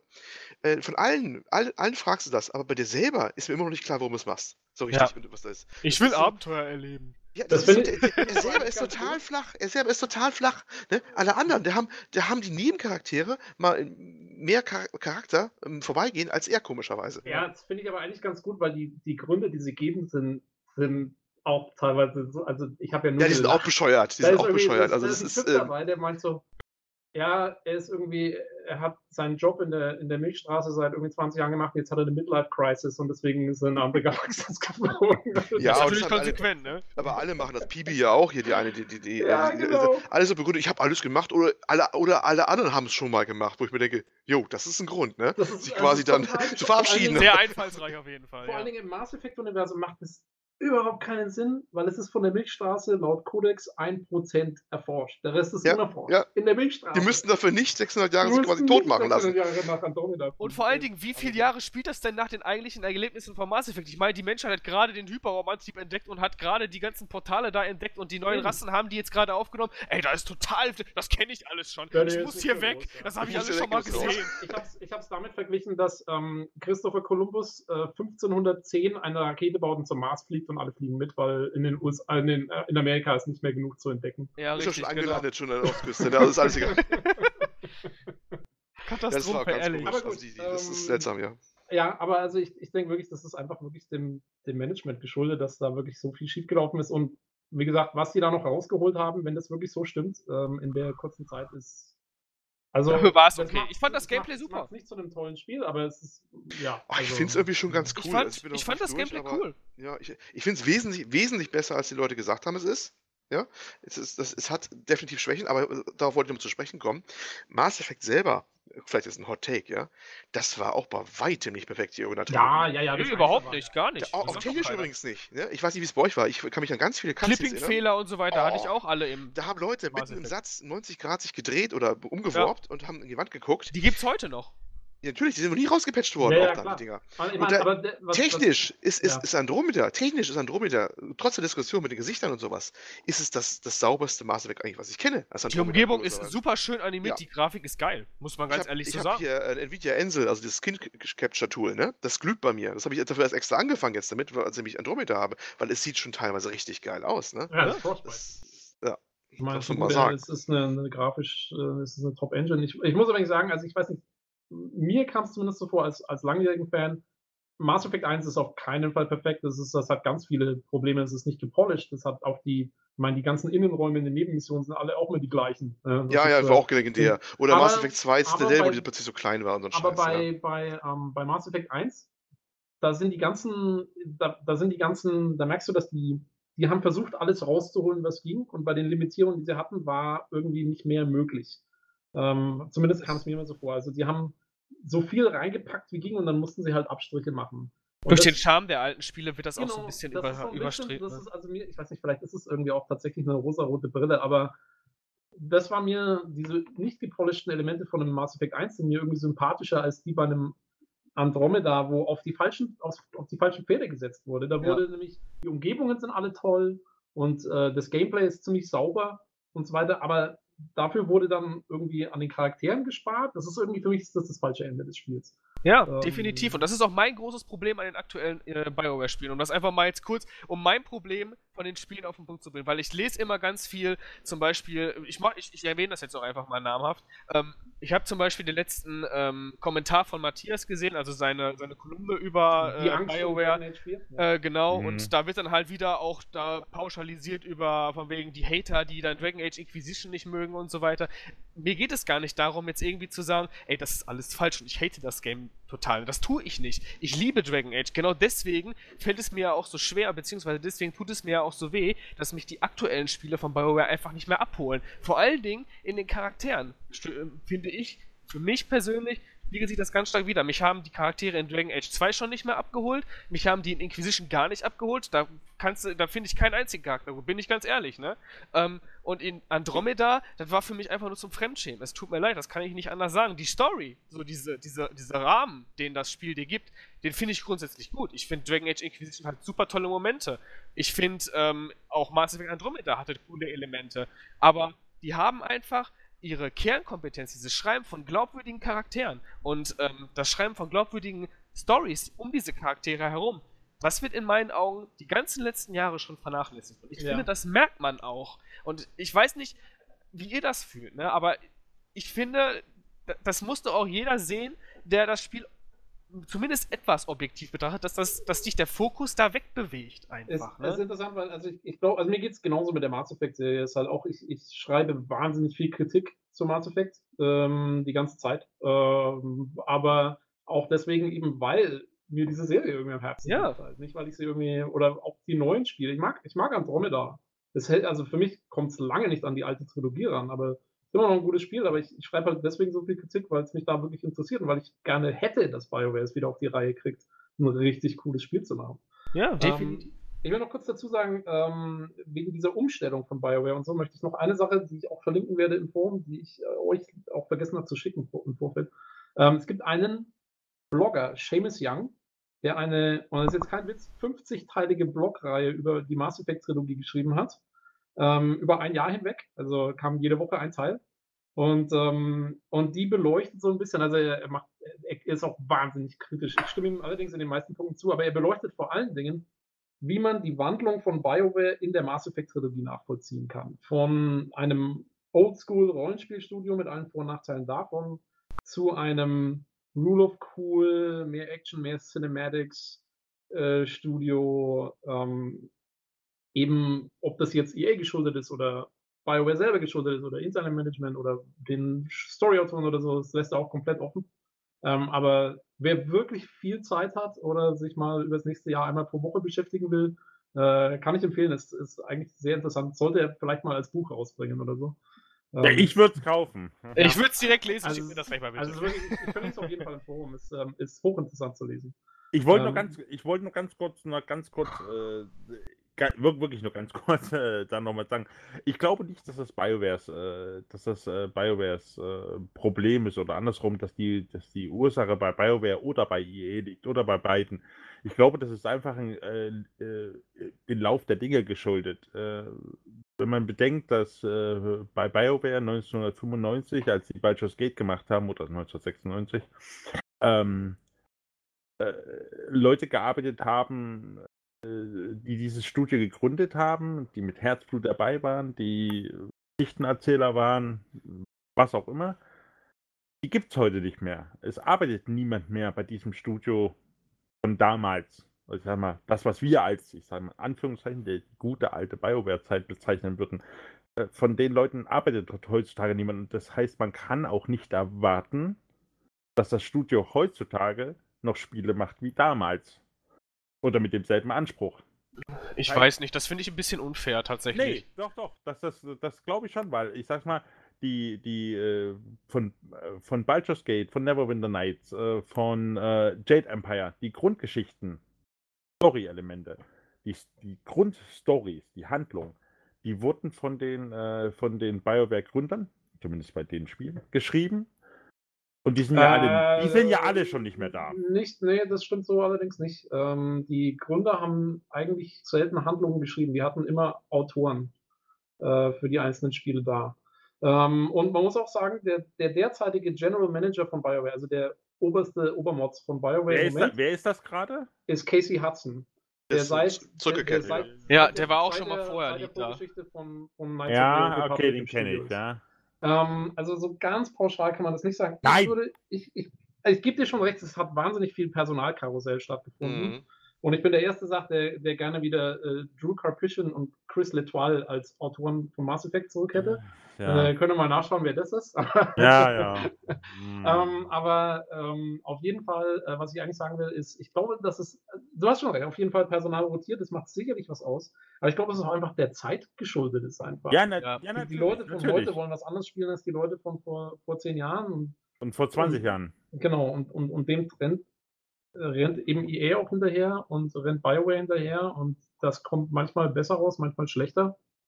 Ich glaube, ähm, das ist sogar das Hauptproblem. Ich glaube, wir sind einfach eine Generation, beziehungsweise wir jetzt, die halt so auf diese Story wirklich fixiert sind, beziehungsweise die BioWare so erlebt haben, dass die halt storygetriebene Spiele gesp äh, entwickelt haben, dass das sich jetzt einfach ändert und dass die Leute was anderes wollen. Ich meine ganz ehrlich, wir sind wahrscheinlich sogar von äh, so einer Art aussterbender Art im Endeffekt, ja. ne? Weil, also ich, hoffe, ähm, ich, hoffe nicht. ich hoffe, das ist so eine, Ich hoffe das auch nicht, weil ich liebe solche Games. Du hast völlig recht. Ja. Aber viele Leute gucken es dir doch an, wie sich. Äh, Call of Duty kann noch so schlecht sein. Es kann noch so schlechte Reviews bekommen. Jeder Mensch kauft sich das. Und jeder Mensch kauft sich diese dämlichen Lootboxen da. Genauso wie es bei Star Wars Battlefront war. Da ist der Name da. Die wollen das haben. Und das ist genau das Spiel, was die wollen. Das ist einfach, ne? Die gehen mit der Zeit. Das muss man denen einfach so auch, ne, das ist so, ne?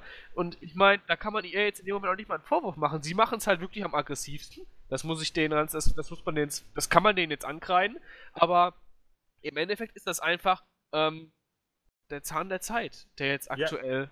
da, da kreist, ne? Ja, und aber hier, eben sehen, und, sorry, wolltest du noch ich wollte sagen, man wird eben sehen, wie das jetzt sich dann weiterentwickelt, äh, ja. gerade für BioWare, die jetzt eben mit Anthem, äh, und damit sind wir tatsächlich äh, beim letzten Spiel der ganzen Angelegenheit, ähm, die jetzt, man kann es kaum glauben, die jetzt äh, mit, mit Anthem eben dann auch die Co-op äh, Destiny-Schiene so ein bisschen dann wohl fahren werden, nach, so nach allem, wie es aussieht. Und ja, inwiefern das eben auch BioWare selber ist, inwiefern das EA geschuldet ist äh, oder sonst irgendjemanden, ähm, mal ganz unabhängig davon, ich bin ja mal gespannt, ob das funktioniert. Also ich ja. bin mal gespannt, ob dieses Hinterherrennen von Trends funktioniert, ob diese ganze, ja, wir wollen mehr Live-Elemente in unseren Spielen haben und so weiter. ob das für BioWare eine gute Sache ist, das wage ich schwer, schwer, schwer zu bezweifeln. Ich auch. Ich habe äh, keine Ahnung, warum da, die das da, machen, wenn ich ehrlich ja, bin. Da, da, schließe ich jetzt mal die Frage an. Also, wie seht ihr die, die Zukunft? Also, seid ihr positiv, negativ, gleichgültig? Sagt ihr, auch dann kaufe ich halt CD Projekt Red Spiele? Ähm, wie sieht's aus? Also ich hoffe, wenn ich, ich würde jetzt einfach, weil ich jetzt gerade schon äh, dir frech wie ich bin ins Wort gebrabbelt habe, ähm, ich würde, also ich muss ganz ehrlich sagen, ich ähm, bin jetzt von den letzten Teilen, die BioWare so entwickelt hat, nicht wirklich angetan gewesen. Die waren okay. Ich muss ganz ehrlich sagen, dieser Hype, der wirklich da ist, wenn BioWare jetzt ein Spiel rausbringt und sagt, ey, das muss ich unbedingt haben, das ist einfach für mich aktuell nicht mehr da. Und ich muss auch ganz ehrlich sagen, Anthem ist mir eigentlich so was ich jetzt vom ersten Gameplay her gesehen habe und wie das aufgebaut ist, völlig egal. Das hat niemals den Charme eines Borderlands 2, das hat niemals die Klasse ähm, eines, ich weiß nicht, was, was kann man da vielleicht noch als, äh, ich würde nicht sagen, dass Destiny gut ist, sage ich ganz ehrlich, ist es nicht. Es wird niemals die Klasse, sagen wir mal, eine Klasse eines Warframes haben. Ähm, wird es nicht, weil, beziehungsweise wird es wahrscheinlich am Anfang nicht haben. Ich glaube einfach, ähm, was passt nicht zu BioWare. Ich hoffe, was ich hoffe für mich, die machen ja auch Dragon, äh, die machen ja jetzt auch Dragon Age 4, haben sie ja zumindest angekündigt, dass man sich bei Dragon Age 4 wieder so ein bisschen auf die älteren Spiele ähm, quasi zurückbesinnt und sagt, wir wollen wieder etwas mehr Story-getriebenes machen. Ich glaube zwar nicht dran, ähm, wie gesagt, der Zahn der Zeit, der, der, äh, der ist jetzt einfach da, der, der, der Umschwung kommt. Ich werde auch, äh, wie ich das schon mal in dem, in dem vorigen Podcast gesagt habe, ich glaube auch nicht, dass Metro davon unverschont bleibt. Ich glaube einfach, der Trend geht dahin. Und ja, ich finde das nicht gut bin ich ehrlich. Äh, ich habe immer die leise Hoffnung, dass es doch noch vielleicht in die andere Richtung geht, aber ja, ich lasse mich da überraschen. Aber wirklich brauchen tue ich es nicht. Daniel, ist BioWare für dich noch interessant in der Zukunft? Sagst du, du vertraust lieber auf andere? Äh, hoffst du, dass es wieder zurückgeht, vorwärts geht? Wie schaut's aus? Oh, oh ja, das ist schwer. ähm, Okay, also ich bin von Grund auf Optimist. Das heißt, äh, ich gehe davon aus, äh, dass äh, BioWare auch in Zukunft noch gute Spiele heraus wird. Ich hoffe einfach darauf.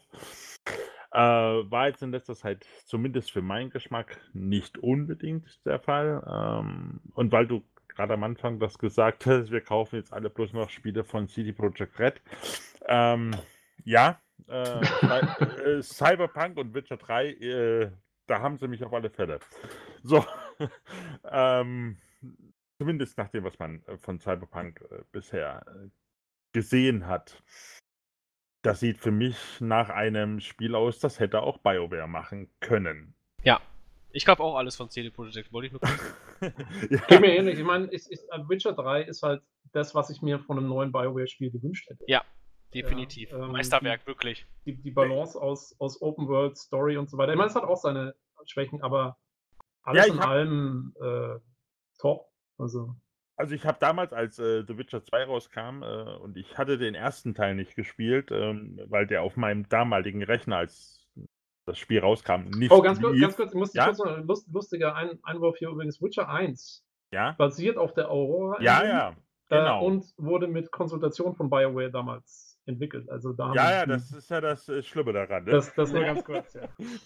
Nein, ich, und ich hatte mir dann irgendwann einen neuen Rechner gekauft und da gesagt, ah, jetzt kannst du endlich äh, deinen Witcher 1 hier in der Enhanced Edition und hast du gekauft und endlich installieren und super, und das läuft alles und das ruckelte plötzlich äh, äh, wie die Sau. In, gleich in diesem ersten, in dieser ersten Burg äh, ruckelte das und ich gesagt, das kann doch gar nichts wahr sein, irgendwas muss ja nicht stimmen. Dann den Atari-Support. Damals äh, war das ja noch unter äh, Atari und äh, hatten die mir dann eine riesen E-Mail zurückgeschickt, welche Grafikeinstellungen ich und Treibereinstellungen ich dann doch vornehmen sollte. Das habe ich alles gemacht. Dann, hat das, dann lief das auch tatsächlich. Und dann habe ich The Witcher 1 gespielt und habe gedacht, was für ein Spiel. Äh, was, sorry, du bist gerade kurz ausge. Äh, Achso, Entschuldigung. Was, was, für ein, was, für ein, was für Spiel? Weil das was ist für ein Scheißspiel, nein. nein. ich habe ich hab dann endlich Witcher, Witcher 1 zum Laufen gekriegt, also dass es auf meinem Rechner lief und ja. äh, ich spielen konnte und habe festgestellt, was für ein Scheißspiel. also, das war sogar richtig, hey. Nein, wirklich, äh, so nach Gut geraten, Olli. Die, die, ersten, die ersten 20 Minuten habe ich gedacht, Ne, die wollen mich hier verarschen. Das, da, dich das Teams, Teamspeak hatte ich gerade einwandfrei zensiert, übrigens. Ach so, okay, gut. Okay, was für ein Mistspiel. Was für ein Spiel. Ähm, äh, nein, und aber wenn man, also, weil diese Engine, die Aurora Engine, die sie natürlich genutzt haben, die war für The Witcher wirklich nicht geeignet. Also dieser Krampf mit diesen Kämpfen, mit diesen unterschiedlichen Schwertern, äh, will ich gar nicht anfangen. Ähm, aber sie haben es genutzt. Sie, haben's, die haben trotzdem daraus ein, äh, im Laufe der Geschichte, man gewöhnt sich ja dann dran an diese Unzulänglichkeiten der Spiele. Genauso wie auch bei BioWare-Spielen. man gewöhnt sich ja dran, dass das eben nicht so perfekt läuft. Und dann, dann, lebt man damit. Und dann merkt man, dass sie eine schöne Geschichte erzählen, dass sie eine tolle Geschichte erzählen. Und äh, dann äh, ignoriert man oder man blendet das dann einfach aus. Und dann stört einen das dann auch irgendwann nicht mehr, solche Punkte. Aber so für mich am Anfang bei Witcher, ich habe gedacht, nee, das, kann doch gar nicht sein. Das, das kann nicht das Spiel sein, wo ja alle behaupten, das hat 90er-Wertung und kriegt hier Game of the Year Award. Und dann guckst du dir das an und denkst dir, naja, der komische äh, Ritter, den du hier spielst, der hüpft aber auch bloß von einem Bein aufs andere. Ja. also, ähm, ja, äh, äh, lange Rede, kurzer Sinn. Ähm, was ich sagen wollte, ist halt eben, ich wünsche mir, dass äh, BioWare wieder Spiele macht, die von den Charakteren leben. Es ist mir völlig wurscht, dass die da vielleicht, wenn die da noch irgendwelche Live-Inhalte ranklatschen oder äh, Lootboxen oder was weiß ich, wenn die der Meinung ist, sie müssen noch irgendwas, Kostüme verkaufen. Das, pff, können sie von mir aus gerne machen. Das macht Path of Exile auch und die leben sehr gut davon und äh, die machen das auch fair. Ähm, also wenn, wenn, Anthem, wenn Anthem eine gute Story hat, gute Charaktere hat, wärst du dabei? Äh, ja, wenn sie mir nicht, äh, ähm, ja, wenn sie ihre unweigerlichen Mikrotransaktionen, die garantiert dabei sein werden, also da würde ich meine Hand dafür ins Feuer legen, heute schon. Äh, glaube nicht, dass es anders läuft, läuft.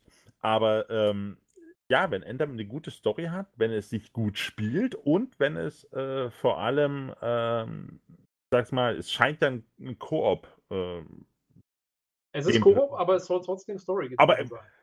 Genau, wenn es. Das haben sie, also so, ich stelle mir das fast so vor, ein bisschen wie, wie Star Wars The Old Republic, so weißt schon so MMO, Richtig, genau. aber also halt, wenn es, aber wenn halt es also, wenn es also auch funktioniert, wenn ich Solo spiele und die Koop-Charaktere durch die KI ersetzt werden. Wenn das dann gut funktioniert, dann würde ich mir holen. Dann ist dabei, okay. Uh, Olli, wie schaut's bei dir aus? Bioware ja, fangen wir erstmal mal an. Äh, witzig, dass ihr Witcher erwähnt habt. Ich, ähm, Witcher 3 zum Beispiel gerade, ich komme in das Ding nicht rein. Ähm, Aber du bist wie Peter. Ja, ich habe ja auch gedacht, ich bin komischerweise wie Peter da. Das ist ganz komisch. Ich ziehe tatsächlich oh. jederzeit äh, äh, Mass Effect Andromeda und, und Inquisition, Dragon Age, äh, dem noch vor. Ich weiß nicht, was mir da fehlt, aber irgendwas fehlt mir da bei dem. Vielleicht, Vielleicht dass du die Charakter nicht selbst machen kannst? Das könnte sein. Ich weiß es nicht, obwohl es ja auch völlig Banane ist, ob du es selber machst oder nicht, teilweise Andromeda oder sowas, ne? Aber irgendwas fehlt mir oder mir fehlt dieser, dieser gewisse Talk zwischen den Charakteren, wenn man Scott unterwegs ist, was sie untereinander austauschen. Das ist mir immer bei den BioWare-Spielen immer ganz wichtig, diese Unterhaltung zwischen denen, ne? Wenn man unterwegs ist mhm. in, in der Gruppe. Das finde ich immer ganz, ganz toll. Auch bei den neuen Titeln immer noch, durchaus. Das ist ja bei den neuen fast, also viel mehr als bei den alten. Ja, ja, und das finde ich, das finde ich ein ganz toller Aspekt und der geht mir irgendwie ab. Ich weiß es nicht. Aber irgendwas ist das, ähm, deswegen bin ich fast immer noch mehr pro BioWare als jetzt ähm, CD Projekt Red. Aber das ist sicherlich eine Mindermeinung, die ich hier vertrete. Das mag auch sein. Aber das ist okay, es gibt ähm, schon Leute. ja, das ist okay. Ähm, und was Elfen angeht, Elfen interessiert mich eigentlich überhaupt nicht, aber ich bete darum, dass das Ding ein Erfolg wird. Damit BioWare Denn, bestehen bleibt.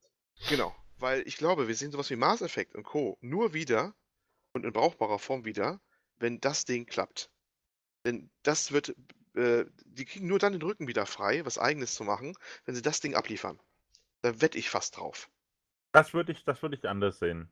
Na, das also, bin ich sehr skeptisch. Ich glaube, wenn die das nicht abliefern, äh, die, die haben alle Ressourcen, das haben sie auch gesagt, alle Ressourcen jetzt auf dieses Projekt hm. geschmissen. Alle. Weil das Ding muss fertig werden, das muss gut werden. Wenn das nicht klappt, dann haben die ganz schlechtes Standing. Klappt das ja, gut? Gab es auch einen Artikel dazu übrigens. Ja, ähm, aber ähm, ich, ich, ich, glaube einfach, äh, ja, wenn äh, Anthem nicht, nicht funktioniert, wenn sich das nicht verkauft, dann sehen wir sowas wie Mass Effect von äh, BioWare nicht mehr. Garantiert. Weil entweder macht ihr es gleich dicht oder die geben denen andere Aufgaben, irgendwas, wo sie der Meinung sind, das verkauft sich besser. Ne? Aber ähm, ich glaube, dann ist der Punkt wieder, wo eben Leute kommen, wie vielleicht die ehemaligen BioWare-Gründer, die gründen ein neues Studio und die machen dann sowas wie Mass Effect. Vielleicht mit weniger Budget, Ja. mit weniger, mit weniger äh, Cinematics oder was weiß ich was, mit geringerer Grafik. Äh, aber äh, dann macht das nicht mehr das BioWare von heute, sondern vielleicht das BioWare. Ja, ich weiß, wo du hin willst. Das verstehe ich schon. Nur Ja. der Punkt ist zum Beispiel bei Mass Effect, der wird es mir ums Uni- Universum leid tun. Also ich würde schon Ja, gern das, das Universum ich, weitersehen. Ja. Und äh, ich glaube, das dürfen sie nur machen, wenn sie das andere abgeliefert haben. Und dann können die auch wieder Natürlich. sowas machen. Wie wäre denn das Szenario? Äh, Anthem geht den Bach runter, interessiert keinen. Ähm, EA schließt BioWare und gibt äh, Mass Effect und Dragon Age an andere Studios mit äh, neuen Leuten, die vielleicht auch was draus machen können. Machen sie nicht, glaube ich nicht. Ever. Wieso? Wenn Nee. BioWare sowieso schon Nein. nicht mehr die Leute hat wie Nee. früher. Nein. Ähm, Die- wann, wann, haben die, ähm, wann haben die denn freiwillig schon mal eine, äh, so eine Lizenz wieder rausgegeben? Das lassen sie doch eher im Schrank versauern, bevor sie das verkaufen. Dann machen Ja. sie, da machen sie Dungeon Nein, nein, ich meine nicht verkaufen, raus. sondern, sondern an ein anderes EA-Studio weitergeben. Ähm, an ein anderes Studio innerhalb von EA. Oh, ja. Oh, welches Studio ist da wie BioWare, ist jetzt die Frage, Ja, ich ne? wollte sagen, da gründen, da gründen sie einfach ein neues Studio irgendwo in Montreal oder in, äh, in, in Vancouver und nennen das dann BioWare Y, setzen da neue Leute ran. Nur wenn Und die, die machen das. wenn der Mass Effect so wichtig wäre, wo haben sie nicht aus Anthem zum Beispiel einen Mass Effect-Titel schon gemacht? Verstehst du? Ja. Warum machten sie sich so eine Mühe, einen neu- einen neuen Markennamen zu etablieren, äh, wenn, wenn die es äh, so hoch einschätzen würden, dass man das notfalls auch andere Studio äh, Ähm, äh, das ist abgibt? ganz, ganz einfacher Grund. Ähm, und zwar, Anthem ist entstanden, die Grundidee von Anthem entstand äh, ungefähr ein halbes Jahr oder ein Jahr nach Mass Effect 3, nachdem das raus war. Und ähm, einer der Mitbegründer war eben auch wieder der Casey Hudson, der zu dem Zeitpunkt noch Game Director war oder irgend sowas. Und die wollten, die wollten einfach nach 10, 15 Jahren Mass Effect kein neues Mass Effect machen. Die haben gesagt, es reicht, wir müssen irgendwas Neues machen. Nee, das, das ist tatsächlich Ja, es so. klingt so ein bisschen wie bei Destiny, weißt du, bei, bei Bungie, wo die gesagt haben, Genau, bei nach all den und Zeiten. Halo, müssen wir was ganz anderes machen. Und Ja. dann machen sie Nee, Destiny, sie... Ist, ist tatsächlich so. Ähm, Ja. Und dann haben die eben das neue Projekt aus der Taufe gehoben und es war, man muss ja dazu sagen, Mass Effect 3 hatte zwar den Ending-Backlash und so, aber es war immer noch sehr erfolgreich. Zu dem Zeitpunkt Klar, war BioWare noch in, natürlich. in hohem Standing und dann haben sie gesagt, hey, wir machen ein neues Projekt, bla bla bla. Ähm, das war noch bevor Inquisition und Andromeda dann so ein bisschen halt eben auch nicht der Hit waren. Und ähm, dann haben eben, haben sie das Edmonton-Team an das neue Projekt gesetzt. Äh, Dylan zu dem Zeitpunkt, Codename, äh, was dann Anthem jetzt ist. Und gleichzeitig haben sie eben gesagt, okay, ihr wollt kein Mass Effect mehr machen, dann machen eben die Montreal-Leute das nächste Mass Effect. Und dann haben sie Andromeda an, an die Montreal-Leute äh, gegeben. Und, und so ist es entstanden, dass, dass Anthem kein Mass Effect ist. Ähm, also das hat wirklich interne Gründe. Ich glaube, wenn, wenn sie es jetzt anfangen würden, könnte ich mir sogar vorstellen, oder wenn sie damals irgendwie gesagt hätten, okay, wir machen es irgendwie anders, dann, also wenn sie die Möglichkeit gehabt hätten, so ein Co-op-MMO in so einem Sci-Fi-Universe zu machen, dann hätten sie sicherlich die Mass Effect-Marke dafür genommen. Es bietet sich ja an wie nichts anderes. Also ist ja ideal dafür ausgelegt eigentlich. Ja, eigentlich schon, deswegen hat es mich auch so gewundert. Ja. Ne? Ähm, ja, na gut. Also ich kann nur sagen, von meiner Seite aus, ähm, ich bin auch mir ziemlich im Unklaren, äh, wie es so weitergehen könnte. Bin echt mal gespannt, was aus Anthem wird. Mich persönlich interessiert es auch überhaupt nicht. Ich kann mit, ich habe ich habe keine Leute, mit denen ich es jetzt großartig spielen wollen würde oder könnte oder so. Und ich kann mir nicht vorstellen, dass es eine gute Singleplayer-Erfahrung werden wird, weil das ist, das ist so Spiele müssen auf Koop ausgelegt werden. Ähm, das, die beiden Sachen vertragen sich nicht. Das sind einfach komplett andere Spielkonzepte, die da unten drunter liegen. Ähm, weil du kannst in einem Koop-Spiel, du kannst keine langen Videosequenzen oder Dialoge gebrauchen. Da langweilen sich die Leute. Was du gebrauchen kannst, ist Grind-Mechaniken, weil es zu mehreren einfach immer Spaß macht. Äh, einfach rumzulaufen, rumzuballern, irgendwas zu finden und so weiter. Und die kannst du im Singleplayer-Spiel nicht gebrauchen. Also es beißt sich so ein bisschen, wenn sie das hinkriegen. Okay, wäre ich sehr überrascht. Ich glaube nicht dran. Ähm, aber das heißt ja nicht, dass Anthem deswegen nicht erfolgreich wird. Also ich bin echt mal gespannt, wo da die Reise hingeht. Ich glaube, wenn es erfolgreich wird, muss ich dem Olli leider auch etwas widersprechen. Ich glaube nicht, dass dann die Konsequenz ist, dass wir ein neues tolles Mass Effect sehen werden oder so oder ein äh, Ding, sondern ich glaube eher, dass dann die Sache ist, okay, Anthem, super, das supporten wir jetzt erstmal für die nächsten drei Jahre und dann machen wir Anthem 2. Ähm, so tickt die EA eigentlich normalerweise. Ja, kannst du vorher nicht wissen. Ich meine, die zwischendurch hauen die auch mal so ein bisschen Independent-Sachen mäßig raus, wie damals ähm, äh, Unravel oder sowas. Ja, aber das Äh, ist ja. du weißt nicht, wie die gerade drauf kein- sind. Die werden ja kein Independent Mass Effect machen oder so. Ja, aber du weißt nicht, wie die gerade drauf sind. Ja, Ich glaube also- zumindest, es steigert die Chancen nicht, wenn, wenn Endfilm nicht klappt, es steigert das äh, nicht die Chancen, dass sie auch mal Mass Effect wieder machen dürfen. Man weiß Nee, nicht gerade, wie die gerade ticken. Ne? Ich, ich kann mir eh nicht vorstellen, dass ein neues Mass Effect innerhalb der nächsten sechs, sieben Jahre rauskommt. Also da haben wir jetzt ein bisschen Zeit. Ähm, ich freue mich auch auf, auf äh, Cyberpunk. Bin, bin auf jeden Fall auch zu haben für, für CD Projekt Red Spiele. Und ähm, ja, mal gucken. Also ich kann mir auch, könnte mir auch vorstellen, dass die, die alten, so ein paar, müssen ja nicht die Gründer sein, können ja auch irgendwie einfach ein paar alte Leute aus, aus dem Bioware Studio sein, die da lange schon seit längerem nicht mehr arbeiten. Äh, vielleicht machen die mal wieder was. Äh, da bin ich also, halte ich so ein bisschen die Augen da noch offen. Ja, von den Gründern wirst du, glaube ich, nicht unbedingt was hören. Der eine braucht jetzt Bier, ne? Ja, Und der andere ist ganz genial. woanders. Äh, Ja. Können wir auch verlinken. Der hat ein, der hat ein Bierteste-Tagebuch. Ja, Traumjob. Oder, der andere ist im Investment-Business irgendwo, der rein. macht auch nicht mehr, glaube ich, so richtig. Das, Also sind, ideal. haben sich voll äh, verabschiedet aus der Branche, glaube ich. Ja. Ähm, äh, gut, also wie gesagt, die Zukunft sieht äh, sehr nebelgehüllt aus für BioWare und die letzten Entwicklungen sind, glaube ich, sind wir uns alle einhellig nicht ganz ideal gewesen. Ähm, und wir können als Singleplayer-Fans sozusagen hoffen, dass da wieder mal sich der, das Pendel wieder in die andere, in die andere Seite ausschlägt und sich da wieder was tut. Ähm, ja, hat jemand noch, will jemand noch unbedingt was loswerden? Gibt es irgendwelche Schlussworte? Berühmte letzte Worte.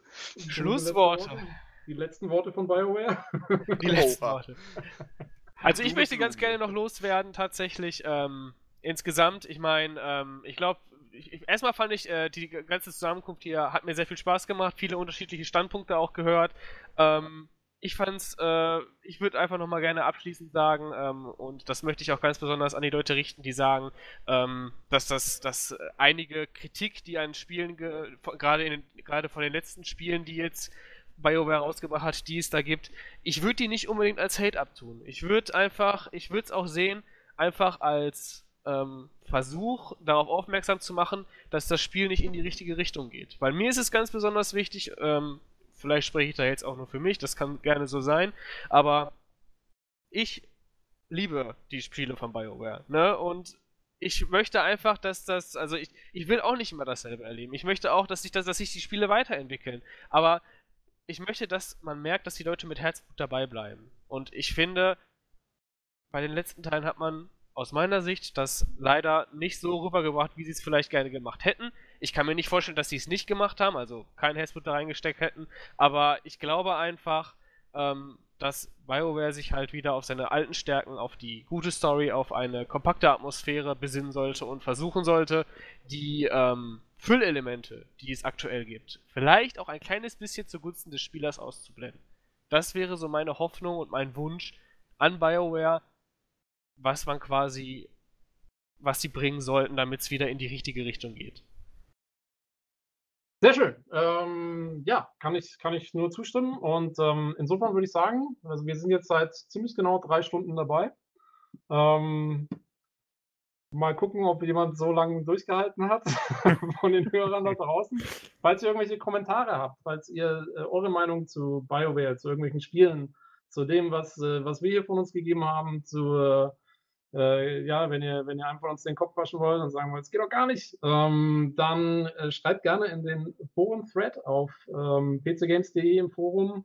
Ähm, gibt es den PC, GC oder PC Games Community Podcast äh, Thread, der normalerweise ziemlich weit oben ist in der Sparte äh, Computerspiele? Weiß gar nicht. Nee, Videospiele allgemein. Videospiele allgemein. Ähm, ja, schreibt auf jeden Fall gerne rein. Äh, wir kriegen relativ wenig bis gar keine Hörerfragen. Wäre schön, was zu, zu sehen mal irgendwann.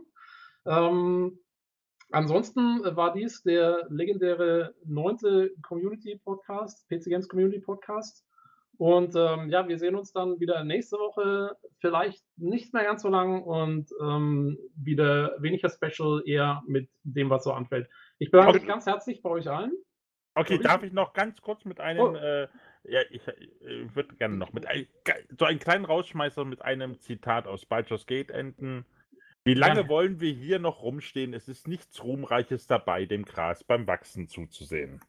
Oh, wunderschönes Wort. Und, ihr könnt uns, und ihr könnt uns übrigens auch mailen, pcgcpodcast.gmail.com. Ja, richtig. Und äh, ja. mit diesem, mit diesem äh, sehr schönen, äh, passenden Schlusswort von Daniel äh, sagen wir alle Tschüss. Ciao. Ciao.